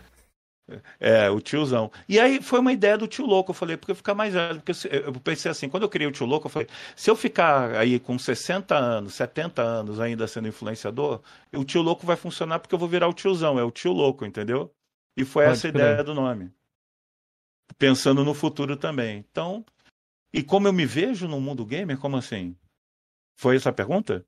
É, como você se vê assim no meio, assim, sendo. Acho que ele quis dizer que você ser mais velho no meio dessa molecada gamer aí. Né? Cara, eu, eu me vejo como um jogador como todo mundo. Eu não me acho melhor de ninguém porque eu nasci antes e tive acesso a toda essa história, entendeu? Eu acho que eu tenho muito que aprender e, e, e ninguém é melhor do que ninguém. Não é porque eu tenho uma experiência de 10 mil horas no WoW que eu vou ser melhor do que alguém que jogou duas horas de um tal jogo. Entendeu? Isso não quer dizer nada. Eu apenas me diverti mais num jogo, a pessoa está divertindo no jogo dela. Ninguém é melhor do que ninguém. Eu sou um jogador comum. Só isso. Não, não, não, acho que eu sou um jogador ruim, não acho que eu sou um jogador bom, muito menos profissional, nem bom eu sou. Sou um jogador mediano que sempre gostou de jogar. É assim que eu me vejo, assim que eu me considero. E melhor do que ninguém. Sou um jogador como todo mundo. Um gamer. Mas aí é que tá. Para mim, vocês sempre perguntam para a pessoa, no final da live que eu vejo, quando eu vejo a live de vocês, o que é ser um gamer? Vou responder. Para mim, o que é ser um gamer? Ser gamer é gostar de jogar jogos. Acabou. A pessoa está se divertindo jogando o jogo, ela é um gamer. Entendeu? É, é o meu conceito de gamer. E isso não faz ninguém melhor do que ninguém. A pessoa pode gostar de jogar Candy Crush no celular. Tá se divertindo jogando Candy Crush? É gamer. E não é melhor nem pior do que quem joga um Call of Duty, um League of Legends, um World of Warcraft ou, ou qualquer outro jogo. Entendeu? É, é, e é o seguinte: gamer, para mim, ele gosta de jogos. Aí vai de novo a minha crítica para a guerra de console. Desculpa o que eu vou falar aqui, porque eu não quero, é, sabe, não quero parecer indireta para ninguém, nem, nem por indireta acabar atingindo alguém. Mas eu vou dar minha opinião pessoal, ok? Eu acho que aquela pessoa que fica defendendo muito uma determinada marca não é gamer. Por quê? Porque ela gosta da marca, ela não gosta do jogo. Eu, acima de tudo, eu gosto do jogo. A marca, a plataforma que eu estou jogando, pode ser PlayStation, Xbox, pode ser VR, pode ser PC, pode ser Nintendo, pode ser no celular. Eu estou me divertindo no jogo, pode ser numa Raspberry Pi, tanto faz. Pode ser na nuvem no celular, num, num pad, com, com xCloud, que eu acho maravilhoso. Não importa a plataforma que eu estou jogando. Por quê? Porque eu valorizo os jogos. Quem fica perdendo tempo brigando por causa de empresa, para mim não é gamer. Porque gamer, o nome já diz, ele valoriza jogos. Quem fica brigando e valorizando a empresa em guerra de console, para mim não é gamer porque fica valorizando empresa. Na minha opinião pessoal, ok? Na minha, okay. Sem desmerecer ninguém, mas falando como eu penso sobre isso. Claro. É. Ó, eu, eu, lembrei de uma pergunta aqui, de uma coisa, né? Que o Xandão acho que até fez essa pergunta para mim no privado. Então já até fazer por ele também. Como é que foi receber o Soldado Morão na sua casa aí? Que é pra quem não sabe, acho que era Lucas Morão na época ali e tal, né? Agora ele bombou aí no YouTube. Os react lá de funk e tal. É, ele bombou, nem tá sabendo. Bombou, Oi, Tá com um milhão de inscritos, se eu não me engano, não tá? Porra. Deixa eu ver aqui, ó. Deixa eu ver aqui. Eu vou falar ele, com ele pra ver se ele me dá uma ajudinha. É. Bombou pra caramba aí, pô. Ele tá com 900 mil inscritos, pô. É, é. aí, ó. Vamos ver se ele vai lembrar agora dos humildes influenciadores é. agora. Pois é, pois é. Cara, gente finíssima. Ele veio aqui em casa com a esposa dele que tinha que resolver algumas coisas em São Paulo. Eu ofereci ele ficar aqui em casa. Joguei Street Fighter com ele no arcade que eu tenho. Entendeu? Joguei uma porrada de jogo com ele. Gente fina, foi muito tranquilo ele aqui em casa. Gente finíssima. Entendeu? Foi, foi um amigo que eu fiz. Ah, até lembrei. Xandão, tá respondido aí, meu querido. Isso Pô, mesmo, é, no bom, no bom Mourão, isso mesmo. A galera é. lembra dele como no bom Mourão. Detona Dorfo. Se puderem, perguntem se o Marcelo tem ideia de algum mod que ele gostaria que existisse, porém nunca encontrou, ou não era completamente da maneira que ele gostaria para Skyrim. Caraca. Ó, Boa que pergunta. pergunta difícil. É, pô, já tem mod de tudo, né? Sei lá é. se tem alguma coisa que, que, que não tenha. é, um mod que me desse mais interação na, nas, no, na, nas atividades recreativas adultas. Porque quando você toca, por exemplo, na, na parte frontal, há uma colisão com VR, entendeu? Quando você toca na parte traseira também é uma colisão. Mas você não pode pegar pela cintura e chacoalhar e pegar na, na cabeça e fazer um basquete. O mod não faz isso. Eu gostaria que fizesse. Legal. Kamatsu também perguntou aqui, pergunta para ele sobre as empresas forçarem NFT em metaverso. Eu acho que NFT e metaverso é a moda do momento, que pode ser que vingue, e muitas pessoas vão tentar se aproveitar, inclusive as empresas, é normal. Muita coisa boa vai surgir, mas muito mais coisa ruim vai surgir. Enganação também vai surgir, coisa mal feita, pessoas tentando tirar proveito com o negócio de NFT, você tem que tomar muito cuidado nos jogos de NFT que você vai escolher para jogar, para não perder nem seu tempo e nem seu dinheiro. Eu acho que se isso crescer muito, um dia a bolha vai estourar e vai ficar só os bons, como acontece com qualquer tecnologia. Vai crescendo, um dia a bolha estoura e fica mais, os mais competentes, os, os que tiveram mais sucesso durante a trajetória da bolha, entendeu? Até a bolha estourar. Então, eu acredito que jogos play to earn, né, jogue para ganhar, vão fazer parte. Não vão tomar conta de tudo, mas vai ser uma categoria de jogos, play to earn, entendeu? E aí, até eles se normalizarem, vai ter isso, vai ter muita gente tentando se aproveitar, vai ter muita coisa ruim, vai ter algumas coisas boas, depois a bolha vai estourar e vai ficar os bons. E você tem que tomar muito cuidado nessa fase de crescimento de bolha. Não sei se eu respondi a contento. Respondeu, respondeu, respondeu sim. Ó. O que o Bunda também perguntou aqui. Minha pergunta: o Locobox virou artigo de colecionador ou pretende voltar a colecionar novos, confeccionar novos? Eu fiz só o meu Locobox, aí depois eu tenho um outro videogamezinho. Tá aqui. Olha, olha que bonitinho isso aqui, ó. Ó, ó. Legal, hein? Tá vendo isso aqui, ó? Deixa eu tirar aqui o. Vamos ver, dá pra ver, dá pra ver perfeito. Tá? Ó, tá vendo aqui, ó? Tá vendo isso aqui? Uhum. Isso aqui é uma Raspberry Pi.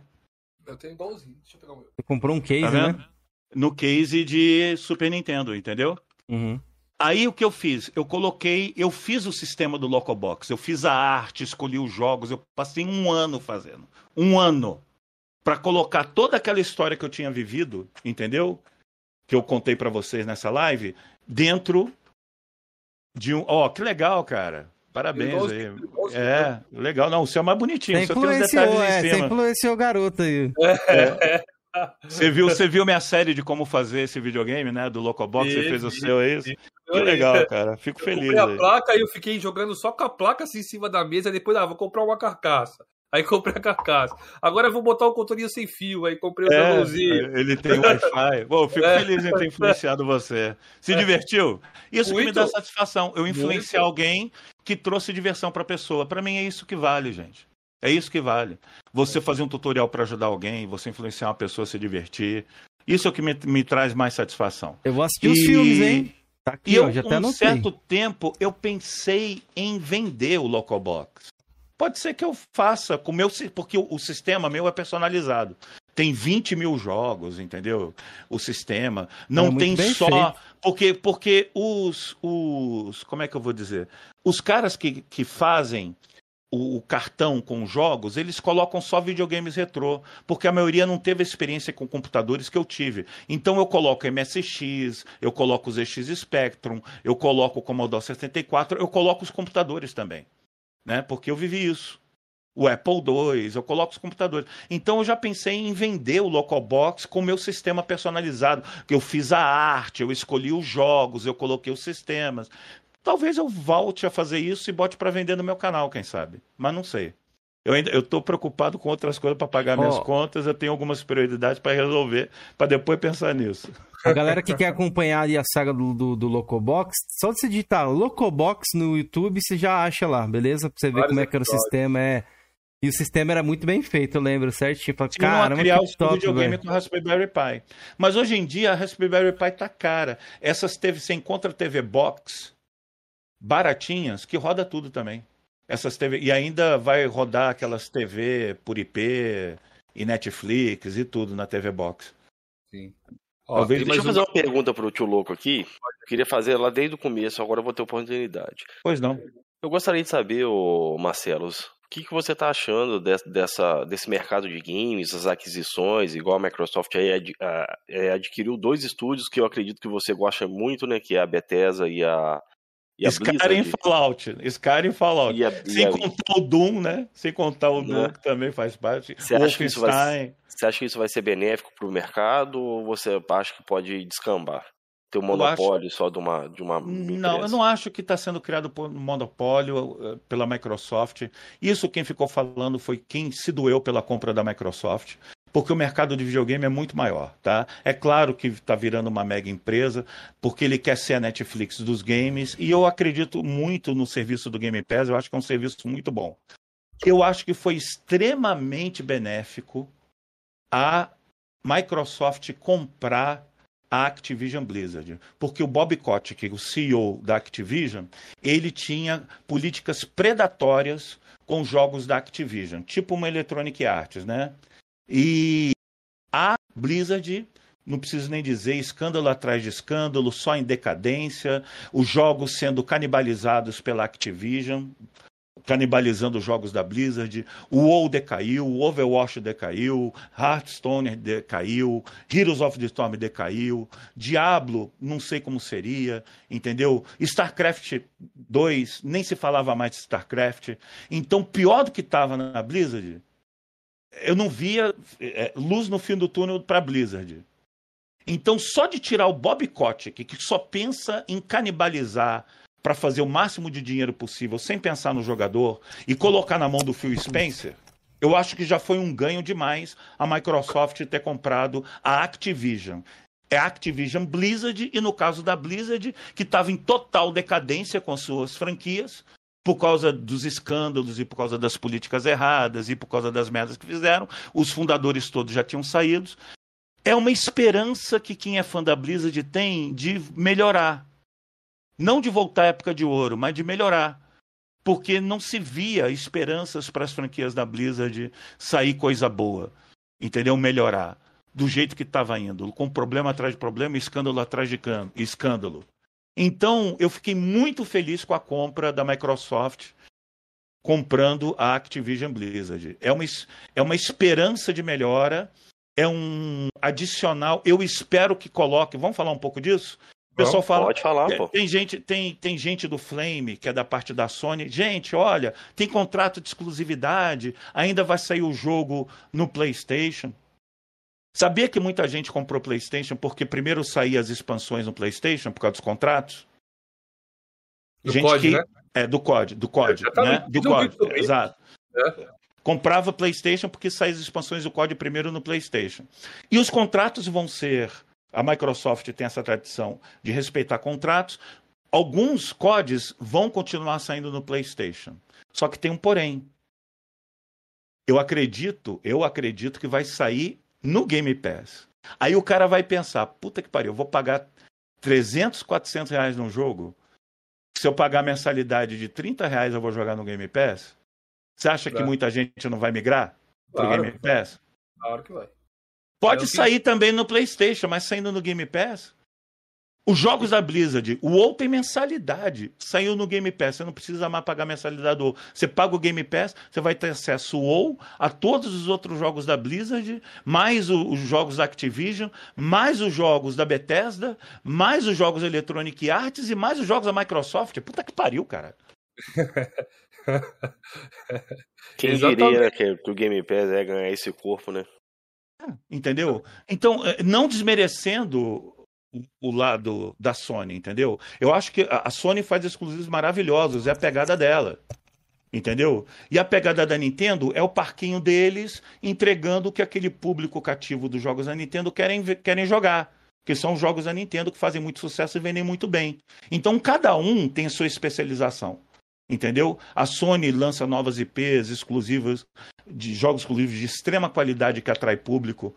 E o Phil Spencer conseguiu trazer, criar o seu próprio diferencial para o ecossistema do Xbox com o serviço, estando à frente dos outros, vendo que o futuro. Eu falava há oito anos, dez anos atrás, eu falava que o futuro dos games era jogos em stream. Que no futuro as empresas iam criar videogames só para jogar jogos em stream. Entendeu? Que eles iam criar os seus. E ainda não aconteceu isso. Entendeu? Mas hoje em dia você está podendo jogar no celular, no pad. Além do que eu falei, me chamavam de maluco. Tem outra Quando- coisa que você previu que eu lembrei aqui agora. Você falou em previsão e isso aconteceu mesmo, viu, ô Marcelo? Você previu que o futuro né, do YouTube ali ia ser lives. Né, que o povo, o público gosta de interagir com o seu, com o seu público ali Gosta e tal. de atenção. Gosta E de é, atenção. e você falou, mano, o futuro é lives. Esse negócio. E realmente, a galera adora Na hoje em dia. Twitch live. hoje, é, na Twitch não bomba demais lives. E o Marcelo já veio com essa parada muito antigamente É. falando. Eu muito bem. Então, eu acho que o Phil Spencer, ele tá na frente da Nintendo e do PlayStation no quesito que o futuro de entretenimento de jogos, porque eu falo assim, a indústria de áudio, de música foi para stream. A indústria de filmes e séries foi para stream. Você acha que a indústria de jogos não é para stream? É. Eu falava isso há oito anos atrás. O pessoal me chamava de doido. O Phil Spencer saiu na frente da Sony e da Nintendo nesse quesito de jogos em stream com xCloud e o Game Pass, que eu acho serviços são maravilhosos. E essas aquisições é para adicionar conteúdo a esse serviço. O foco deles é vender o serviço. O pessoal fala: ah, vai, deix vai deixar de perder. O, o Phil Spencer vai colocar de graça o código no Game Pass e vai perder dinheiro da venda do videogame. Ele vai ganhar em assinatura e nas microtransações, que dão muito mais dinheiro do que a venda do próprio jogo. As micro... o, o COD em um ano dá 3 bilhões. Por aí, entendeu? Só o COD. O Candy Crush dá 1 bilhão. O WoW, na loja dele, dá milhões por mês. Teve um jornalista lá que calculou quantos anos. Primeiro que fez o cálculo errado. Entendeu? É, Não que dava fez 200 pelas assinaturas, né? Eu acho. Eles fez É, 10 ele só- dólares, né? Primeiro que não dava 200 e tantos anos, dava 23 anos. Foi o primeiro erro dele. O segundo erro dele, ele só calculou o valor de ganho de assinatura. Ele não calculou que o COD em um ano dá mais de 3 bilhões. Que o Candy Crush dá 1 bilhão. Que o WoW na loja dele dá milhões. Fora as outras franquias. Então calcula quanto tempo a Microsoft vai demorar para ter o retorno dessa compra. Muito menos do que estão esperando. Entendeu? E vai trazer muito assinante. Então o que, que eu acho? Tá? O que, que eu torço? Eu vou dizer o que eu espero da Microsoft que coloque todos esses jogos, essas franquias, no Game Pass, já que o foco dele é serviço. Assinou o Game Pass, você tem acesso.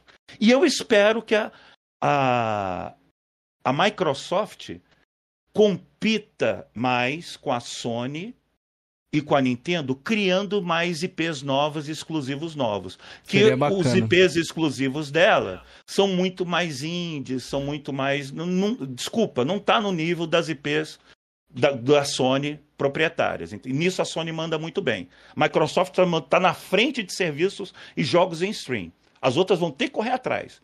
Entendeu? Então eu espero que a Microsoft bote tudo no Game Pass e eu espero que a Microsoft lance jogos novos, IP nova, todo mundo ganha. Já pensou várias novas IPs da Sony? A gente está a gente tá lamentando até hoje o Scalebound não ter sido lançado, por exemplo. né? Ô, ô, ô, Lembra aquele jogo da Microsoft? Aham, lembro. que eu, es- que, que eu espero da Sony? Que ela continue lançando boas IPs de qualidade, mas que ela corra atrás agora de lançar o serviço dela de stream e de assinatura, entendeu? Para poder Um preço competir legal, com a é. Microsoft. Preço Ela competitivo. está hein? perdendo nisso. Entendeu? Ela está perdendo nisso. Ô, Né? E a Marcelo, Nintendo? E a Nintendo é difícil dizer que a Nintendo tem o parquinho dela circunscrito com o público dela, é difícil dizer o que ela vai fazer. Mas eu torço para todas, porque quem ganha somos nós, jogadores. Com certeza. O que eu ia te Mas eu perguntar... tenho. Rapidinho, Deixa eu Rapidinho, rapidinho, rapidinho. Você acredita que vai ter mais uma próxima geração ou você acha que vai ser só streaming? Porque eu acho que o... disso aí, quer dizer, eu quero continuar no papo serviço e jogos de Microsoft aí, né? Porque a galera fala ali no Flame, o, o Marcelos, que quando lança do, que os jogos não, não são possíveis fazer jogos grandes porque estão no Game Pass. Né? Muitas pessoas estão especulando que com a compra da Blizzard agora, os jogos da Blizzard vão virar baixa renda, vai cair a qualidade, tal tudo. O que, que você acha sobre isso? Eu já acho que os jogos da Blizzard já tinham caído a qualidade. e já estavam baixa renda. A Blizzard. a- a- Sabe o que é a Blizzard depois que a Activision comprou? Eu vou, eu vou resumir o que eu falo para o meu público. A Blizzard era uma Dolly Cola sendo vendida numa garrafa de Coca-Cola. A Activision aproveitou o bom nome da Blizzard. Você faz o, que o bom nome da Blizzard é a garrafa de Coca-Cola. Só que em vez de você comprar, que nem antigamente você comprava os jogos da Blizzard, você comprava uma Coca-Cola, a Activision usou o nome da Blizzard e começou a colocar Dolly Cola dentro e te vendia como Coca-Cola, mas o produto era inferior. É isso que aconteceu com a Blizzard. Pior, não dava para ficar. Então, eu acredito que se a Microsoft quiser, ela pode, ela tem bala na agulha, porra, 77,8 bilhões de dólares. Ela não tem bala na agulha para pagar os desenvolvedores para fazer jogos bons? Claro que tem. Entendeu? Claro que tem. Então ela está primeiro focada em trazer essas IPs e estúdios para poder aumentar o catálogo de serviço delas. E ela está conseguindo. Hoje em dia está muito atrativo, que nem eu falei. Jogos da Microsoft, Electronic Arts, Bethesda, Activision e Blizzard. Porra, entendeu? O próximo passo é eles desenvolverem os jogos bem e a minha esperança IPs novas para competir mais com a Sony, entendeu? Então eu acho que é possível que eles tenham bala na agulha. Vai depender deles quererem terem competência para fazer. Agora, se vão fazer ou não, não sei. E essa parada do, do da próxima geração, você acredita que vai, ter, vai ser streaming ou vai ser um console? Porque eu tava pensando esses dias a respeito do 8K. Já está sendo vendido lá no Japão. Eu acho que uma rede para você fazer 8K, de repente, a próxima geração seja isso, tá? Vamos chutar aqui. Um 8K 60. Eu acho que no streaming vai ficar complicado. O vídeo que hoje a gente tem ali o 1080 60, não conseguiram alcançar ainda é, para todos os públicos 4K 60 no streaming. O que, que você acha disso aí? Como é que você acha que vai ser esse futuro? Bom, é, você disse que não conseguiu alcançar aqui no Brasil ou lá fora? Isso, no Brasil não existe o ah, 4K 60. Eu, sei eu vou que dizer uma coisa que eu falo sempre pro meu público. A indústria de videogame não é pautada pela merda da internet brasileira. Uhum. Então, o que acontece aqui não vai ditar o futuro da indústria do videogame. O que acontece aqui no Brasil. A gente normalmente tem uma visão mais provinciana porque a gente mora aqui entendeu? Mas a gente tem que ampliar um pouco a nossa visão e entender que o que eles decidem para a indústria de videogame no mundo não se baseia nas nossas condições brasileiras entendeu? Se baseia no que acontece no mundo. Então, no mundo, isso não é um problema tão grande.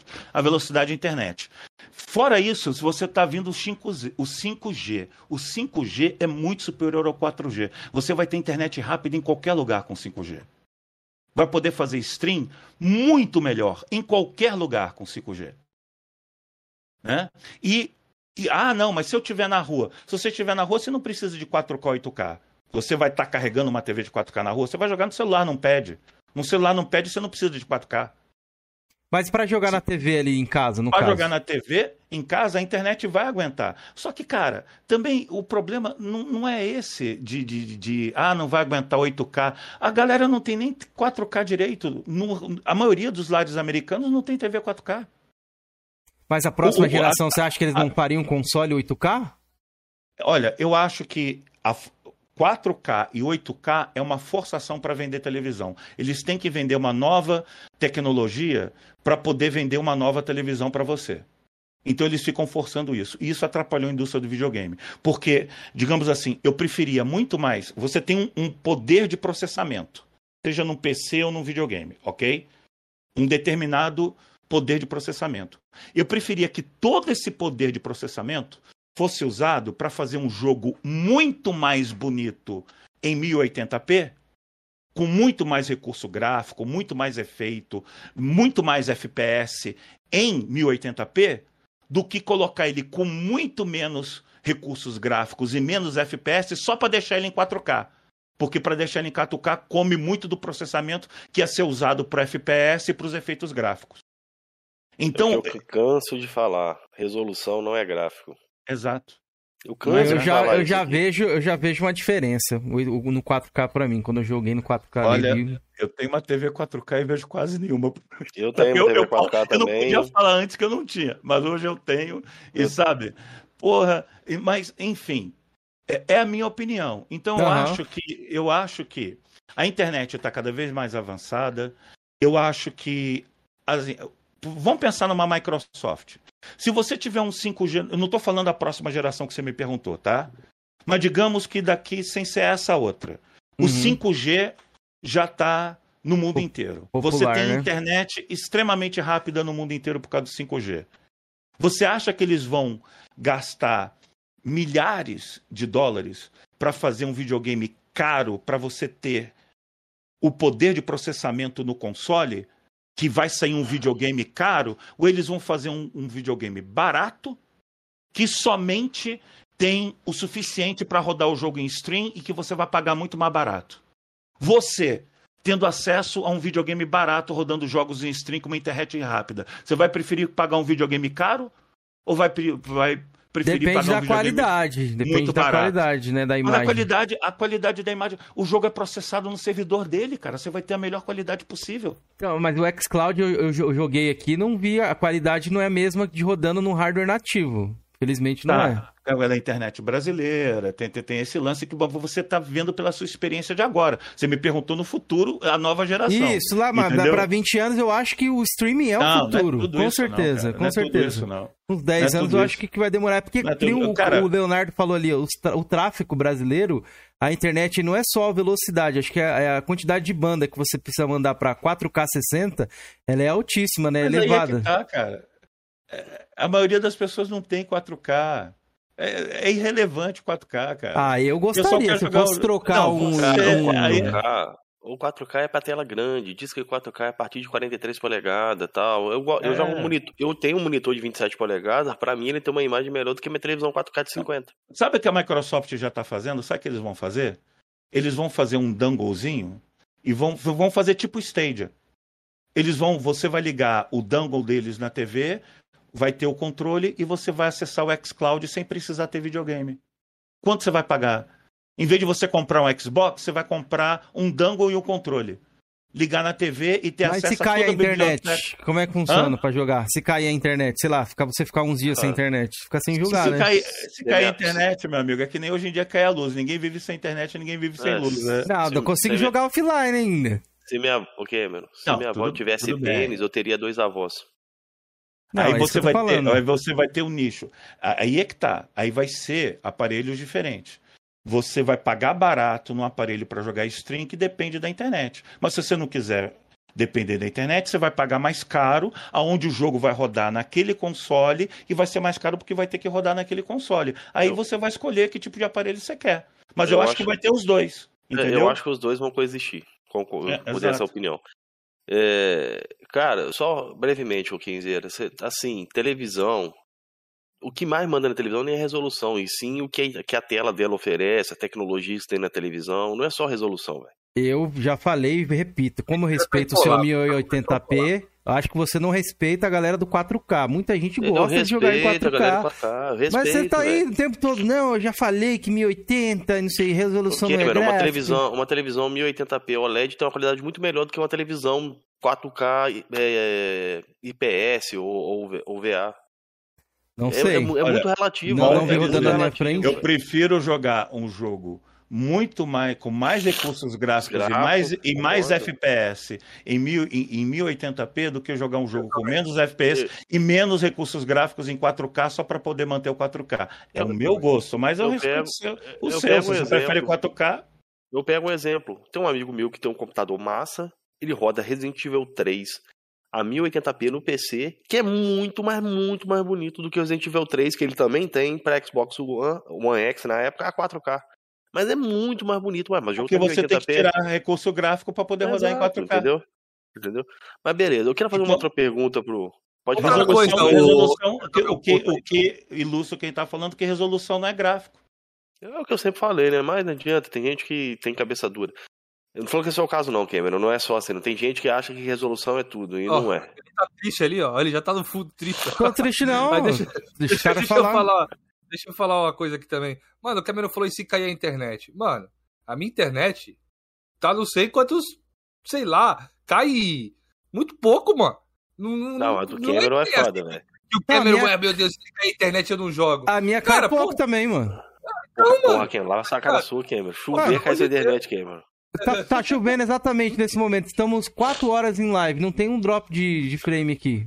Como é que. Graças Não, a isso Deus. eu Explica pra mim. jogo, ah, se cair a internet eu não Ah. jogo. Mano, a internet quase não cai, mano. Ah, Não, não, sei, mano. eu- Aí num dia eu que eu tô em casa, vai a zica. A zica do pântano É, acontece. acontece, é. Caiu, caiu, não joga. Então aí não joga. Hoje, aí Não, é mas foda. assim, a resposta eu do Cameron eu já tá aí, velho. mano, Eu sou o seguinte, se não tem internet, às vezes eu nem jogo, mano. Eu jogo. É, eu não Gosto jogo de não. jogar trocando ideia. Eu, É. com a galera, troco, conversando. Se não tem Ah, internet, eu, eu, nem eu jogo, eu jogo também muito offline. Eu jogo muito offline. Não, mas Eu assim, não- só pelo, eu, eu jogo offline, mas assim, só pelo fato de estar ali, você vendo a interação, ah, quem entrou, quem, que com um amigo seu tava jogando, eu costumei, velho. A, a, tem essa interação É social. que cada um tem um gosto. Eu quero, eu- quando eu jogo um jogo, eu, eu, eu entro na imersão do jogo, eu não quero ninguém me enchendo o saco. Pois é, eu cada também um, sou cada um. desses também. Cada um, cada um. Deixa eu fazer uma pergunta pro Mastelos aí. A gente falou- ele falou muito sobre a, a Blizzard ali. Eu gostaria de saber dele aí do- do- das novas franquias que a Microsoft vai lançar aí. Uma é do Obsidian, que eu acho que você vai ter muito interesse, que é o Avowed, que é do- dos criadores do, do, Fallout New Vegas. Ob- E o outro game ali é o The Elder Scrolls 6 e o Starfield. O que, que você está esperando dessas franquias de novos jogos aí que vai, vai sair aí? Eu espero que a Bethesda não lance um jogo muito bugado no Starfield e no é, Elder Scrolls 6, que não lance um jogo muito bugado e que eles tenham opções de mods, que nem foi Skyrim, pra gente ter o jogo durante muitos anos aí. Não, é o que eu espero da Bethesda em Tem- relação aos jogos. Tem um palpite aí? Qual vai ser o nome do novo The Elder Scrolls? Tá não mundo- sei, talvez vai ser aquele Val, Val não sei do que, que é uma região de florestal de, do, de Tamriel.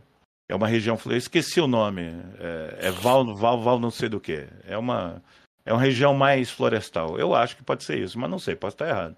Não, show. O Avald, é- você nem você sabe qual jogo eu tô falando, não, né? Não. O Avald é é um Skyrim, só que da, da, da Obsidian. Ah, Estilo que legal. Skyrim mesmo. É, é feito no, no mundo do Pil- Pillar of Eternis, né? Uhum. Então, É sobre esse jogo aí, né, desse Starfield, a galera, ah, eu nunca vi uma gameplay do Starfield, não sei porque as pessoas hypam tanto Starfield. Mano, é uma IP nova da Bethesda, tá ligado? Por isso que a, a galera hypa, mano, Starfield. Só por isso, mano, é uma IP nova da Bethesda, irmão. Salve, salve, Kaká. Felipe, podemos partir para as Eu, perguntinhas eu aqui? gosto de jogo de nave, eu gosto de Elite Dangerous pra caramba, joguei Elite Retro. Então, eu, eu, Starfield, eu espero que tenha simulação de nave também. Se tiver VR, melhor ainda, porque eu jogo dentro da nave que nem o Elite. Ah, se não tiver, a galera vai encher de mod aí, vai, e logo tem. Vai, vai pro final aí, Kenzeira. Bora, finais. bora. Bora. Ó, já vou começar com uma diferente aqui, hein? Especial aqui pro, pro Marcelos. Um hobby favorito. Você que você tem bastante hobbies aí? Putz. Ah, música, amo cozinhar, amo escutar música. São meus hobbies além de videogame. Eu lembro Ah. de você fazer sushi lá, viu? Eu vi lá você fazer sushi. Eu lembro, eu lembro. Eu fiz uns vídeos de culinária. É, foi legal pra caramba, pô. Volta a fazer essas paradas É, o diferentes. Belbeirão valeu. bombou aí na culinária aí. Quem sabe você não pode ser o próximo aí, pô. A galera gosta desse tipo. Ó, o melhor console de todos os tempos pra você. Dreamcast. Eu sou apaixonado pelo Dreamcast. Eu acho Oh. que foi o, o modo online dele à frente do seu tempo. Você, você jogava online com, com conexão de escada e funcionava bem, cara. Conexão de escada, cara. Foi um console à frente do seu tempo. Olha, infelizmente a Sega parou de fazer console, mas ela fechou com chave de ouro com o Dreamcast. Boa. E eu amo o Xbox 360 também. Tá? Pela biblioteca, pelas coisas do Xbox 360. Ó, a melhor música de um jogo. Puta, é do Space Harrier. É Ashtar. Eu acho que é o nome. É Space Harrier é um, é um jogo da, da. da SEGA. Aquela. pananã, pananã, Acho que eu já ouvi essa música. É, não, acho que o nome da música é Ashtar e o jogo é o Space Harrier da SEGA. O, o, o Cosmic Effect com Eric Fraga, ele toca no teclado, ele tem vídeo tocando essa música no teclado no canal Cosmic Effect, que é o canal que eu sigo de jogo retrô, que é muito bom, com- eu recomendo a galera conhecer também. Quem não conhece. Pô, qual o jogo que você mais espera pra este ano? Eu, eu sou meio anti-hype, né? Eu não fico. Eu jogo o que tem de bom e não fico muito esperando os jogos assim. Ah, vai lançar tal jogo, tal jogo. Então. Tem nenhum tiver- assim que chama essa atenção? Ah, o Lost Ark, que é um jogo, é um, é um MMO de RPG action isométrico, tipo Diablo, mas é um MMO.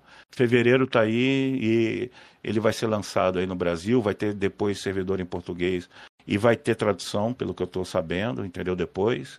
Então é um dos jogos que eu gosto, entendeu? Eu gosto de Diablo e Lost Ark. É um jogo lindo, cara. Lindo. Quem gosta de Diablo, depois pesquisa aí Lost Ark. Maravilhoso. E é um MMO, só que tipo Diablo. Boa. Um sonho gamer que você ainda não realizou, tem algum? Putz. Cara, não, acho que não. Eu, eu, com o meu VR, com a minha máquina de arcade, com o meu console retrô, acho que eu realizei todos aí. Graças É. a Deus eu. A, a- a gente sempre falava da E3, mas a E3 agora tá bem embaçada, assim, né? Não é, não é aquela old E3, né? Que era todo mundo, aquela Ah, feira Sim, que parava. Tá falando não de. É, um dia aí numa, numa feira internacional é um sonho gamer. Aí Bacana. seria, eu poderia enquadrar nisso, Isso. numa Ó, E3. Isso, participar de algum jogo, sei lá, tem vários tipos, né? Que você consegue englobar aí no, no, no mundo Quem de sabe videogames. um dia você não vai numa BlizzCon com a Blizzard revitalizada. Ih, não, do jeito que eu já xinguei a Blizzard, só se eu se pagar do meu bolso. eu Ó. não ganho mais presentinho da Blizzard. Eu cheguei você- no escritório deles. antes, né? Você ganhava, ganhava antes. cheguei no escritório deles, mas depois que o negócio da gringolou e eu não tenho compromisso, não sou puxar-saco, não falo o que o público quer escutar e eu mando a verdade na real, eu não ganho mais presentinho da Blizzard, não. Você se arrepende muito- disso? Ou não, Não. Você falaria a mesma coisa assim? Tipo, Não, não me arrependo, porque se eu tivesse que mentir, eu puxar saco de empresa para ganhar de presentinho, eu não dormiria bem de noite com o peso da consciência, entendeu? Eu acho que eu ser fiel aos meus princípios, à verdade, eu tenho um apego na verdade muito grande. Então, sabe, eu não vou mentir pro público. Eu não vou dizer que algo é ruim, é bom sendo que sabendo que é ruim, algo que está certo eu sabendo que está errado. Então, por isso que eu acabo sendo persona não grata em alguns círculos, né? Por falar a verdade. Então, não me arrependo não. Pode crer. Ó, um filme, já que você falou de bastante de filmes aqui, né, no hoje, um filme ou uma série que daria um bom jogo, assim, na sua visão. Tem algum aí? Filme, série que daria. Cara, tem, tem, tem tantos. Filme. Pô, o jogo, a série Pacificador agora tá muito boa, mas. São séries que eu gosto. Mas. Ah, sei lá, cara. Pacificador, essa série nova daria um puta jogo de FPS maluco. Boa. Eu não comecei a assistir ela ainda. Matando os aliens borboleta ia ser legal. A coisa meio aloprada, com humor meio aloprado, entendeu? Ia ser Salve, Cap- interessante. Salve, Capitão Capcom, beleza, mano? Como é que você tá? O Capitão Capcom aí hoje, rapaz. Opa. É. Hum. Ó, uma, e a franquia favorita, qual é? Ih, agora você me pegou. Elder Scrolls por causa do Skyrim. É... Puta, Elite. Mais que o WoW? Por causa do Elite Dangerous.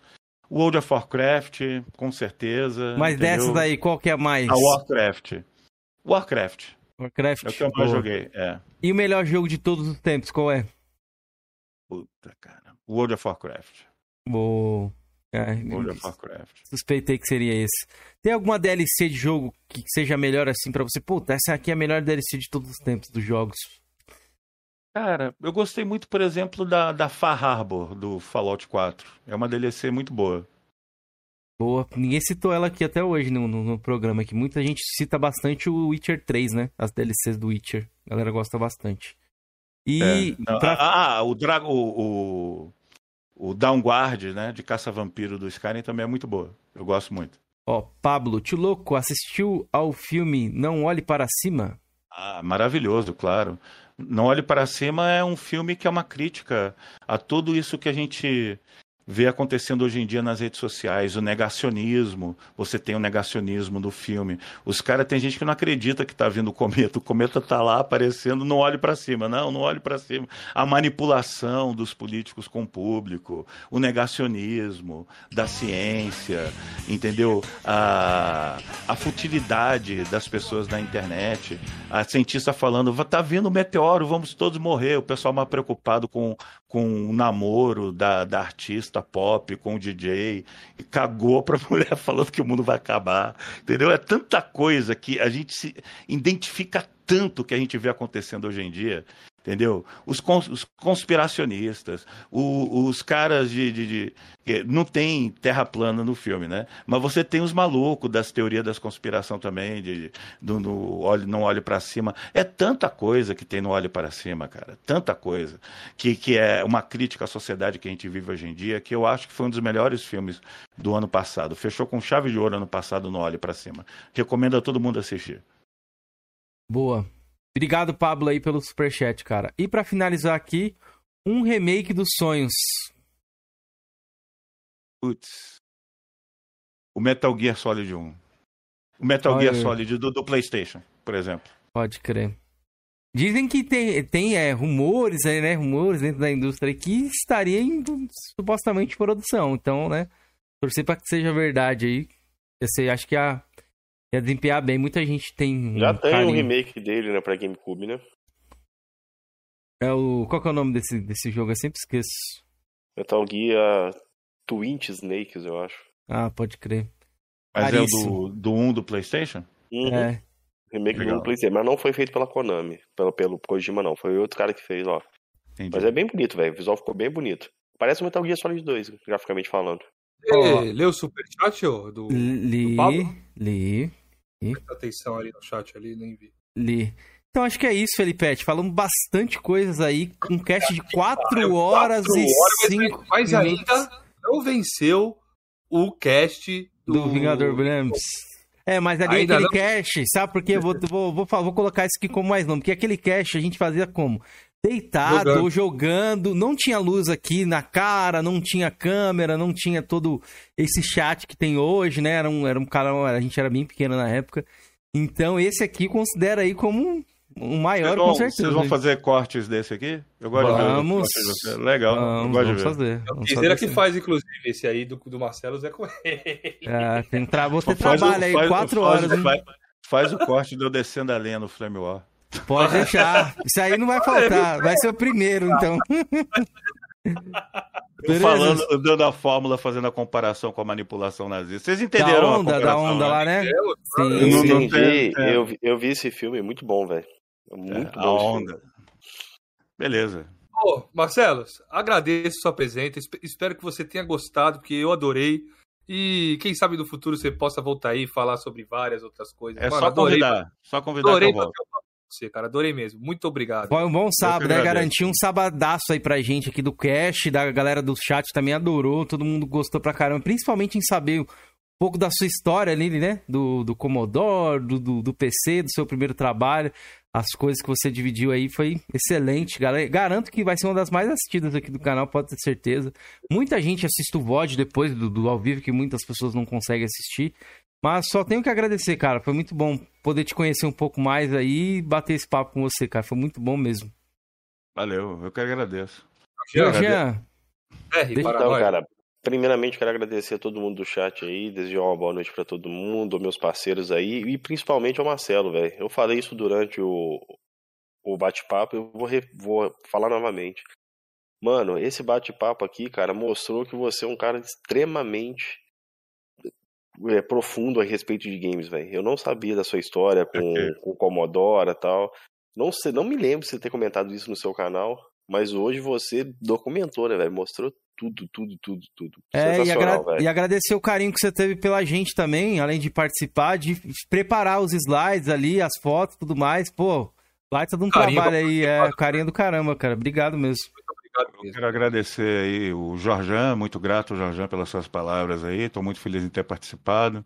O Kenzeira, muito grato também, Kenzeira, valeu mesmo aí. Você dirigiu muito bem aí o debate. Pô, obrigado, o debate não, né? A entrevista, né? Hum. A, a ajuda com as imagens, valeu. E o paladino do Xbox, que é o Felipe, é isso? Isso. Isso. Felipe, valeu, Felipe, muito grato aí.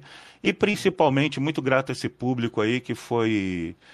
É, eu, eu imaginava, eu comentei assim, eu vou falar uma coisa, eu imaginava assim, eu cheguei a comentar numa live minha, eu falei, olha, eu acho que quando eu for lá nos coroa, eu vou me sentir preso numa, numa em cima de uma fogueira que queimava a bruxa, pessoal, tent- pessoal tentando acender fogo embaixo, eu assim. Entendeu?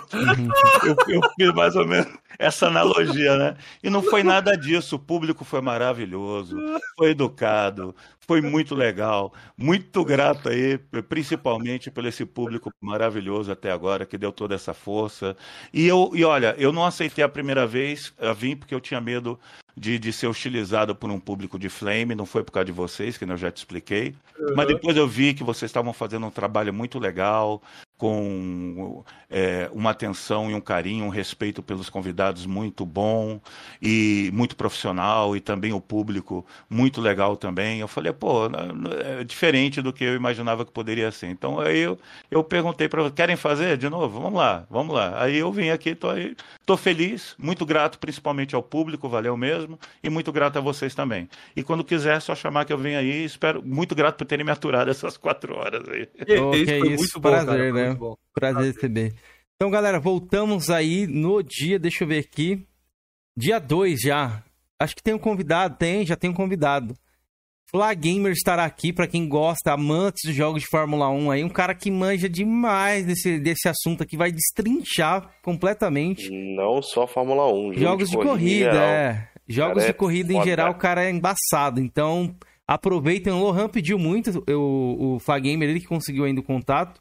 E também o linguiceiro que tava aí no chat, ele é fã, fãzaço do Flagamer. Então, próxima edição aí será com o Flagamer, beleza, rapaziada? Às 21 horas na quarta-feira. Agradeço a todos aí, mano. Só, só obrigado aí. E bom final de semana a todos. Joguem muito, aproveitem aí. Assistam os filmes que o tio Louco recomendou aqui também. Eu farei isso amanhã, inclusive, fazer uma sessão pipoca aqui. Vou assistir o Tron, vou assistir aquele do, do da Estrela aqui, qual é o nome?